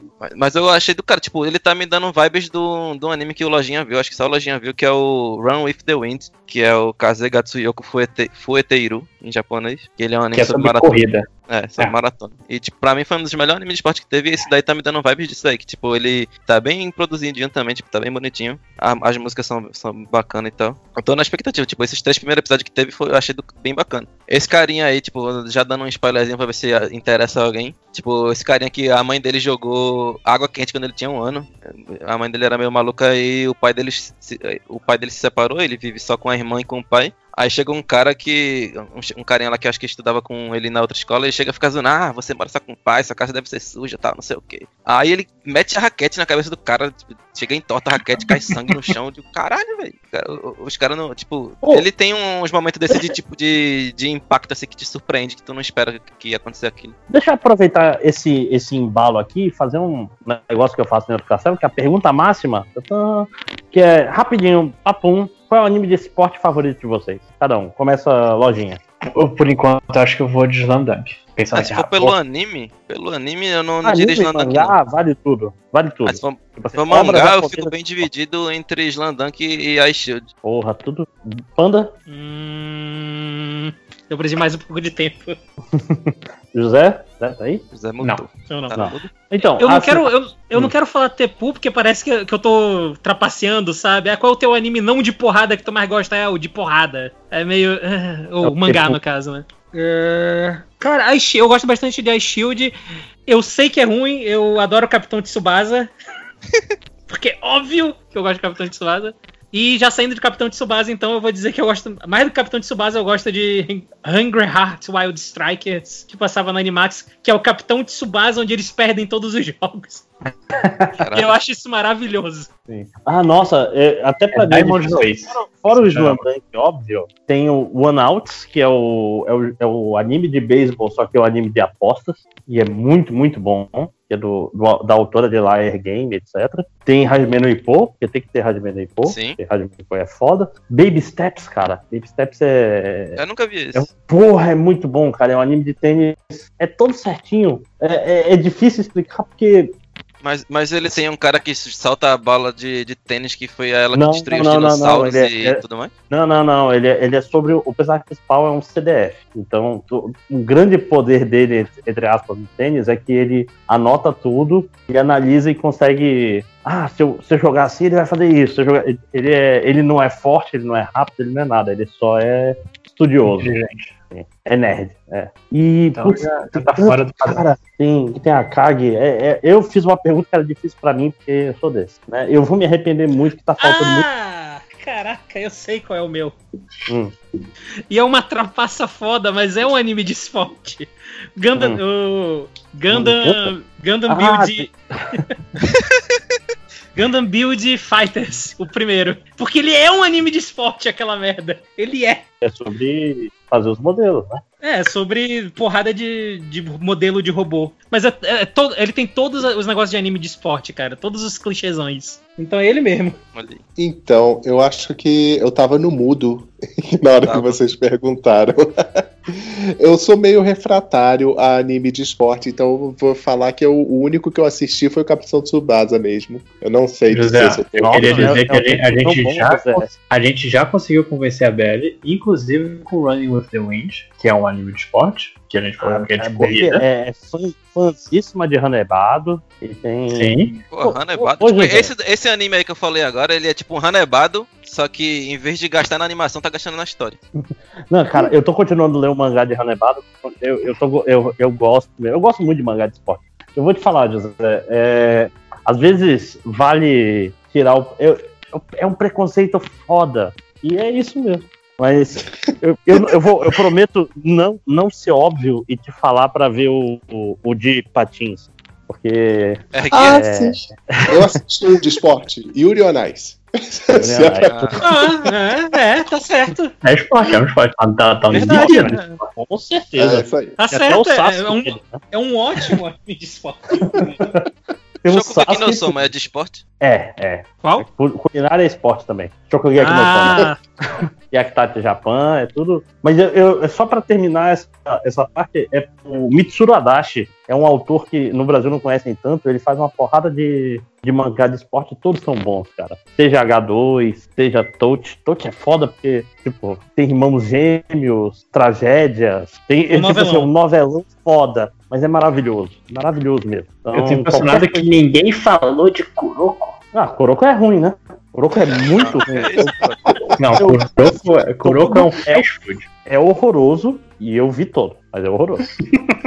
é, é, é- é- tá ele é ativamente ruim. Eu gosto muito do último capítulo de Kuroko, que todos os poderizinhos vão servindo. Que eu gosto, eu gosto Cara, inclusive, que, que todo o lance E da última, é a mesma coisa. a- o Tem lance da a- última, da última jogada que eles precisam fazer. Porque os filhos da puta têm a porra de uma filha de um treinador de basquete e eles sempre têm o pior condicionamento físico. E o todo lance é: olha, a gente tem que fazer uma jogada para ganhar, não empatar. Então tem que ser um, um- uma cesta de cinco pontos, acho, uma coisa assim. Então você, ele vai, o cara vai fazer uma jogada tão perfeita para o, o- a cesta de três pontos que o marcador, todo mundo na quadra percebe, nossa, ele vai fazer a cesta, ele foi instintivamente derrubar e, e o cara copiou o, o salto da terra que ele tinha feito antes. É muito escroto, mas eu gosto muito. É, É bom demais, é louco. faz três pontos e o, e o cara, enquanto ele é tão bonito que vai estar todo mundo batendo palma e ele faz outra cesta de, é, cesta de cinco pontos, é isso. Não, porque ele toma E- falta, ele, ele toma falta e depois ele tem que marcar. Não, e depois ele, e ele joga na, na tabela, eu sei, mas era muito mais legal. E tem o, o. Qual era o nome do, do golpe supremo? O, o, Razão? o Double Dive, alguma coisa assim? Qual era? Double Dive do que, porra? Não, eu confundi o nome. O, o que o. O, que tem. Você tem os poderes de todo mundo Metal- combinados. Ah, o Kisser lá, o Perfect Cop. Não, não. O, o que todo mundo no final usa pra derrotar o Akashi, que é o cara jogando com a equipe e ele tem um instinto, só que eh, teve Ah, que é o Wi-Fi Zone, né? Não, é- não é o Wi-Fi Zone. Se bem que Sim. o Wi-Fi Zone é do, do Akashi, porra, que ele passa pra todo mundo. Não, ele compartilha, o outro ele, ele centraliza. É, é, é, é É divertido, doideira, cara. É, é bom. louco, porra. Tipo, eu gosto demais dessas, dessas galhofas aí. Um, um- dos meus guilty pleasure de, de anime de esporte assim é um que é umas lolis jogando Mahjong com poder. Aí, tipo, faz umas paradas muito loucas. Que, eu- que eu que jogo Mahjong também, tipo, só vi acontecer tipo, quatro vezes na minha vida. Eu, eu, eu, lembro que quando eu via Kuroko, eu não- eu- o cara, um cara no Twitter que via anime jogava basquete, ele falava: Então, sabe o poder desse cara que é acertar a cesta de três pontos de qualquer lugar da quadra? Isso não tem como acontecer. Eu, Realmente, parece. Se eles pudessem fazer isso toda hora, acho que o basquete seria muito diferente. Esse jogador simplesmente acabaria com qualquer partida. Sim. Passou pra Mas- ele, opa, ponto. É. E- Inclusive, nem lembro como essa partida termina. Eu também Mas deixa eu, deixa eu seguir então pro próximo aqui. Que eu- eu- o que eu quero falar muito eu vou deixar por último. O Máximo não está aqui pra, pra, pra falar alguma coisa. O Máximo, inclusive, caiu. Sim. E então vou falar rapidinho de Oresuki, que está no, no Crunchyroll agora. Sim. Que é. Que eu estou com. Ore- Oresuki você- é você a pessoa que. Você é a única pessoa que gosta de mim, é o nome, é a tradução do, do subtítulo. Que. Primeiro de tudo, o protagonista é muito escroto. Mas assim, ele, ele é realmente uma pessoa ruim, porque, é, porque todo o plano dele é: ah, eu quero ter o, o meu romance de. de. De, ad- de adolescência. Eu quero ter um romance pra. pra É, né, tipo, ele quer viver a vida do protagonista de comédia romântica. É, que é a vida do protagonista de comédia romântica. Só que ele é o personagem secundário, porque o amigo dele, o melhor amigo dele, é o protagonista, que tem duas garotas que gostam dele, a presidente do conselho e a amiga de infância do, do, do cara. E ele fala: Olha, já sei, vou fazer o seguinte plano. Que ele, as duas. Não, calma aí, que É. tipo, a- as duas chamam ele pra sair, e aí ele acha que elas vão se declarar pra ele, só que elas falam que gostam do amigo dele. E ele faz e, cara elas de pula. sempre, e, ele- e elas sempre falam com ele: Vem sentar comigo nesse banco. É, o banco é o, é o protagonista verdadeiro, essa porra. O, o banco é o protagonista dele é o protagonista. Que ele chega, ah, vem falar comigo nesse aqui, ah, porque eu gosto muito do seu amigo, eu tava no corredor oeste quando vi numa cena, ele tava muito feliz, ela tava, eu tava no corredor leste quando ele fez isso. Cara, tava todo mundo na mesma cena de, de coisa. E ele fala, já sei, eu vou, vou fazer com que as duas tenham chance, uma vai dar errado, e eu fico com a que sobrar. Perfeito, todo plano tá, tá ótimo. Eu, eu fingi toda a minha vida ser uma pessoa boazinha, e não sei o que. Então vai, vai dar tudo certo. Até que chega outra garota, que é a terceira, é, terceira garota desse anime todo de harém, que ela fala, olha, eu gosto muito de você. É, Ela convida ele para um banco, o banco no meio da biblioteca. e ele ela se declara pra ele. É muito engraçado que o banco tem o seu próprio tema, que é o tema do Darth Vader. É. Toda vez que alguém vai se declarar, é o banco que está ali. Cara, por que o banco está aqui? Você não sabe como esse tipo de coisa é entregue rápido, não sei o que, mas por que o banco está aqui? E, e é um anime que, assim, ele podia muito ter acabado no terceiro episódio, porque o arcozinho dele é. É. Ah, eu vou botar o. Vou tentar fazer isso, só que essa garota, ela, pelo visto, ela sabe do que eu quero, ela sabe. Ela gosta de mim, ela falou que gosta de mim. Ela. Ela tá aqui no. Ela, ela me obriga a passar tempo com ela, porque ela gosta de mim, ela sabe o segredo, que eu tô tentando ajudar as duas e não sei o que. Só que ele descobre, ele descobre que o protagonista, o, o amigo dele, é um escroto do caralho. Ele queria, na verdade, ficar com essa garota que gosta dele, ou seja, fazendo um pentagrama invertido no caralho do, do triângulo amoroso. E. Só que ela não gosta dele, porque ela também estava naquele corredor, na cena fatídica. E ela viu que, não, realmente você. É, eu não importo com você, eu importo com seu amigo que estava esperando você, o, o, o, o, coisa inteiro. E no final das contas.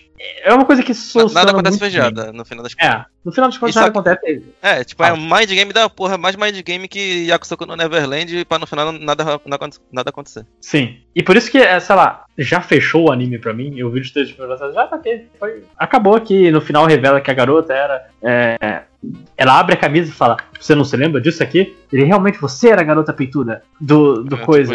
É muito idiota, é muito escroto, mas é bem escrito. Esse é o problema. E- Eles fazem muito bem o lance do aproveitar que o cara é um babaca e jogar contra ele e você torcer pra, as coisas darem certo, mas também torcer pra isso, poder. É, tipo, as reações dele eu acho que são a melhor parte do anime, velho. Que, tipo, ele faz umas caras muito retardadas. Tem hora que ele faz até um, um Shungokusatsu lá, o especial do Akuma no fundo assim, cara. É, Mas assim, eu quero ver onde vai, vai dar, até porque eles introduziram uma nova garota, que é a garota do, do jornalismo, e não é, sei e pela quê. abertura deve ter umas três ainda. Sim, a abertura é cheia de, de garotas. É, ele, ele, ele fala que é, o plano dele, o segundo plano é: ah, agora vou ser um protagonista de Arém. Vai dar tudo certo. E não vai dar certo, mas eu quero saber como não vai dar certo. Exatamente. Bom, o Máximo saiu, vou ter que puxar esse podcast. é, Tu, tu falando José- assim, ele, tu, tu- a maneira que tu descreveu me lembrou um pouco Prison High School, no sentido de. Era uma série que, que eu. Eu tenho um problema com Prison High School. Que eu olhava assim, eu, cara, claramente o cara que escreve isso, ele tá dando tudo de si, ele consegue fazer as reviravoltas funcionarem. Eu odeio essa série. Eu odeio todos os personagens. É tipo isso, ninguém lá gostava, velho. Todo mundo é filho da puta. Sim, todo mundo é escroto. É, é que eu não vou assistir, porque...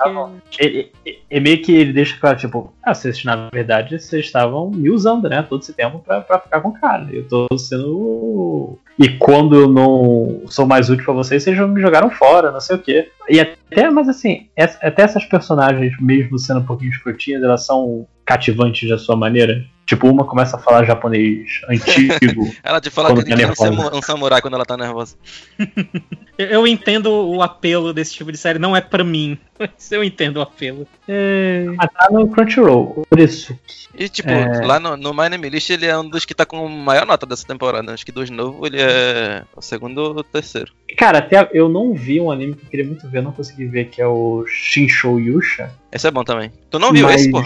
Eu não vi até agora. Porque Qual é o outro que tu vai falar? Calma, isso é uma surpresa. Eu jurava que era ele, pô. Não, É é, um outro. Mas eu queria muito ver esse, porque eu queria um anime engraçado. Não, mas isso. ele, ele, esse daí é, ele é um de um Isekai, um dos seis, seis Isekais que eu falei que tinha. E tem um outro também que é do autor de Konosuba, que é do Que é muito bom.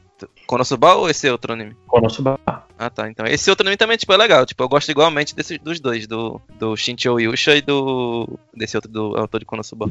Vale muito. Tipo, então, pra comédia essa Conta- temporada. conta tá desses muito dois, então. Não, tipo, o Shinchou Yusha. Shinchou Yusha não, vamos começar pelo outro, pelo autor de Konosuba, que é Hatage Kemonomichi. Nada mais é Ele, do que. ele tem nome em inglês? Pra facilitar procurar. Não, é só Kemonomichi. Cadê, cadê? Deixa eu ver, em nome inglês. Acho que é Kemonomichi, em inglês de alguma coisa. Sei lá, subtítulo. É Kemono Michi. Kemonomichi Rise Up. Tipo, foda-se o nome em inglês, né? Tá continuando em japonês. é. Aí esse daí, ele é, ele é, tipo, tem um lutador de luta livre lá e tal, que ele tá se preparando pra ir pra final contra um outro cara lá. Só que aí no meio da luta ele é invocado pra um outro mundo, que, e, tipo, a, a princesa fala, ah, eu quero que você ganhe dos monstros aqui e tal, que os da- das bestas, na verdade, né? Que, aí ele, ué, você quer ganhar das bestas? Aí, mas as bestas são os bichos peludos, aí, tipo, o cara é meio, meio furry. Aí ele não aceita que tem que, que derrotar os, os monstros do, do mundo. Aí ele vai dar um suplex na princesa e vai embora, sai, sai fugido. E aí ele decide montar um pet shop no, nesse outro mundo. E todo mundo É uma que. excelente premissa. Uma excelente premissa. É, é, tipo, é, é muito retardado, velho. Aí, tipo, ele fica procurando missão que é pra ca- ca- é, caçar os monstros, né? Só que aí ele vai, faz meio que amizade com os monstros e, e aí captura ele pra depois vender no pet shop. Só que até agora no anime ele não- ainda, ainda não conseguiu abrir, não. Ele tá, tipo, a casa dele lotada de bicho e eles se fudendo pra conseguir dar comida pros- pra eles. Tipo, é legal. Aí tem outro que é o Shinchou Yusha, que é um, um Isekai também, que, tipo, tem uma deusa lá que ela ganha o direito de invocar um herói pra, pra salvar um dos mundos mais. Tipo, tem meio que sistema de RPG que tem vários mundos, cada um com seu nível de dificuldade. E aí ela ganha o direito de levar um herói pra um dos mundos mais difíceis que tem lá. Aí ela começa a olhar um monte de papel assim e tal, não sei o que. Ela, um papel voa na mão dela assim, ela diz: Nossa, esse cara aqui é um achado, tem os status tudo alto, não sei o que. Aí ela vai e resolve invocar o cara. Só que ela não vê que lá no, no, no papel tem uma observação que o cara é, tipo, muito cuidadoso. Cuidadoso pra caralho. Aí, tipo, ela, ele invoca ela, ele não. é, é, Quando ele invoca, ele não acredita na, na própria deusa. Ele, ele, ela manda ele pra, pra o mundo lá pra começar a salvar. Ele diz: Não, vou ficar aqui fazendo flexão e foda-se. Quando eu estiver preparado, eu vou. É, o cara faz grind, é o cara que faz. Que, É, que chega no primeiro ginásio do Pokémon com level 30. É. Exatamente. Foi Era exatamente isso que eu ia falar. Não, aí tipo, ele fica tipo duas semanas. Viridian lá. no- Ué. É, aí ele fica duas semanas fazendo flexão e quando, quando ela olha, ele- o cara já tá no level 15, tá ligado? Só de fazer flexão. Ele, não, agora a gente vai. Aí quando ele chega na cidade, eh, eles falam com os NPC e tal, não sei o que, compra equipamento e a, a deusa dá dinheiro pra ele ele faz, ah, eu quero 100 mil espadas, sei lá. Tipo, porque ele tá querendo, não, é três espadas e três armaduras, ele quer três de tudo, porque é uma pra ele usar, uma pra ficar de reserva e uma pra ser reserva da reserva. Aí, beleza, eles compram equipamento, sai da cidade. Aí ele encontra um slime, tipo, um slime level 1, o monstro mais fácil que tem, né? Aí ele vai e usa o golpe mais fodido dele pra matar o slime, mata o slime, só que ele não acredita que matou o slime ainda. Ele vai usar o segundo poder mais fodido dele, que é uma explosão de fogo gigante. Aí ele não continua sem acreditar que matou o slime, aí ele usa o primeiro poder de novo e depois fica nesse loop, tipo, o primeiro poder, o segundo poder, e, tipo, o cara, o cara é muito retardado, velho. Só que a deusa também, a, tipo, a, a as reações da deusa quando ele faz essas merdas retardadas assim são muito boas também. Tipo, ela não acredita, tipo, ela fica, caralho, meu irmão, não precisa disso, porra. É só comprar um- um- uma espada, pô, pra que três? Aí, tipo, a deusa, ela é meio que a mistura do, dos dois personagens principais de Konosuba, que é o. Que é, que é a deusa retardada com o cara escroto. É E o porque, herói, tipo, ele. é, esse mangá que não é do criador de Konosuba, ele é mais parecido com Konosuba. É, ele é muito parecido com o Konosuba. E aí Eu o Lojinha ficou de ver e não viu ainda esse corno. Eu gosto que a descrição que tu deu, como alguém que perdeu muitos anos pro Ragnarok na vida, me lembra muito as pessoas que tu tá chegando em Frontera, aí tem o cara lá que é o High Knight, level 100 e porrada, dando golpe especial em Poring. Exatamente. ah, não, é tipo, depois tem a parte que ele, ele, ele vê que não consegue mais treinar fazendo flexão. Aí ele pede. Aí a, a outra deusa lá dá uma sugestão de, trein, de treinar ele com um deus lá. Aí, tipo, no primeiro dia ele tá treinando tal de boa, não sei o que. Só que o, o outro deus não tá conseguindo ganhar dele ainda. Aí no segundo, no segundo dia ele ganha do deus. No terceiro dia ele tá, tipo, sentado em cima do deus, dando porrada na cara dele e o cara chorando assim. Para com isso, pô. Caralho. Cara, eu, te- eu tenho que muito ver. O problema é que não tá no Crunchyroll, não tá na Amazon Prime. Eu tô com- tava com uma preguiça de, de ir pelos É, caminhos tipo, da- das drogas. Funimation tá acabando com o Crunchyroll, pô. Todos os animes bons estão saindo lá agora. Sim, acho que- tá saindo lá. Ah, tá saindo, sim. Só os grandões, o Crunchyroll tá pegando só os grandões mesmo, mas. Tem Funimation no Brasil? Não. Tipo, em real? Não. Eu acho que ainda não. Não dá nem pra entrar no site, tipo, se tu tentar entrar no site, ele vai dizer, não estamos disponível no seu lugar. E aí não Uhum. deixa. É tipo Verve lá, né? Gente, É. se, alguém, se a polícia prender vocês, não me citem. Mas eu acho que tá válido piratear depois dessa. É, tipo, eu tô baixando torrentão mesmo, foda-se. Eu tava pensando em assinar uma VPN pra assinar o, o, o Funimation, mas é muito dinheiro. Prefiro gastar com gacha É mesmo. foda, né, cara? Eu- Porque o, o VPN é tipo, ah, é só 5, sei lá, 5 dólares por mês. Começar que 5 dólares por mês é 100 reais, né, aqui no Brasil. e, e eles não cobram por mês, eles querem que tu pague o ano inteiro. Então, tipo, É, é 300 dólares, sei lá, uma porra É. dessa. é caralho. é- hum, Enfim, eu, eu tenho um pouco de raiva desse negócio do VPN porque faz muito tempo que eu É. quero assinar pra, pra assistir uma parada e eu não posso. É. Exato. Lá no trabalho tem VPN é, automático no Wi-Fi. E foi um dia muito estranho quando abri sem querer o, o Netflix e vi Vingadores Guerra Infinita já. Eu, Caralho, que porra é essa? Entrou Vingadores? E não, é só o Netflix lá fora que tem. Tinha The Office, tinha um monte de coisa. Coisa feia você abrindo Netflix no trabalho, hein? Eu também acho horrível. É horrível, tem muita gente usando, né? Uma merda. Conexão não fica boa, não faço direito. Porra, fiquei gastando do Wi-Fi com coisa importante. Aí é fica complicado de, de deixar baixando na Netflix. Aí poder. Pior que eu nem tentei fazer isso porque eu tava com medo. Porque Netflix falou uma vez que ah, VPN vai perder a conta, hein? Eu, caralho, tô com medo de fazer. Fazer isso comigo. Mas- Não. Não, então já, já falando em, em VPN, em- então porque eu comentei, eu acabei de comentar nesse negócio do minha raiva com VPN, e o motivo de eu ter raiva do VPN é que eu assino um dos serviços que tem aqui no Brasil, que é o High Dive, que é um serviço tenho de também. anime. né, É, ele é, é bizarro porque ele é tipo o serviço de anime que talvez tenha algumas das melhores opções, tipo, tu pode mudar a cor de legenda, tu pode escolher o que fica melhor pra ti e tal. Ele tem um monte de anime dublado em inglês, mas alguns são dublagens boas. Só que a melhor coisa do catálogo dele não tem no Brasil, que é o The Legend of the Gal- Galactic Heroes. É. No Ah, No caso, é eu tô falando da série. falar. Então, eu- nesse caso, o do VPN é porque a série original, que é o OVA de cento e porrada episódios, que se você for. 63. 63 episódios. OVA, OVA. E se você for no My Anime List, ele tá entre lá os, os mais bem qualificados e tal. E eu quero muito assistir, eu não posso, porque o VPN quer me cobrar 300 dólares de uma vez. Assiste o Legend of Galactic Heroes Kuroko Edition, cara. Que todo mundo Então. tem cara de personagem de Kuroko. Então, um dos, Você dos espera animes que todo mundo, eles saiam, eles saiam das naves e comecem a jogar basquete. um dos animes que veio essa temporada e ele pra mim, pra mim, veio do nada. Um dia do nada eu tô passando lá a minha lista do, do Crunchyroll e tem um episódio novo. É a segunda temporada do The Legend of Galactic, Galactic Heroes, a nova tese, né? Die New Days. E, A, no, a noia da tese. e assim, se você tá ouvindo agora e tipo, ah, mas é a segunda temporada, eu vou assistir, não, não vou entender nada e tal. Relaxa, relaxa, sabe por quê? Porque você pega, assiste a primeira e aí você passa pra segunda, porque a primeira temporada acaba no meio de uma luta. É. No Sim, meio um tipo, combate espacial. Es- Explicando um pouquinho essa parte da segunda temporada, na verdade, o, o anime termina, aí as continuações eles estão fazendo em vídeo, e aí É, o Crunchyroll tá filmes. postando. Aí o Crunchyroll tá postando esses, esses filmes como episódio normal, tá ligado? Uhum. A segunda, a segunda temporada, eu acho que ela foi pro cinema no Japão. Sim, isso, é, são cada quatro quatro isso episódios é um filme. É justamente o motivo pelo qual eu não tava esperando que fosse aparecer no Crunchyroll de jeito Exato. nenhum. Infelizmente apareceu, porque é uma série que eu gosto bastante. Mas aí, eu, eu, eu terminei, eu ainda tô no, se eu não me engano, no terceiro episódio da segunda temporada. Vai fechar nessa segunda temporada? Porque parece que tem tanta Não. história. Não, Eu tem muita história ainda. É porque assim, vamos só Pois é, né? Vai lá, o que, é o Legend of Galactic Heroes. Até porque Ele é o pelo rei- nome, se, se você ouve esse nome, você, ah, não vou assistir isso. É, e, e o Né? nome é bem- até porque o nome ele é bem anime velho, mas é porque é um anime velho. Ah, ele começou a ser publicado acho que em 86, que assim, era uma série de romances, um, um bando de livro entre 80 que saiu na década de 80 e começou o anime. E a melhor forma de eu explicar o conceito geral é um Game of Thrones no espaço. Porque ele, ele é essencialmente sobre dois é, grupos é, galácticos lutando contra o outro, que é o Império e a Aliança dos Aliança Planetas dos Livres. E assim, é, ele é sempre considerado, se você pegar qualquer lista de qual anime você tem que ver antes de morrer, o Legend of the Galactic Heroes original, ele é sempre considerado, cara, você precisa ver. Porque é uma parada numa escala, realmente, ele, ele não é uma batalha de, de naves que se poderia muito bem trocar por batalhas na Terra com navinhas modernas.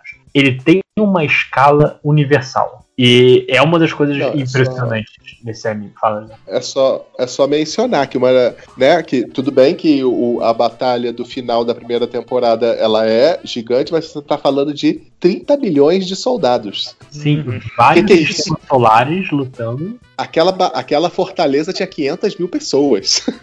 Cara, é, é, é, é uma coisa numa escala não só de pessoas, mas também de eventos, porque o mundo tem sua própria Uhum. história e a, e Aham. a história não é uma coisa, ah, aconteceu no passado, vai acontecendo, vai acontecendo a rebelião da segunda temporada, vai acontecendo a tomada da fortaleza de Isilhorn na primeira temporada, vai mudando o mundo conforme você vai acompanhando. Uhum, uhum. Que às vezes um perigo que esse tipo de série tem é tipo, ah, porque aconteceu uma coisa muito importante no passado e a gente tá agora e vai ser a série inteira pra acontecer um evento importante. E nesse caso não vão acontecendo eventos importantes com o decorrer da série, como o Lojinha falou, vai mudando todo o universo mesmo, né?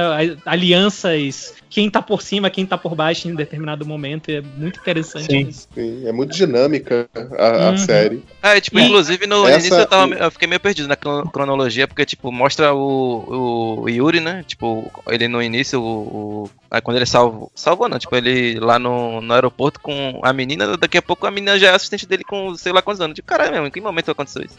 Uhum. É, esse Não, e- início dele é meio complicado mesmo de termos de você se situar. Mas passa Assim, vamos com- Quando- com- começar com o fato de que são. Eu não sei quantos personagens são, cara. Talvez seja um dos maiores elencos de personagem que eu já vi em anime na minha vida. Então, E- a comparação com o Game of Thrones ela é bastante acurada justamente por causa disso. E é um monte de nome escroto. Cara, É. no primeiro episódio, cada vez que aparece um personagem novo, tem a legendinha com o nome Uhum. dele. E isso continua, porque não dá pra guardar todos esses Sim. personagens. Eu Sim, sim. só decorei o nome de três. Da Frederica, porque ela é a única mulher na aliança. Do Yang, porque é um nome fácil e eu gosto muito do Yang. Eu E também. do Reinhardt, porque ele se chama Reinhardt. Ah, E e o Kiri Hirais. É, o que Eu não consigo falar o nome dele. Eu não consigo. Kirchheis. É, é, eu não, não, não consigo pronunciar. Mas o- talvez uma das melhores coisas dessa série, pro pessoal que não conhece, né, é que tem esse conflito, né, entre esses dois lados, e você tem um protagonista de cada lado, então você pode acompanhar da visão dos dois. E o mais legal de- disso também é que não é tipo, ah, eu tô desse lado e eu tô lutando porque esse é o lado correto, porque eu acredito. É meio que os dois lados eles mostram que, ah, não, porque aqui a gente tem uma democracia e tal, as pessoas votam, mas sempre corrupto chega no poder uma galera merda. Exato. É tipo, muito. Brasil 2019, oi.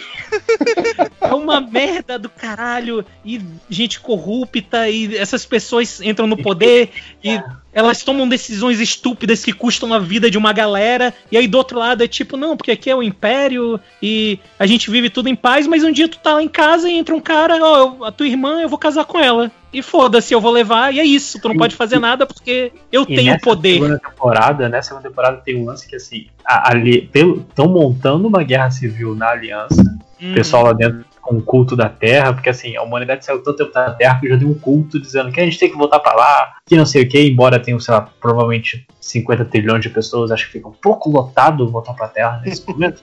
Ma- e, e vai ter uma, também uma guerra civil do lado do Império, porque o Imperador Uhum. morreu e eles estão tomando lados. É- Esse foi a parte bem Game of Thrones. E você indo por fora, tem aquele domínio de Fezan, né? Sim, que é, é um grupo comercial, né? Isso, Comércio. mas você já vê que o, o líder lá, ele tá com algumas ideias já. Sim, ele Mas- vende armas pros dois, acho. Ele, ele Sim, é sim. quem tá lucrando. Tem, tem Ele, na verdade, é quem lucra com a guerra, de verdade. Uhum. Tem muito conceito que você pensa, ah, é clichê. Mas é importante lembrar que é uma série de 1980. Ou seja, boa parte dos clichês ela ajudou a montar. Sim. Cara, e eu gosto muito do- dos personagens principais de ambos os lados, porque eles meio que.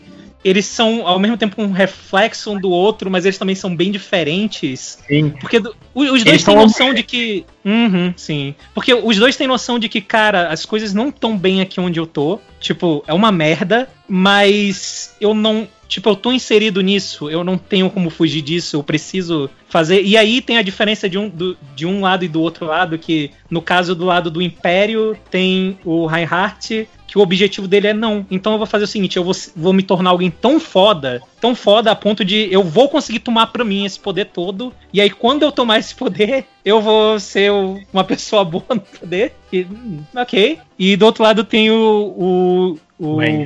Wang, uhum, que ele é um personagem que eu me identifico muito, que ele é tipo o personagem do eu só quero, eu só quero fazer o meu trabalho, acabar e viver de boa. Só que ele não consegue, porque ele é um cara que ele tá sendo o tempo todo puxado pra, pra essas intrigas. Porque ele é esses muito problemas. bom também. Pois é, e ele, ele constantemente cai pra cima. Ele só quer se aposentar e ele não consegue. Porque o lance é que ele é um historiador. Ele, ele tem os diálogos muito bons que ele- ele é historiador por formação. Ele, Ele parou no queria- exército Uhum. por. Nem lembro o que aconteceu, mas assim, ele parou É, no é exército. porque pra pagar os estudos dele, ele precisou se alistar, alguma coisa assim. Isso. É, O pai, pagar dele, os estudos morreu, dele o pai certo. dele morreu. É, o pai dele morreu e a única maneira dele conseguir estudar era entrando pra academia do exército. Que ele queria ser historiador desde sempre. Sim. E ele tem uns argumentos, cara. é, Antes de comentar da relação dele com o Hayat, ele tem uns diálogos muito fodas. Um que me marcou muito no final desse primeiro filme, ele falando que assim, ah, são duas.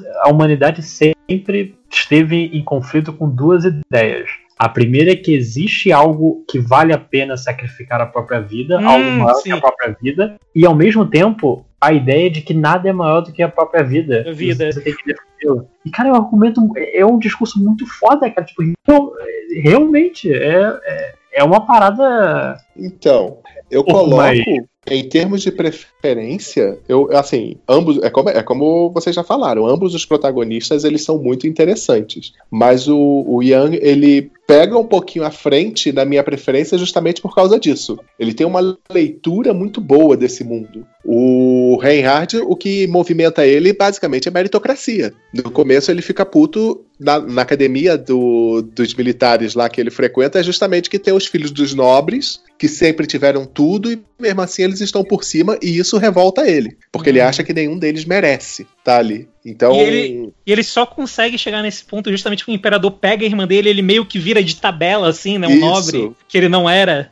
Exatamente, ele usa também isso pra, a favor dele. Então ele, ele acaba sendo um personagem muito interessante e leva lá o Kik Reis com ele, né? Que, O amigo de infância dele. Que, que na Amigo. verdade. Amigo. Amigo, amigo, Amigo. amigo. É, é, pois é, né? É outro, vamos ver aí outro relacionamento que dá pra sentir Não, mas bastante foda, o foda é que o Queixais, ele, ele, ele tem uma tara na irmã dele. Isso, exatamente. Mas eu acho que o Reinhardt, ele tem uma. Cara, Tem uma tara mas, Mas nada vai impedir o fanfic, cara.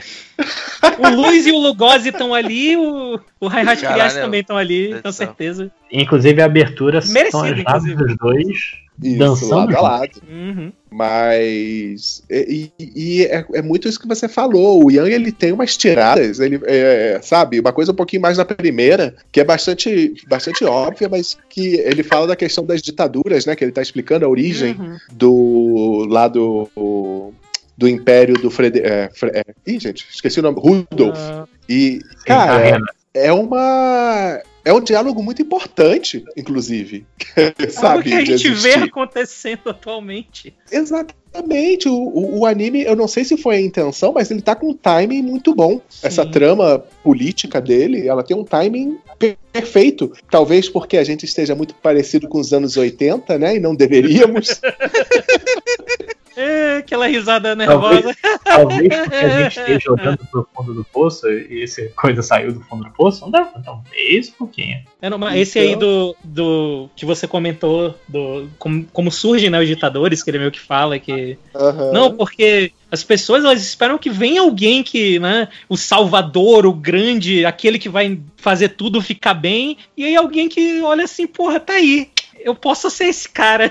Aham, Isso sim, é oportunismo. Uhum. E quando ele fala, inclusive, que e tanto quem apoia quanto quem não apoia é culpado, porque muitas vezes quem não apoia só observa. E, cara, é uma frase realmente muito adequada para ser dita nesse momento. E toda a trama política lá das- da aliança insistindo numa guerra que não eles sabem que não, não tem sentido continuar, mas porque isso vai melhorar a popularidade do governo, sabe? Isso aí é muito atual. Sim, sim. E é também o lance. tam- Você também tem os personagens na- nas beiras dessas coisas. Tem a, a garota que estudou com o Yang, que ela, Uhum. ela é uma ativista anti-guerra. Isso. Tem agora, por causa do lance da. é, o lance do problema lá da guerra civil iminente do, do Império, você tem uma das garotas que poderiam ser é, as herdeiras, porque não- o lance todo é porque não há um herdeiro correto, e a garota poderia ser herdeira, e ela, tipo, não, a gente tem que firmar aliança tal, tal, tal, e não sei o que, e depois ela vai conversar com o Hayashi. Ah, porque eu, eu- meu lugar co- como mulher nesse mundo, eles não esperam que eu tenha uma posição de poder. O que o máximo eu posso fazer é brincar nas sombras e, e, e botar, tipo, a, a personagem mal entrou e já, já vai, já veio com os pés na porta, sabe? Uhum. Agora, dica, dica pra, pra quem tem família de Bolsominion, assista Legend of Galactic Heroes com, com eles aí. Vai iluminar a cabeça deles. na certa eles vão assistir. Tão certos esses caras aí mesmo, esse cara do governo tá certo. Quer, quer saber de uma coisa? Esse cara mó babaca que, que é, tem um problema com o Yang, tenho certeza que ele tá certo. Caralho, que ódio desse cara. Não deu Ódio certo, não deu certo porque o Yang ele tava torcendo contra. Contra. Pode crer. Mas ah, brincadeiras à parte, é, é, é foda. Eu acho que tá, tá muito, tá muito fantástico. A minha única crítica, que não é uma crítica, é só uma observação, mas provavelmente, justamente, a gente tá falando de livros que foram escritos lá nos anos 80. Do lado do Império, eu entendo toda essa questão da posição da mulher. Do lado da Aliança, eles podiam ter dado uma trabalhadinha, Hum. tentar incluir mais umas personagens femininas interessantes. É, Como o Algum- Lojinha falou no começo, é meio esquisito que tem só uma mulher. Isso. Alguns É, tipo, daqueles sim. almirantes poderiam se tornar, ser convertidos em personagens femininos sem nenhum prejuízo. Tem só uma Sabe. mulher, ela age como a secretária do, do Yang. Isso. Vem. Cara, Cara, é ah, muito hum. estranho, porque, tipo, você tem um.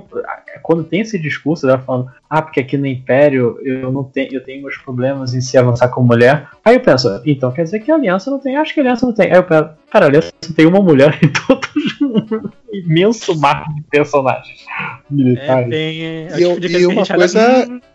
E eles tentam até dar diversidade étnica para os personagens, né? Eu não lembro na série original, mas você vê que tem personagens É, de vários tipos do lado da aliança. Sim. Sim, sim, sim. Cara, mas também essa guerra, essa guerra civil do, do exército vai ser muito maneiro, porque o- acho que o mentor, ou, ou figura é, reconhecida do Império que ajudou o Reinhardt, ele, ele não tem opção exceto ficar do lado do- dos malvados, por assim dizer. Ele, cara, é, é realmente uma, um- uma série especial. É tão especial que assim. E, e normalmente eu, eu sou contra um, uma parada, um, meio que um remake, mas nesse caso é bem justo, porque é inacessível o Legend of the Galaxy Heroes oficial. A menos que você tenha o VPN e assine o Não, nem, nem um Então. VPN. Tem que você chegar nesse ponto, porque assim, são 63 ovas. Sim, sim. É Eu muito que- anime. Eu devo ser um pouquinho mais velho que vocês, eu não sei,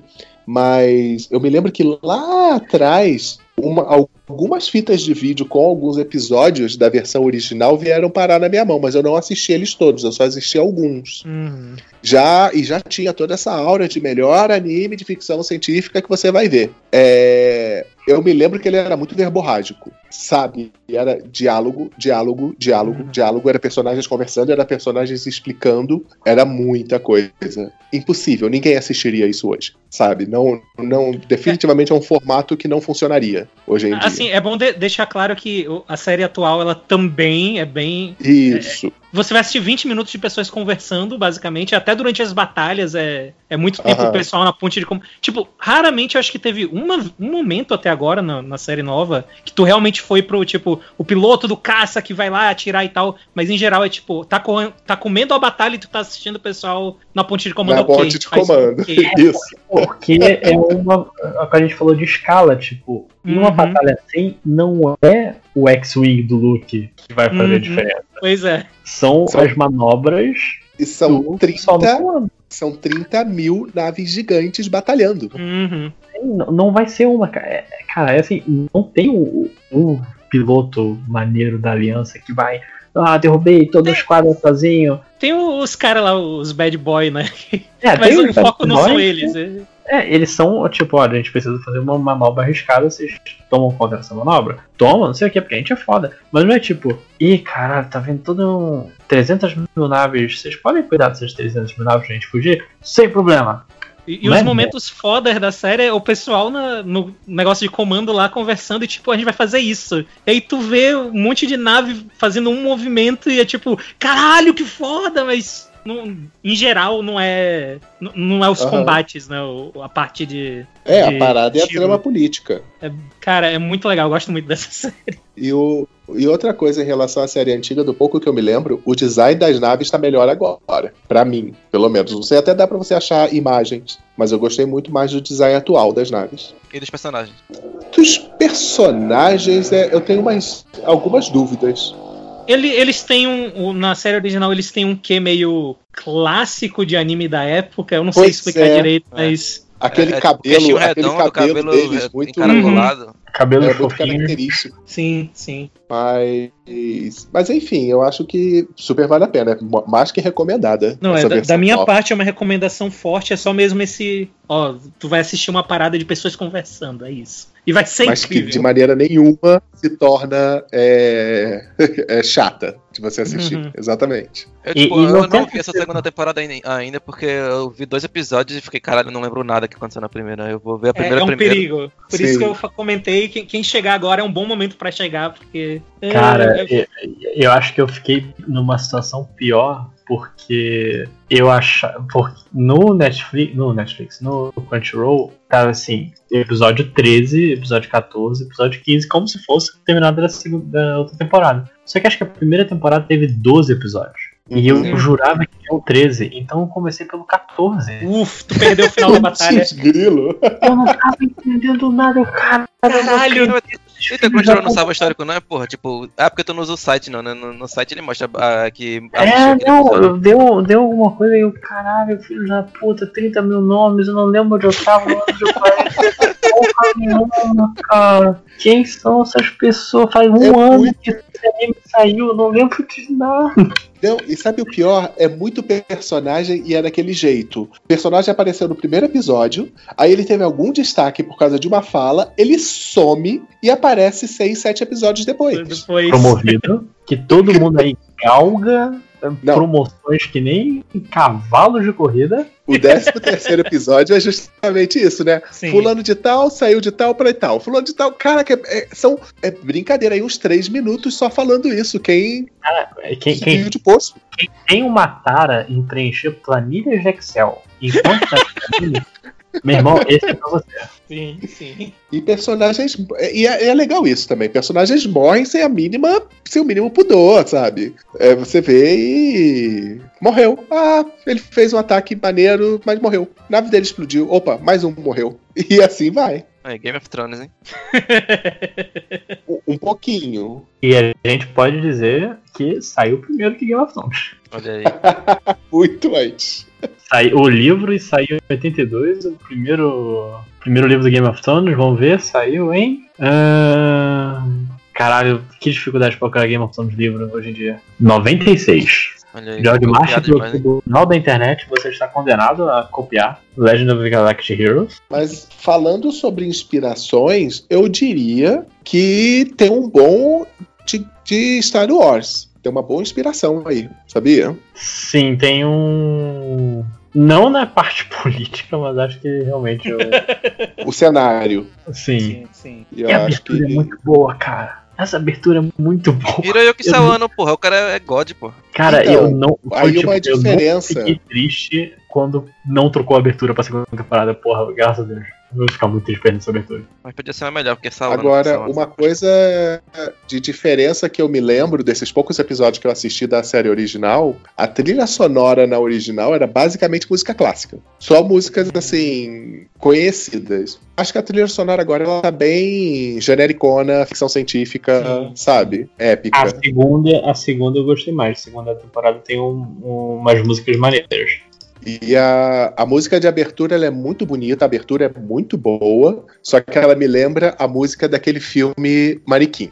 Eu não sei. Perguntem por quê. A- a- o refrão dela me lembra muito a música daquele filme. Mas também tem a- o encerramento. Que é, é, é, é uma sequência de personagens. E o seu desafio no encerramento é falar qual personagem você lembra o nome. Ou é manter um apelido. Porque eu tenho o, o, o cara de óculos da aliança. Eu tenho o babaca que. É o que se dá Hughes da Aliança, né? É o Hughes da Aliança. Eu tenho o cara que se dá mal no, no, no, no Império, que tomou um esporro do, do Reinhardt no, no episódio 13. E assim eu vou montando os apelidos, cara. Porque não dá não. Deixa, eu- deixa eu pegar o, o Eu- nome de alguns personagens aqui do Legend of Tem o cara de rabo de cavalo, que até agora só apareceu. Tem o negro. Cara, que tem, o- que tem o pior nome da série. Putz, grilo. Ah, é, qual é o nome dele? Tem um nome. Sithole. Eu, lembre, eu lembro quem ele é por causa disso. Sithole. É Sithole. Caraca. Não é possível que não tinha ninguém que soubesse inglês pro escritor original falar buraco de merda tá bem próximo. É uma letra. Então, outra inspiração é Star Inspiração Wars. de Star porque Wars. É o, o lugar pra ter nome escroto. Porra, é, é, realmente, acho que. é- E, e- e tem que ser um nome escroto em outra língua. E pro nosso azar, a gente conhece as duas línguas. Ah, tem, tem também o cara malvado do, do Império, que tá do lado, do lado da Hi-Hat. Tem, tem o Bad Boy do lado do, do Império, né? Do, do Sim, Império é não, do- da Aliança, que é o que eles vão recrutar lá, o Ian vai. Ah, é o do, o do esquadrão lá, o Sim, desertor. sim. desertor. Sim. Tem, tem agora o cara com a cicatriz. Cara, É, olha o os nomes. eu-. Vou, vou pegar os nomes aqui. Oscar É, foi- von Rautenhall, Wolfgang Mittermeier, Paul von Oberstein, Fritz Joseph Wittenfield, Adalbert von Fahrenheit. Lembra dessa maluca? Fahrenheit, não, cara? É, o Adalbert von Excelente. Fahrenheit. Cara, tem um Atemborogue no na Aliança. Agora eu lembrei. E, e é foda que a Aliança é um, é um samba de crioulo doido, porque no Império é só nome alemão. Sim. Uhum. Só que é um nome alemão, não é tipo Franz. Não é tipo. É. Schwarzenegger von Schrobbels de Eisenhower. Eu, caralho, parece um jogo da série C alemã, cara. Eu não faço a menor ideia que isso existe É difícil. O negócio do apelido é difícil porque tu não pode dar o apelido de velho pra, pra uma pessoa, né? Porque Tem muito velho. é muito velho branco, cara, dos dois lados. É, pois é. Caralho, eu fui aqui no Wikipedia do Legend of vou tomar uns spoilers, vou até fechar a página. Só vi um grande admiral chamado de grande admiral depois de morrer. Oh, oh, Mas tudo bem, porque tu tava vendo só o nome, né? E tu não vai saber. Exatamente. Mas meu medo, meu medo é ser um dos quatro personagens que eu conheço. Seu Yang, Frederica, Sithole, Reinhardt ou Chris Hash? Qual o nome da irmã do, do, do Reinhardt falando isso? Annie Holt. Ah, é tranquilo. Só que é um, é um nome fácil, no meio de tanto nome difícil, que eu esqueço que é o nome dela. Né? Essa primeira atriz aqui. Não, É um problema. Três cenas. O próprio nome do Reinhardt, né? Reinhardt von Lohengrin. Cara, e o foda, os personagens não falam o nome com eles. Só aparece quando eles aparecem, aparece o título, e você como se você tivesse um caderno de anotações falando, caralho, esse aqui é o fulano de tal, e nunca mais você fala, pô, Eu mano. nunca li essas merdas. Eu- Eu não sei o nome de ninguém por causa disso. Eu gosto muito que eu- do lado do Reinhardt sempre chamam ele de Caca. E Ah, sim. o eu de 5 anos de idade dentro de mim acho muito engraçado. Pô, meu eu de 26 tá rindo pra caralho no City Hall. tá falando. Mas é isso. Série recomendadíssima mesmo. Uhum. Eu, tô, eu parei justamente, no, acho que no segundo ou terceiro episódio da segunda temporada. Eu quero muito terminar logo isso. Eu vou ver a primeira antes e depois vou ver essa daí. Eu, eu, acho, eu acho importante. Ajuda. Ah, Ajuda. rever, pô, porque eu já vi, já, só que eu não lembro. Não, pois é, não, sim, sim, eu acho que ajuda bastante. E, porra, Então- fuder. Essa é uma série que merecia um episódio de recap. Do- do- o primeiro episódio da Uhum. segunda temporada Sim. ser um resumo. Merecia. Mas, mas esse é o problema, porque como é filme, não, não existe um episódio de recap. É meio que. É, é. Aconteceu, aconteceu. Mas, cara, se tiver um fulano me explicando o que aconteceu, porque eu lembrava que assim, eu lembrava que o, o Império tinha dado um- um- uma sacaneada na aliança e agora tomou um contra-ataque. Só que realmente terminou no meio do contra-ataque e abriu a segunda temporada no final do contra-ataque. Quem são essas pessoas? Ah, batalhão, que, quinto batalhão perdeu, sexto batalhão. Quem tava no sexto batalhão? Eu não sei. Devia ser um velho. Não. Chega um momento, chega um momento que ele, quando eles estão querendo negociar uma parada lá, não, tem que falar com o comandante tal. Aí aparece um cara, ué, eu nunca tinha visto esse cara, ele é que é o comandante de tudo, sabe? Tem. É. É, é muito personagem. Pô, mas acho que a gente devia agradecer que pelo menos tá vendo anime. Imagina se a gente tivesse lendo o livro dessa porra. Porra. Nossa senhora. Caraca, eu até tenho curiosidade, mas gente, esses livros devem ser muito ruins de ler hoje em dia. Será que vai ter em algum idioma que não seja japonês? Também tem. Então, parece que parece que em 2018 eles foram traduzidos pela primeira vez para o inglês, Olha só. os livros. Isso é, um é muito livro, cara. Também tem isso. É muito livro, não é possível. Cara, tá de sacanagem como é que. eu- E, e assim, foi lançado entre 82 e 87. Tem Sim. um, dois, três, quatro, cinco, seis. Tem, tem mais livro que por ano. Porra, como assim? E, e esse autor, cara, o legal é que ele escreveu outro, outra série de livros que deu origem a outro anime que foi bem famoso, que é aquele heróica, a heróica lenda de Aslan. Aslan. Caraca, é o mesmo cara. Eu não É sabia. o mesmo autor dos livros. Olha Y- só. Yoshiki Tanaka. E, e tu vê que o cara escreve, né? De fantasia a space opera. Excelente. Filho da puta. Um dia você chega lá, Matheus. Eu tô pegando aqui um- uma merda aqui, pessoal, pra Super Dragon Brothers 4. Deve ser ruim. Da Clamp. Ah, a gente tá vendo isso. ruim mesmo. Que é isso, brother. Showbiz é o melhor anime. Eu gosto muito de muita coisa da Clamp, eu só acho que muita coisa é ruim também. Então, esse que é o problema, né? Clamp tem muita coisa boa e muita coisa ruim. Muita Qual que coisa boa, ruim que é boa e muita coisa boa que é ruim também. Cold Case vocês consideram Clamp? Porque vocês só fizeram um character design, né? Tem gente que. Exatamente. Então acho que é. Não, não seria tanto assim, eu não tenho, não tenho o dedo delas Eu assim. acho também que não. Alguém tem É. mais alguma série aí da temporada? Lojinha. Porque eu acho Eu que se deixar a comprando. gente continuar falando de Legend of the pro... Eu tô comprando o noite. Livro. O quê? Ah, Eu vou tô admitir comprando- que eu também tô olhando aqui. Tô comprando o Kindle daqui. O livro do. Tem que, achar, tem que entrar na Amazon brasileira rapidinho. Deixa eu ver quanto tá na Amazon brasileira. Olha, ele físico tá 60 contos. Hum, Tá, só que eu tô procurando o Kindle. Cadê o Kindle? Só que um livro, né? hum, Um, um livro. Dos milhares. Mas são nove. Só. É. Que Aí, o cara, livro. Mas quantas páginas cada um desses? São dez, desculpa. São dez. De 800 páginas cada um? Deixa eu ver aqui. É, o décimo, ele tem. O primeiro tem 304. Ah, tá. O não. décimo tem 224. Ah, a não ser que, legal. nem- a não ser que seja que nem a Bíblia, tá ligado? Que tenha duas colunas de texto cada página. Deixa eu- Mas eh, tem até o peso aqui, se alguém se importar, 280 gramas. Olha. Mas eu, eu não Mais- tenho Kindle. Mais leve que o controle de Shonen.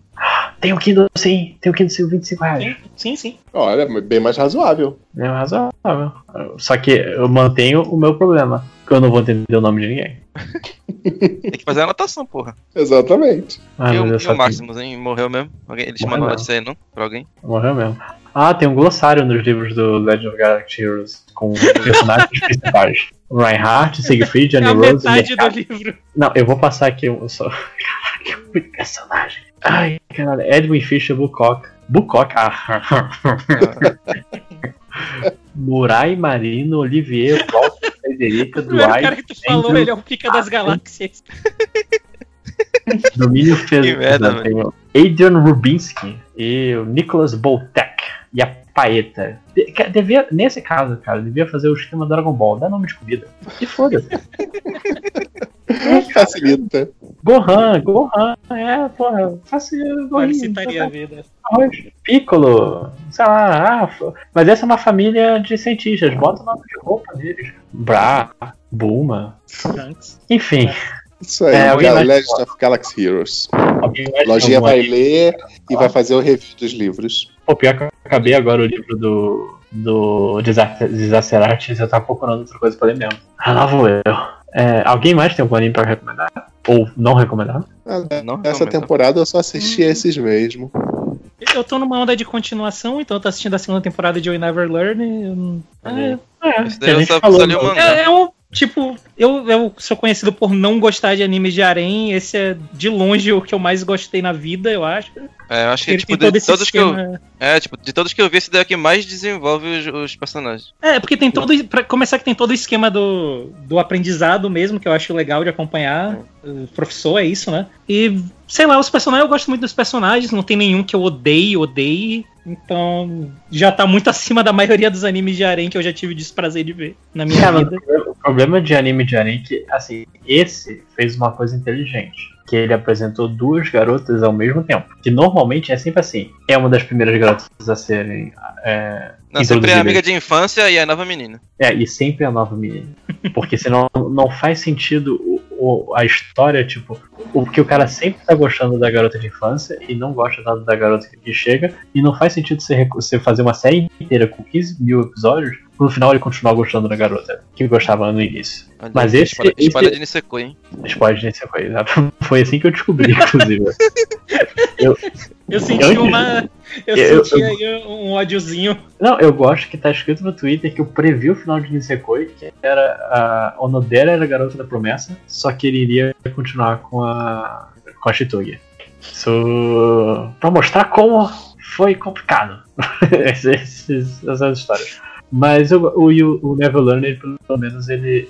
E, Assim, eu não sei qual das duas garotas principais vão ser a garota no fim das contas, mas eu sei que não vai ser a nadadora. Por mais que o anime Pô, tente. Ela é a melhor, Mas- bone- ela é a melhor boneca, vai se foder. Eu, Eu, sei, eu, sei eu também sei que não vai ser ela, mas porra, vai se foder. Pô. Ela e É a porque eu- Senpai lá são as melhores. Eu, eu não quero falar, é porque eu tô lendo o mangá e rola uma. E aí que tá. É outra parada que eu gosto, é que realmente as coisas avançam, porque no mangá meio que já. Eles já tiveram a prova. Tipo, já, Já, tiveram a vestibular, sim. Sim. Já, tipo, eu, tão- eu parei de ler faz Já. uns três meses. Acabou de.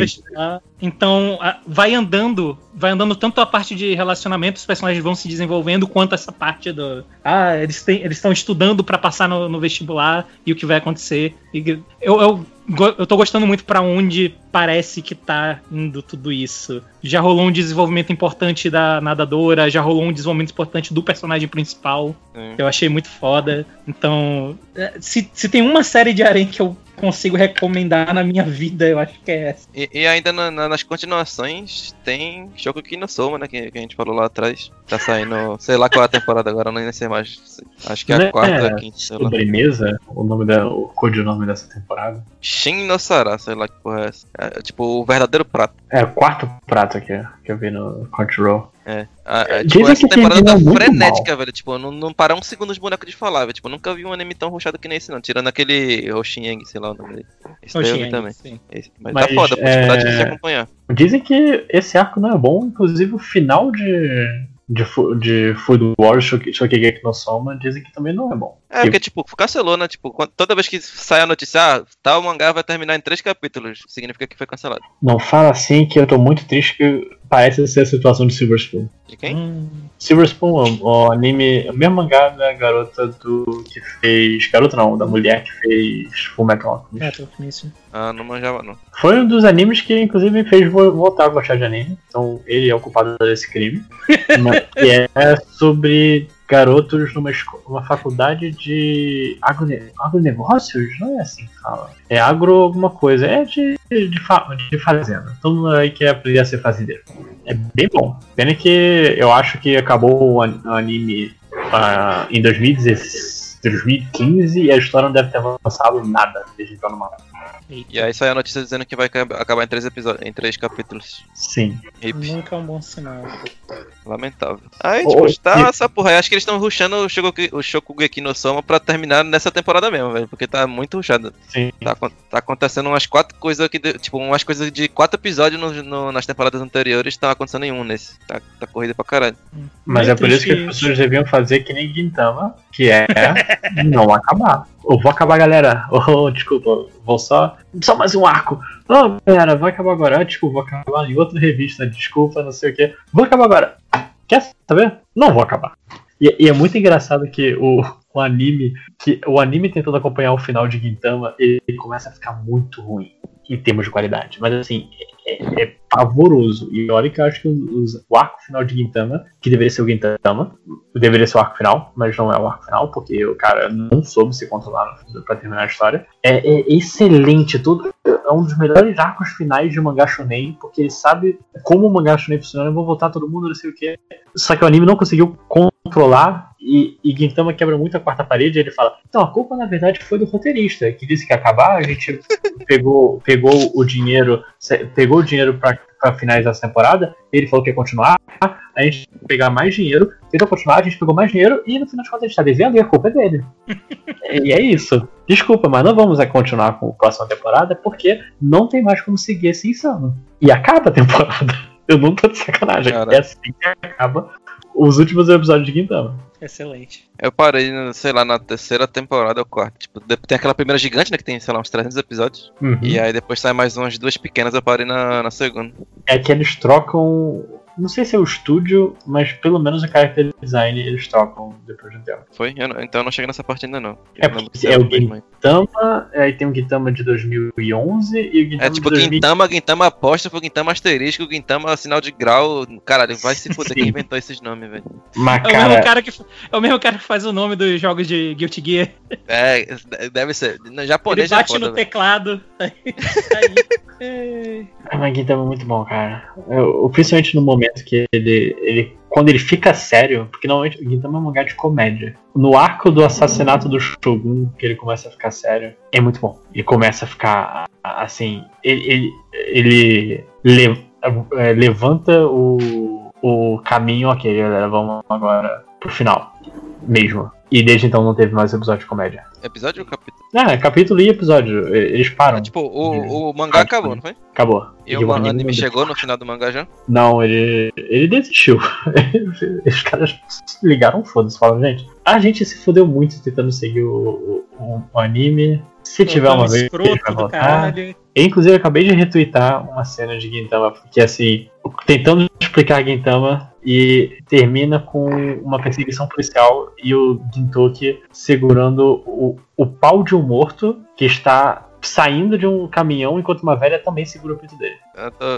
Alta arte, alta arte. Alta arte. Ele tem um discurso motivacional e são vários pintos. Ele, mulher, qual o pinto do seu marido? Eu não sei. Não, você consegue, confia em você, você sabe, você viu. Qual é ela? É aquele dali. Eu vou lá pegar. Tá Bom certo. Tá certo. Vejam coisa que eu compartilhei, mas é, é isso. Com, com conversa sobre corridas de carro segurando pintos, a gente encerra o- mais um episódio do MD Mangá. Espero que dessa vez tenha gravado. O episódio mais parecido com o Gitama de todos que a gente já devia ter acabado uma hora atrás. Mas a gente se empolgou e continuou. E, e as duas imagens que estão no Gente. chat, que é, que é uma mulher com máscara de galinha apertando o ombro de um cara, e dois adolescentes com braços decepados, sangue formando coração. O chat também tá delicioso. Essa... Excelente. Eu, eu gosto Gente, que agora que eu reparei, são quase três horas de gravação. É o padrão. foi tão longo que o André morreu no meio. Parabéns pros, mas sobre- pros sobreviventes. Cara, ele, ele Vocês volta. Próxima temporada ele volta. Cara, o vídeo de Gintama tem a frase: acredite no pinto do seu marido. Eu, eu acho que é uma, uma boa mensagem aí pro, pra Vou galera. colocar, vou colocar isso no, no coisa depois. Enfim, vamos, vamos terminar isso aqui, senão Vamos os animadores do podcast vão, vão se revoltar com a gente.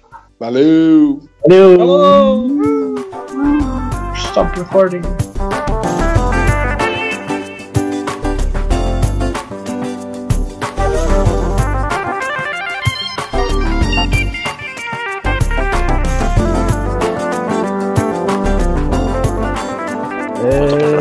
Tá gravando, tá gravando agora. Show. Então, olá, todo mundo de volta. Estamos aqui com a leitura de comentários. E se tudo deu errado, você tá ouvindo minha voz de novo, porque a parte anterior era comigo também. com- Estamos aqui, eu, Lojinha, Oi. Fala, Júlia Oi. e a presença ilustre de Léo Finocchi. Qual é? O, o André, qual que é a parte anterior? A parte podcast? anterior, eu acho que é um MD mangá, né? É muito triste pra essas É o pessoas. MD Mangá, sim. Caralho, de mangá, pô. Vocês não lembram nem que vocês gravam os seus que, que ia sequelados. ter, que ia ter pelo menos assim um, um réu, uma estatística. Estatística vai ter, confia. Acho. Vai? né? Vai. Vai, vai, co- co- confia no pai, né? O- o- Os caras acabaram de sair de 40 minutos falando bem de Legend of Galactic Heroes. Tá aqui.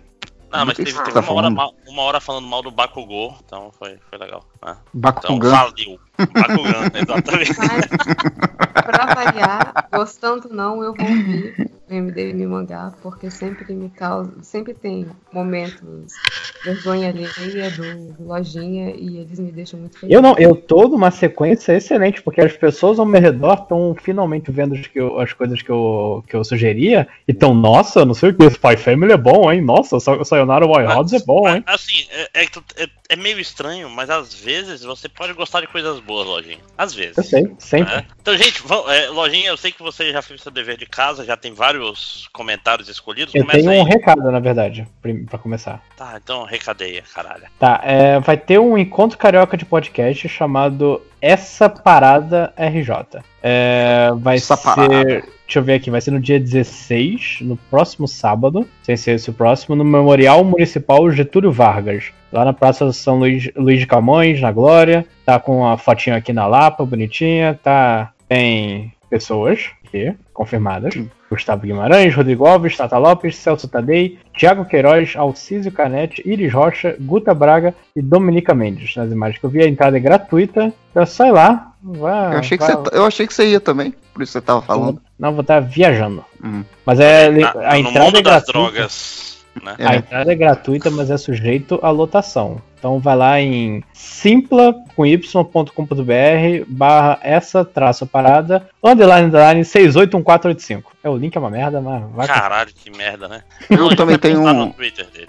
Fala, Eu fa- também fale. tenho um recadinho safado aí. É, no dia 15 de novembro, aí, sexta-feira da, da outra semana, feriado. Não é feriado ou é dia 14 é feriado? Dia 15 é feriado. Aí, sexta-feira, vai ter o Fuzue Nerd, em São Paulo, no Novo Hotel Jaraguá, Rua Martins Fontes, número 71, na Consolação. Eu vou estar lá com mesa, vai ter a galera lá com mesa. Chega lá, aparece. É, procura aí na internet, aí no Instagram, no Facebook, Fuzue Nerd, pra saber mais informações. Valeu. Show, Show Shocks. Júlia, tem algum recado? Dormiu. Não, não tenho recado não, gente. É- é- é- eu não vou pra evento nenhum, eu não tenho vida social, não tenho livro pra lançar. É isso. É isso. Então vamos logo para esses comentários aqui. Eu tenho um, um primeiro aqui, um desagravo com o nosso meme master, Kioma Lane. Olha, olha o comentário desse safado. Alguém falou mal favor. dele, é isso? Não, não, ele, ele tá falando mal do que presta no MDM hoje em dia. Ele falou, por favor, Uhum. Para com essa palhaçada aí de fazer MDM Games com jogos de 2011 e coloca o réu e o resto dos velhos pra falar dos jogos dos anos 80 e 90, do fliperama com cinzeiro, se possível. Então, Olha só, se ô, Hum. criatura, se você tem 50 anos, o problema é seu, tá? Os joguinhos de 2011 foram muito legais, a gente vai continuar falando do joguinho de, de 2011. Se não gostou, faz você. Arranja um Isso. vai jogar, ficar fumando ali, gasta no pulmão. Coisa chata. O- É. O Kioma não deve nem ter nem 30 anos ainda, mó garoto ainda. É, molecão. Não, é mais que isso, ele tá é fudido, porque a ideia é ter um episódio por ano, sendo que 2011 foi só seis meses, né? Então vai ter segunda parte de Não, 2011. foram sete meses. Um episódio por ano até 2039. É, não, um, um dia ele vai alcançar a vida real. Essa é a ideia.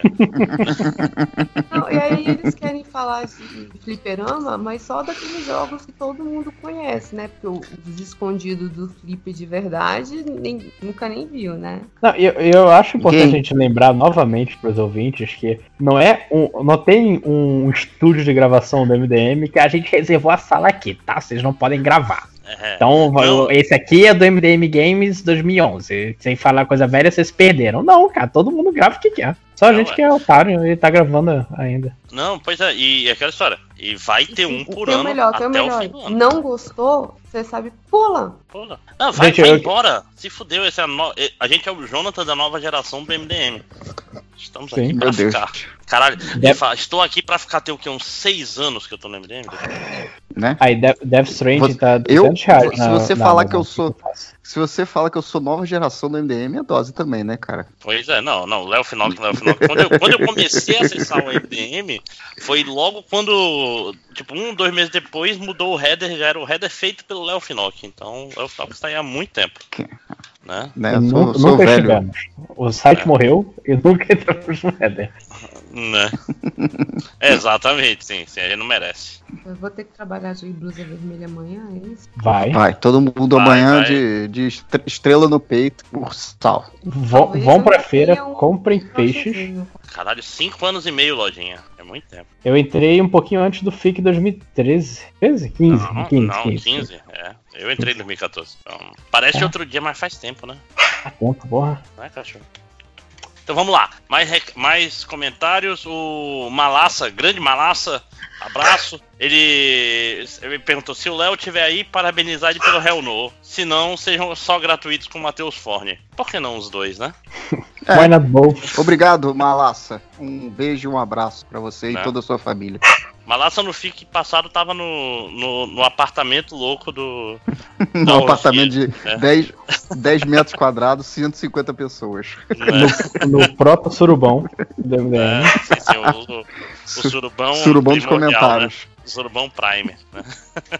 Ah, vai lá, Matheus, tem algum comentário aí? Eu tenho aqui alguns separados. O Diego Paulino. O que acabou mais rápido? A vontade de vocês, a vontade de escrever no site ou o MD Mangá? Se fudeu. Se Você fudeu. invocou.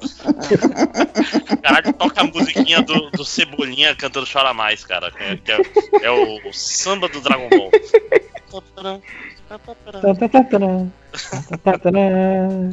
É, outra aqui, o Anderson Albuquerque. Pede pro André Máximo de explicar o Alerta Amazonas. Não, eu acho errado porque o Siqueira Júnior, que é o apresentador do Alerta Amazônia, não é do Amazonas. Ele é do Paraná, eu acho. É do Nordeste, é do Alagoas.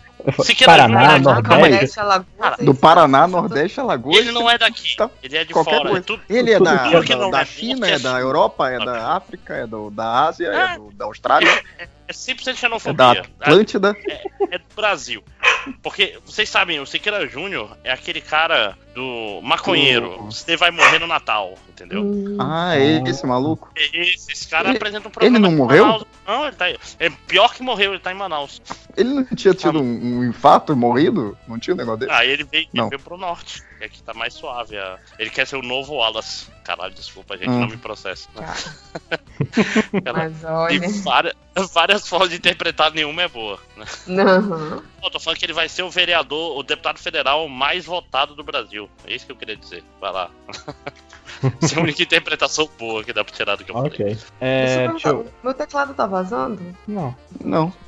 É, eu ia falar. Agora Todas tá. as piadas que eu pensei agora eram, eram ruins. né? Ah, é porque eu tenho que fazer prova. Faz de marcar. Aí é difícil. Né?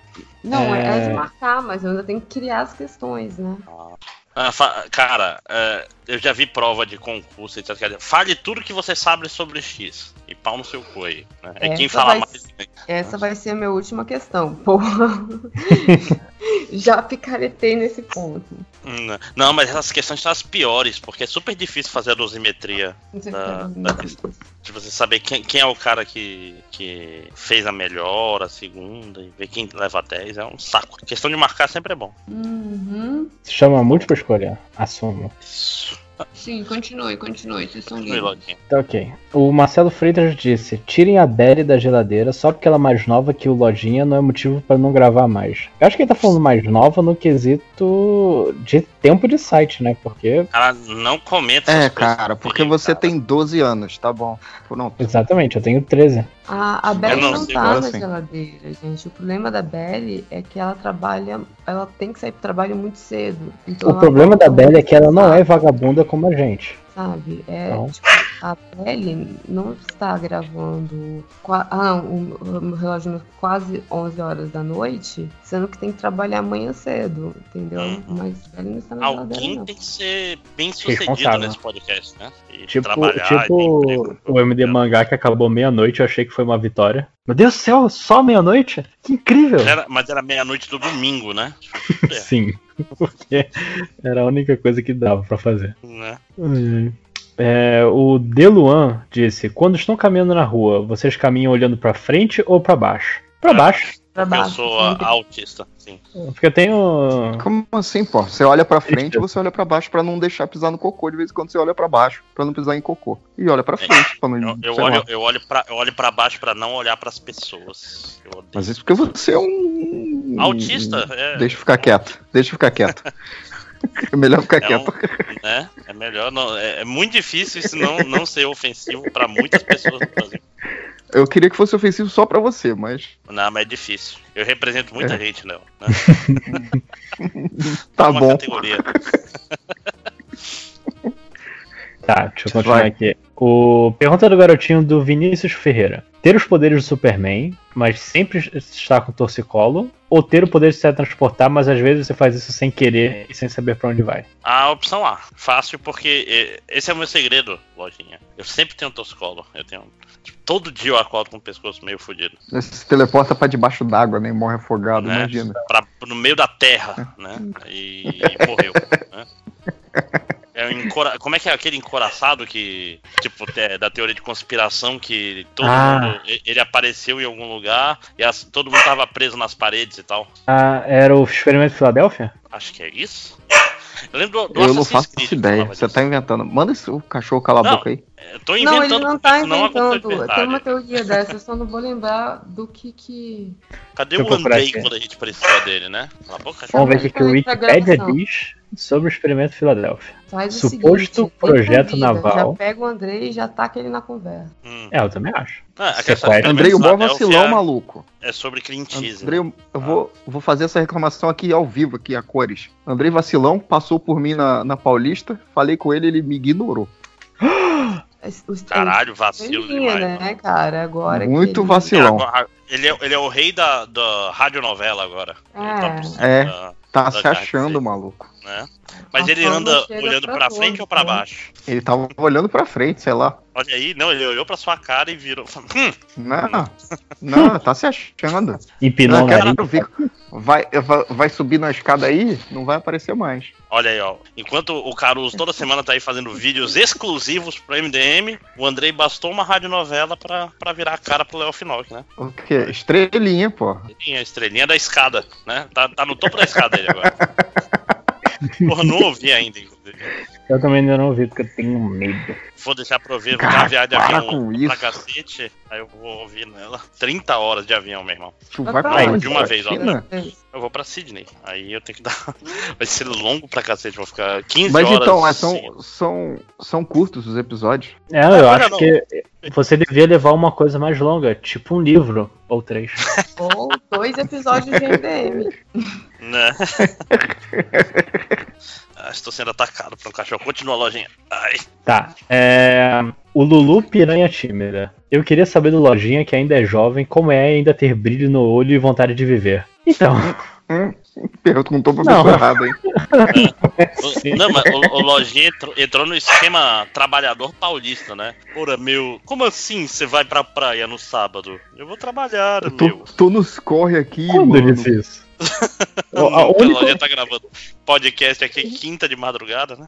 É, mas o único esforço que eu dou é pro, pra revisão dessa merda de jeito que não acaba. O resto só, só tá no automático. Falando nisso, bora marcar aí um- uma, uma saída aí sábado. Bora, só que eu vou embora às seis e meia da tarde. E eu vou visitar apartamentos. Toma, Por que tu não, não tá morando já em um apartamento que é dois? Em fevereiro acaba o contrato aqui, é muito caro. Eu vou procurar um lugar mais barato. Olha aí, Inclusive, a vida depois adulta faço chegou um- de verdade, né? Agora sim. Vai pegar um quarto no Airbnb de 15 metros quadrados e dá pra viver de boa. Eu já fiquei num lugar que nem tinha janela, inclusive, que era, ó, show de bola. Quem não É, o Rodrigo, arroba alface mutante. Algum MDM pode me dar dicas de como superar um término? Devo ser o lamentável da semana por vir no MDM pedir isso? Não, acho que não. Sim. Não, Droga, sim. ah, é, vídeos de Primeira Guerra Mundial. Nossa. Nossa senhora.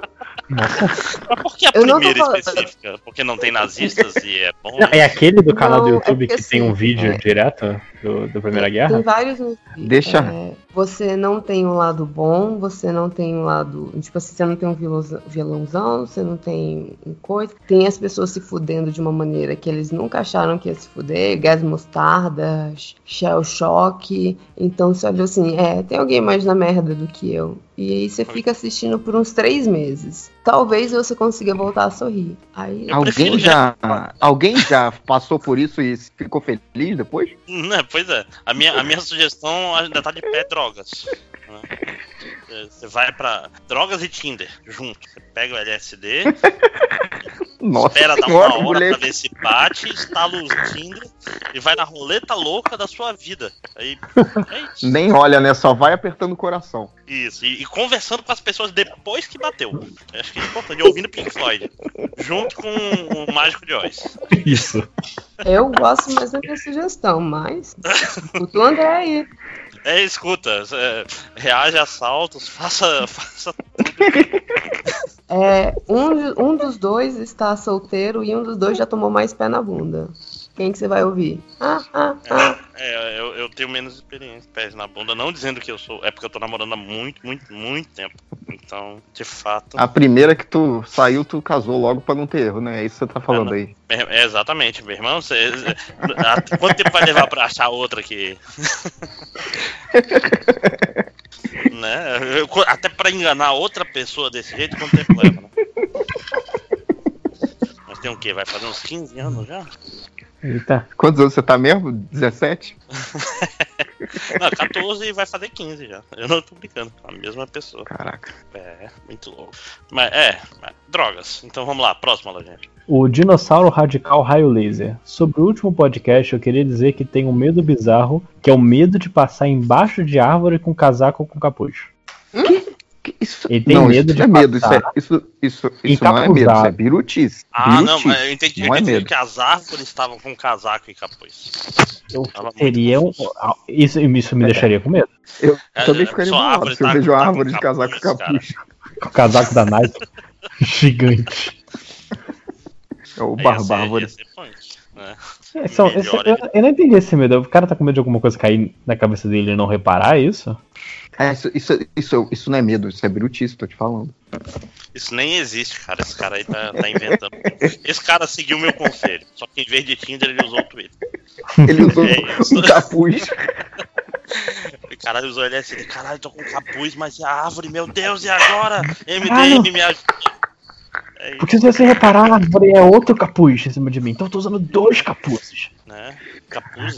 É capuzes? Eu não sei, realmente. Eu nunca conjuguei capuz. Acho Não é ninguém, né? conjugar. Eu não sei, são 11 8 também. Cara, não, não, você era o daqui dos quatro, você é o que tem que saber escrever. Você Conjugar. você é o único Não, que se propõe a ser escritor. É por isso que eu não utilizo. qu- Quando, quando você assim, quando você não sabe a palavra e você pensa, pô, essa frase aqui eu não sei como acertar essa palavra. Você reformula a frase. Finalmente o JP ia ser útil, né, gente? Né? Finalmente.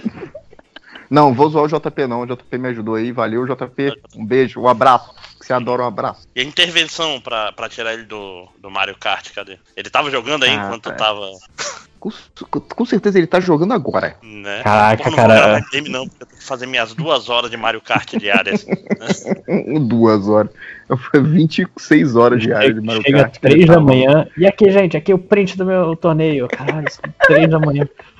Quem joga Mario Kart? Não, não, e é tipo assim, é porque o dia vira uma hora da manhã. Aí ele, caralho, agora sim, pá, vou fazer aqui um- uma maratona de Mario Kart de celular. Aí, me ajudem, pô. Eu não sei sair Salva. Ai, cara, não, não, mas é foda, cara. Tá foda. É, o vício é foda. Maneiro que o Nerd Reverso vai ver esse podcast daqui a 7 meses. Vamos ver se ele ainda vai estar no vídeo. Ele vai estar jogando. Ele vai estar jogando Mario Kart. Ou já Hum. deve ter desistido do Mario Kart e ah, Não, ele vai estar jogando, tipo assim, o Marvel Ultimate Alliance, esses outros jogos, o JP demorou pra largar, né? JP desculpa, a gente tá falando JP, a gente tá- é o Nerd Reverso. Cancela tudo. O Marvel edita aí, Ultimate Alliance vagabundo só largou porque parou de existir também, né? Porque Pois senão é. eles estavam jogando até agora. Réu e o reverso. Uhum. Ok. Vai lá no nosso comentário. O Harmonização Peniana Meu disse, Deus. Alguém manda um abraço pra Júlia, acha ela um anjo quando dá patada na lojinha. Ok. ah, eu não Caralho. do nojinho. Incentivando o comportamento ruim. Tá que nem É os assim que é caras bom. defendendo o Augu- o Augusto Nunes, incentivando. Ah, não faz comparação, maldade com a Júlia. Caraca, cara, mas hoje eu fiquei tão puto. Hoje eu queria tanto dar um soco no Bolsonaro. Pra se rebaixar o nível do Augusto Nunes, é isso? Não, porque ele deu um tapa. Porque não tinha Tapa, Bolsonaro. Mão, mão, mão de alface, né? Não Mão tinha. Bolsominion. Não tinha? Bolsominion. Assim, Anda na declarado, não. Pega o pé de um Uber, caraca. Cara, mas eu já peguei um Uber que inclusive chegou e falou, não, porque é, meu pai foi. tomou um tiro quando tava na, na, na favela, mas a polícia tem que fazer isso mesmo, não tem como saber, tem que chegar dando um tiro. Mas, mas essa é a hora, essa é a hora de baixar o, o choque de cultura, cara. Fala, isso aí, tem que atirar idoso. idoso, o idoso tá errado sempre, né? O idoso, o É, eu- idoso é covarde. Idoso pobre, então. Você tem que. Aí pra ver se o cara, tipo assim, a consciência social. Você vê que é o cara que o pai dele levou um tiro. Sim. Não tem consciência Né? de classe, né, galera? Vamos combinar. Nenhuma. Né, né? Tipo assim, não, isso, é- isso transcende classe, não tem consciência de família, né? É, não, não, Porque, não tipo chega- assim, não, não é um, um outro motorista de Uber, é o pai dele. né? tipo assim, se, se o cara não tem empatia pelo pai, quem sobra? Ninguém. É. Então, fuck. Ok, deixa eu pegar aqui. O Lauliet, rei dos jogos no Duel Links. É Outra pessoa que tá jogando Duel Links comigo. Eu gosto de quando você encontra os cracudos na rua também. É, Sobre o MD Mundo Freak da sexta passada, queria compartilhar alguns medos. Profundezas do oceano e seres abissais em geral. Dormir com a porta do guarda-roupa aberta. E cair pra cima. Onde não tem Hum? nada Ah, que do- pare sua... Dois, Onde não tem nada medos que que não. queda. Dois medos que não tem problema, né? Um que é o profundeza do oceano, porque não vai. E cair pra cima ninguém vai. Ou então você tá na terra plana que não tem gravidade. Mas e você acha então que dormir com a porta do guarda-roupa aberta é, é justificável? Claro. Não, sai o não, Monstros não. S.A. Da parada aí, maluco. Vai vir o Um Michael monstro do Goff, vai guarda-roupa vir... vem te pegar. É? Cara, mas, Você não viu? mas aqui em casa, Filme? desde que, eu, desde que eu me mudei lá pra março, tem uma porta no meu guarda-roupa que eu nunca abri. É lá que Eu- tá o maluco. Se você eu abrir, cheguei, vai- três vai portas sair, vai estavam abertas, comer uma vivo. porta estava fechada. Eu falei, então é assim que eu vou manter essa porta. tu é muito cagão também, hein, moleque. Se- É, Caraca, eu vou ir na tem tua um- casa amanhã abrir essa parada, maluco. Tem uma barata morta lá, cara, que ela vai feder na sua casa inteira. Eu vou, tenho eu vou ir amanhã abrir. Eu vou ir amanhã e vou abrir essa parada. Abre uma meu criança coração morta. pra você. Eu achei que você ia falar outra coisa. Pode também, caso queira. Gente, conheça a sua casa como a ti mesmo. Tá escrito na Não, não é minha casa. Tá escrito na Onde você. Bíblia mesmo? Você tá zoando? É, não, claro que não. É, Eu não sei, eu nunca li. meu irmão, de acordo com a Constituição, onde você dorme é a sua casa. Se você tá morando no seu carro, eles precisam de um mandado de busca e apreensão pra, pra poder abrir o seu carro e te tirar de lá e procurar coisa. Como se fosse. Quer dizer que é só invadir uma mansão, dormir nela. Que nem aqueles caras que a gente tá falando outro dia que dormiam no sótão das pessoas. Cinco anos você pode entrar com uso capião. Pelo menos era, assim antigamente. É, é, a gente tá chegando no conceito de grilagem daqui a pouco. Não, não, cara, inclusive, uso capião é um negócio interessante, que é uma palavra que eu aprendi na turma da Mônica. Eu nunca vou esquecer. Eu tava lendo, sei lá, 6, 7 anos, aí tinha alguma coisa com uso, não sei o que, Chico Bento ia ter uso capião. Caralho, o que, que é isso, pai? Aí, putz, como é que meu pai explica pra uma criança o que, que é uso capião? Ah. Como ele explicou? É quando você Ah, não roubou o negócio do coleguinha, daí se você não devolveu em 5 anos, é seu. É, isso que o conceito de 5 anos pra uma criança de 7, 8 já é. Caralho! A eternidade, né? a vida toda esse ne- Mas sim. Obrigado, Maurício de Souza, por me ensinar conceito jurídico. É, deixa eu pegar aqui. O Thiago Brufoski. Quando vai ter MDM Literatura encabeçado pelo Lojinha? Não, tem que ser a Júlia. Ou Tem que ser mais? Que é Alguém, alguém A vai- Júlia. Não, é a Júlia esculachando o lojinha. Aí vai ser bom. Aí chama, chama a senhora Nerd Reversa. É, cara, é, é ela que é a doutora em literatura, cara. Você vai apresentar e ela vai, ela vai ser o réu do MDM de Literatura. Cara, eu, É. queria, eu queria uma, uma análise da, da Gabri do, né, jornada pela Gabriela. Eu queria uma análise de jornada. Ponto. Ai, meu Queria que Deus. alguém lesse até o final, né, Lojinha? Bom, não, pior que eu não posso falar nada que eu. Ele tá, deixa eu pegar aqui certinho. No primeiro livro tá 22 reviews na Amazon. Fico feliz. Aí, Todo dia garoto. eu- todo dia eu entro, literalmente todo dia eu entro, verifico. Psicopata. Aí eu vou. Um dia vai ter outro, eu fico feliz. Certo, manda a próxima. É, quê? A próxima. As minhas perguntas estão. Ah, deixa eu. Uma aqui que eu acabei achando, pra finalizar. O Dart Paul. Eu não não achei, não tem exata. Tem perguntas do tipo: ainda dá tempo de perguntar se ainda dá tempo de perguntar. Ainda dá tempo, só estou atrasado. Qual é? Aí fica complicado. Cara, vocês já foram melhores, gente. Vocês já foram melhores. É, o Dart Paul por trás. Ah, ah. Foi sexual. É, pergunta do garotinho: ter supervisão, raio-x, macromicroscópio, etc. E ser surdo, ou ter super audição, mas perder todo o sentido do paladar e tato. Nossa, Supervisão. ah, perderia a audição, na verdade. Dá pra viver de boa, assim. Lojinha. Ah, achei um outro eu. aqui. Eu tava verificando comentários aqui. É, cara, o foda é que assim, quando você para pra pensar, o paladar não é exatamente útil. Ele evita que você coma comidas podres. É, Mas é pra isso você assume que também existe um olfato pra, pra verificar isso antes, né? Eu não sei. E também tem o. Mas assim, como é não ter tato? Você não Não sente? sente nada. É, Você encosta as coisas e não. não Tá quente lá, que você não, faço sente que tá quente, por exemplo. Talvez. Aí eu ideia. acho. que- É... Pergunta do garotinho aqui também do Para o Google Tudo é Câncer. Ir na festa de aniversário do melhor amigo de mãos vazias e ser julgado por todos os convidados, ou levar uma omelete box, abre parênteses, com salgadinho e desodorante, e ser odiado pelo melhor amigo e respeitado pelos outros convidados. cara, Digimon Por que vazia. que os outros seria seu convidados melhor vão te amigo. Ele respeitar? sabe da sua situação financeira, sabe que você tá apertado. E quando você puder, você vai arranjar, vai comprar um presente massa pra ele. Quem? Quem leva presente pros amigos ainda? Não. Não é? Vou- Peraí, Léo, você tava aí uns dias assim, meio acamado, e várias pessoas Ah. levaram coisas pra vocês. Mas só me emprestaram, não me deram nada, não. Mas levaram. Mas não era presente, era empréstimo. Eu te dei levaram. meu coração. Começa com isso, não, pelo amor de Deus.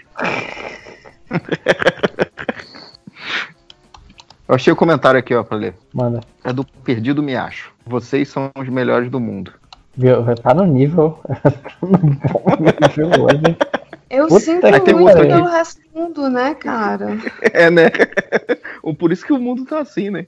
Caraca, é verdade. Imagina. Tem um outro aqui que, que eu não sei ler esse nome aqui, que tá. Sei lá que diabo é isso que ele quer dizer com, com essas letras russas aqui. Quanto vai custar a nova Graphic MDM? Vai ter quantas capas variantes? Vai ter pôster de brinde? Vai custar 5 reais, vai ter 200 e 300 mil páginas. Eu não faço a mínima ideia quanto vai ter, quanto vai ser. Mas vai ter na CCXP, na mesa D36, vou estar eu e Catena, e vai ter a nova graphic lá. É, eu ainda não sei quantas páginas vai ter. Vai ter só uma capa, pelo que eu sei. Não vai ter pôster, pelo que eu sei. E não sei quanto vai ser. Então, as maiores informações em breve. O pessoal ficou mal acostumado pra cacete, né? Vai ter pôster, vai ter mil páginas. Vocês vão dar É. dinheiro pra gente levar ela, né? Vou, vou dar dinheiro sim. Dá Não, mas já foi, cara. quase, já foi quase isso, né? tipo assim, o cara só pagou o estacionamento na fila do FIC, por exemplo, né? Na hora de levar o. Era tipo, porra.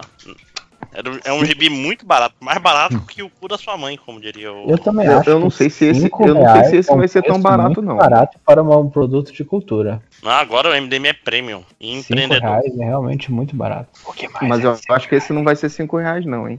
Eu não sei quanto vai ser. Por que, que você tá sussurrando? Ele quer dizer que tá é doente. jornada. Não, Tertúlia. Hum. Cara, Estamos em outro. outro... Tertúlia já, tu já lançou Tertúlia, lojinha? Cala a boca. Não, você, você não me viu comemorar e feliz que esse Pois é, terminou. é sinal Aí- de que Tertúlia é o is the new conventiones, né? Vai chegar na última Não, hora sai- e ele, puxa, puxa vida, Não, vou mudar o nome. O primeiro capítulo de Tertúlia eu já li. Não, pois é, mas ainda vai mudar o nome. De novo? Você não, pô, você não passou pra mim o que, que você achou do primeiro capítulo de Tertúlia, não. Eu- mas eu já li. Você quer ler de novo? Para bolas. Olha aí, é uma, uma ótima crítica. Li, mas esqueci. Não, Ah, mas pode explicar, América. você lembra por que, que eu falei que eu tinha pedido o primeiro capítulo pra ler? Sim, sim, porque você tava numa reunião e você queria fugir do mundo da reunião. Porque eu tava em conselho de classe, então eu tinha, eu não tava lendo com muita atenção, porque eventualmente eu tinha que dar pitaco sobre algum aluno, né? Do tipo, uhum, não, pode passar, ah, pô, isso aí é chato, né? Aham. É assim, é assim que é o conselho de classe, pode passar. Esse é o escolho que passa. Esse, esse não merece. Não, não é bem assim não, mas no final do no final do ano rola um e aí, o que, que a gente vai fazer com essa criatura? Vai aprovar? Não vai aprovar? Eu passava Eu não vê, não. É, se, se ele não aprender na escola, a vida vai ensinar. O que, que é escola? Isso mesmo. Então, a vida não é fazer o quê, né? Fazer o quê? É, eu tinha um outro comentário aqui que eu, que eu tinha achado. Mas, ah, o Ed perguntou de novo, só pra encerrar mesmo, o qual a melhor comida de boteco? Batata frita. Ah, ah, Essa é difícil, uma né? pergunta difícil. É, complicado. Eu, eu gosto Assim- muito quando tem linguiça calabresa. É, aqui, aqui em Manaus tem um, um boteco que tem joelho de porco, a pururuca, que é um negócio que eu acho fantástico. Mas é, é- não, eu entendo que é um negócio, tipo, um bar tem e tal. Mas no Uhum. geral, a- a- às vezes a- o filé acebolado tradicional pode ser muito bom. Mas assim, é porque quando você pede, você tá lá, você não conhece as pessoas que estão na mesa com você. Na hora que você pede batata frita, não vai ter ninguém que vai dizer assim, ah, sou vegano, não sei o quê. Não, vegano vai comer batata frita, vegetariano vai comer batata frita, carnívoro vai comer batata frita, então todo mundo ama batata frita. É, mas tanta na batata verdade- frita mais ou menos no Brasil, né? Tipo assim, boteca comer batata frita meio, meio sem Mole. gracinha, meio murcha, isso não é tão comum. A- aquela que, que é meio crua por dentro também. É, pois é, o filé, o molho madeiro, ou isca de filé, de modo mais geral. Se for filé, pelo menos você vai comer e vai se divertir, né? Tipo, beleza que a gente, a gente tá pegando os botecos e botando eles em ordem inversa, né? Tipo, qual é o pedido mínimo pra dar. Mas pensando assim, comidas top de boteco, is, é, isca de fígado acebolado com geló. Ah, não. Vai, Você, é você é a vergonha da profissão. Que é isso, cara? BH, vocês estão passando vergonha lá se vocês não comerem geló. Não, puta que pariu. Cala a boca, cala a boca, cala sua boca. Chapa de giló, se você for vegetariano, você tira o fígado, inclusive. Cala sua boca. Giló é comida de passarinho. Não fala mais comigo. Tá bom, Jacan. Eu, eu, eu, fiquei, eu tô impressionado que esse programa existe há um tempão, cara. A internet só achou agora. É, isso é verdade. Eu não entendi Já o tem uns anos foi. já. É, foi- tem uns dois, três anos já. Tô, eu tô chocado por que de repente é, caiu no gosto popular. Do Jacan? É, o brasileiro na cozinha. Cara, não tente entender os memes. Apenas sinta eles na sua alma. Eu, Cara, não, você- eu, não, eu não entendo meme nenhum porque eu já tô velho. Eu fico, caraca, que diabo isso Ah. significa? Certo está você, cara. Porque, tipo, não, aquela história, o tempo que você perde pra entender um meme, já tem outros que são mais difíceis. Então, Então, É tipo, Não, é- é tipo, é tipo nadar contra a maré, saca? Você tem que. Deixa, deixa os Ah, memes aham. te levarem, né? eu acho que nadar, nadar contra a maré é mais fácil que entender meme. né? Cara, mas. Vocês chegaram a ver o programa do. do. do Jaca, o, o Pesado na Cozinha do Heroes Burger?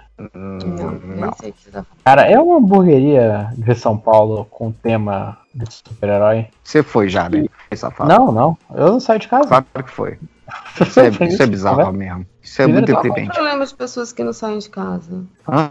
Nenhum. Mas o Lojinha deveria sair. Eu fui te visitar outro dia. Ba- Bati minha cota da semana, saí de casa. Pronto, ó, que bonito. Não. Sair de casa é bom, lojinha. Eu tô, sa... eu tô saindo de vez em quando. Tô saindo Você mais é um agora. paulista. A primeira coisa que você tem que fazer é aprender a fumar.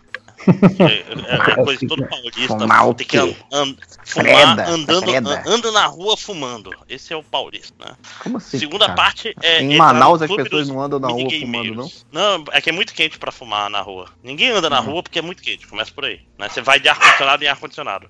Hum. Mas São Paulo não. São Paulo você tá na Vida Paulista, tá todo mundo fumando em sua volta e jogando cigarro no chão. Né? Bando de porra. É... Caralho, esqueci completamente do que eu ia falar. Mas o, o programa do Heroes Burger era uma, era uma merda porque o cara mandava não lavar o chão todo dia. Ah, não, não. Quem, quem falava isso? O gerente, ou não o gerente, o irmão da gerente. O irmão, o marido da gerente. Que chegava, não, é, lava. E não contou pra ela que tava mandando fazer isso, mas pra equilibrar as contas, não lava a cozinha, o chão da cozinha todo dia. Mas e- calma aí, não tem o outro é outro programa que o cara manda desligar o, o freezer, né? É, não, É é, outro tem um restaurante. programa desse, é, outro, é outro restaurante. O restaurante que, tipo, é muito engraçado que o, o gerente administrativo. Na verdade, era o dono da sócia que eu falei, mas o gerente do lugar mesmo, já que eu fui entrevistar, porque o cara não sabia fazer nada. O que, o que te levou a ser gerente? Qual foi a sua experiência? Ah, eu dirigi uma equipe de jornalistas, não sei o quê. Não, mas isso não é a mesma coisa que restaurante. Ah, não, que eu sou amigo da família. Então começa por aí. Você é gerente porque você é amigo da família. Eu, caralho. Uh. Eu gosto. Acumulado. Eu, eu, eu, eu gosto de programas quando xingam outras pessoas. Hum, quando dá tapa na cara também? Se- Seria. ah, o, o cara, o cara do pé de fava merecia. Esse. O, o, o que de- desligava o freezer, ele era muito escroto com a, com a mulher funcionárias, cara. Ele falou que a mulher Eu não era mais programa. Falou, é, o Jaga perguntou, você acha que essa mulher não é mais civilizada? Ele já foi. Cara, vai tomar no cu. Caralho, velho. Eu, eu juro que eu não vi. Eu, eu só peguei o- levemente o, o meme e, e não estou feliz com isso. Cara, tem um melhores momentos. Às vezes é mais fácil. Ah, mas eu vou me irritar com isso, não vou? Vai, com certeza. Vai, vai. E, e vai te deixar com um medo da- pra De sempre. qualquer restaurante. de qualquer restaurante. Ah, não.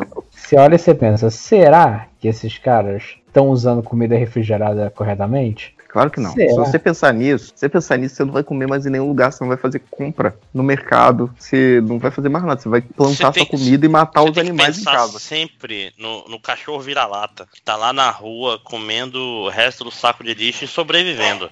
O ser humano também é capaz. Então, pessoal, tipo, você vai comer muita merda na sua vida e você tem que aprender a ter o faro suficiente pra falar, isso tá estragado demais pra mim. né? Porque existe o conceito de estragado de menos. Isso aqui é Tá salmonela demais, estranho. né? Não, o gosto tá estranho, mas não vai te matar. Você no máximo vai cagar a água por um tempo e depois passa. Nossa, era é tudo que eu queria, né, cara? Essa é a vida do cara que, que compra carne de segunda no açougue mais barato, né? É isso aí. No açougue do lado do, da, de uma indústria têxtil. Você que só vai em empório, aí você não sabe o que é isso. Ok, esse fo- esses foram os meus comentários. Ok. Mais alguém tem mais alguma coisa? Terminar nessa, nessa toada de coma, coma comida meio estragada. Acredite no potencial do seu. Come comida meio estragada, tenha diarreia, cague água na parede.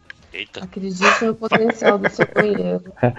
Ca- Cague até você sentir que tá levantando da, da privada. Meu Pois Deus é. do céu. Então, gente, acho que é isso. Se ninguém tem mais nada, Tem estatísticas? vou ler as estatísticas, só que não. Não acredito, tem mesmo. Vai ter- Ah, seu Não, mentiroso. mas não se preocupam que vai ter uns 3 minutos de música aí, vai ter o réu falando as estatísticas logo depois. Então, digam tchau, pessoal. O, o réu tá gravando outro bloco aí, mano. Isso. Hoje. É verdade, né? E não chamou ninguém, olha que vacilão. É, é, vingança com lojinha. Falou, gente. Né? É, tô indo lá também. Falou. Eu terminei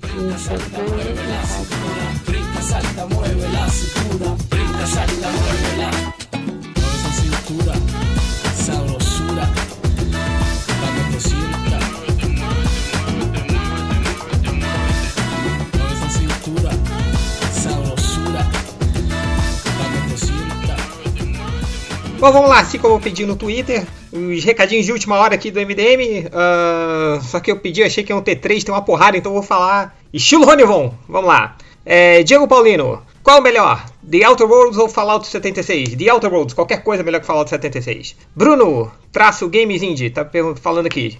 É, fala pra quem quiser aprender a fazer jogo, seguir o meu canal no YouTube, Games Indie. É youtube.com.br barra Games Indie. Tô chutando, não sei se é isso, mas. Foda-se. É, Change sozinho, Bakurauer. Ah, ah, sei lá, manda um beijo pra mim. Change, um beijo pra você. Beijo do Change. Ah, Marina, tipo assim, rapidão. ah, não se separa sujeito de verbo, então segura essa vírgula aí. Tá bom. Felipe Rafael. Amanhã é aniversário da minha namorada e gostaria que você mandasse um parabéns pra ela. Grace é o nome dela. Parabéns, Grace. Eu não sei se é um. Você tá tentando me pegar aqui no duplo sentido ou não. É, parabéns, Grace. Eu não sei se é, mas vou arriscar. Grace, um beijo pra você. É, o Nicolau Fúria. Change, você acredita que as instituições democráticas no Brasil estão finalmente voltando a funcionar? Coringa é realmente o retrato de um mundo sem Deus? Se você fosse um animal, qual seria e por quê? Forte abraço. Eu acho que essas perguntas foram respondidas nesse podcast. Volta e escute às 5 horas. Ah, Eric Lockout. Até o Lula vai ver Bacurau e o Change não? Pois é. acho que não. Eu tô tentando achar aqui, eu tenho que. Quando eu for é, pro Brasil em dezembro, talvez eu, eu consiga. É, set, set Snorlax de Aquário. Queria dizer que adoro vocês e queria mandar um beijo para a Xuxa e pro Palhaço Caraquinha. Um beijo pra Xuxa e um beijo pro Palhaço Caraquinha. É, o Getting Lucky tá falando aqui. Change, fala um pouco sobre a sua experiência com o Naruto. É, nenhuma experiência, eu nunca vi. É que eu vi uns videozinhos de porrada, achei muito maneiro e eu pedi lá no Twitter pra me, me darem aí mais é, é, indicações aí de porradinhas de Naruto. Se você sabe uma legal, me coloca lá no Twitter, arroba TindyMDM. É, certo pelo certo, tá falando aqui. Manda a galera escutar o suco de um bivis. Galera, escutem suco de um bivis. O Warner, Wagner, Warner não, Wagner. Divulga meu podcast, você sabe geografia? É o podcast de geografia. Eu nem sei se, tá- se esse cara tá de zoeira, mas existe podcast chamado isso e tá aqui, ó. blablaísmo.com.br, tá lá. Procura lá. Aí o Andrei Fernandes falou aqui. Como o ouvinte se sente sabendo que até o Lula vai transar esse fim de semana e ele não? não sei. É, deixa eu ver aqui, ó. Luigi Albieri. É, lamentável. Voltei de um doutorado na Suécia por causa de uma garota. Ela achou muita responsabilidade na mão dela e terminou comigo. Meu Deus, coitado do Luigi! desculpa, tô rindo, mas é que eu não estou rindo, só tô falando sério agora. É, pô, cara, meu, meus sentimentos aí, converse com ela, tem- sei lá, resolva aí, vai. É, mas boa sorte. É, Eduardo Piranga, passando para pedir duas coisas. MDM de 24 horas vai rolar ainda ou ficou na promessa? Vai rolar, um dia vai rolar. Traga um MDM de RPG de volta, tá difícil, mas talvez. Ah, vamos lá. O Deison Martins, é importante lembrar que o Augusto Nunes é covarde. É covarde sim. Ah, Lunga, eu acho que o Castelo Ratimbum é uma das primeiras sucursais de Hogwarts no Brasil, pode ser. É, o Latino Lingo, querido Change, sabendo de toda a coragem e bravura que preenche o seu ser, eu queria saber, você se dá bem com Halloween? Sim, não, Halloween é legal, cara, é legal, apesar que tem umas. um- aqui nos Estados Unidos as pessoas levam isso muito a sério. O Hilker, posso pedir um abraço? Pode sim, um abraço pra você! Ah, Senhor Januário. É, só que, Senhor Januário, tinha uma música do, do Gonzagão, que era Respeito a Januário, que era o pai dele, não era alguma coisa? Enfim, divagando aqui, né? Senhor Januário, só quero mandar um abraço e um ótimo fim de semana a todos. Que Deus ilumine todos e cuide de suas almas. Nossa, que profundo. Ah, Eduardo Quintana, quem é melhor? Pegadinha do Silvio Santos ou Olimpíadas do Faustão? Olimpíadas do Faustão, cara. Que meu sonho de infância era participar do Jet Xícara. Você lembra do Jet Xícara? Cara, tipo uma puta rampa, assim, que era uma das Olimpíadas do Faustão. Aí você subia numa xícara, uma xícara de chá, em tamanho gigante, e aí você tinha que escorrer e ficar em pé na xícara até o final. Era maravilhoso, era meu sonho de infância.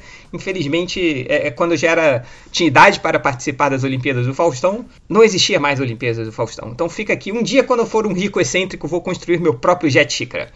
Ah, o Ariel Marreiro. Hashtag Lula Livre unifica o grupo da Suruba? Não. Polêmica, hein? Ah, Drill.exe. Terminou o Evangelion? Terminei! Eu terminei amando, aí fui ver aqueles filmes desgraçados e odiei ainda mais.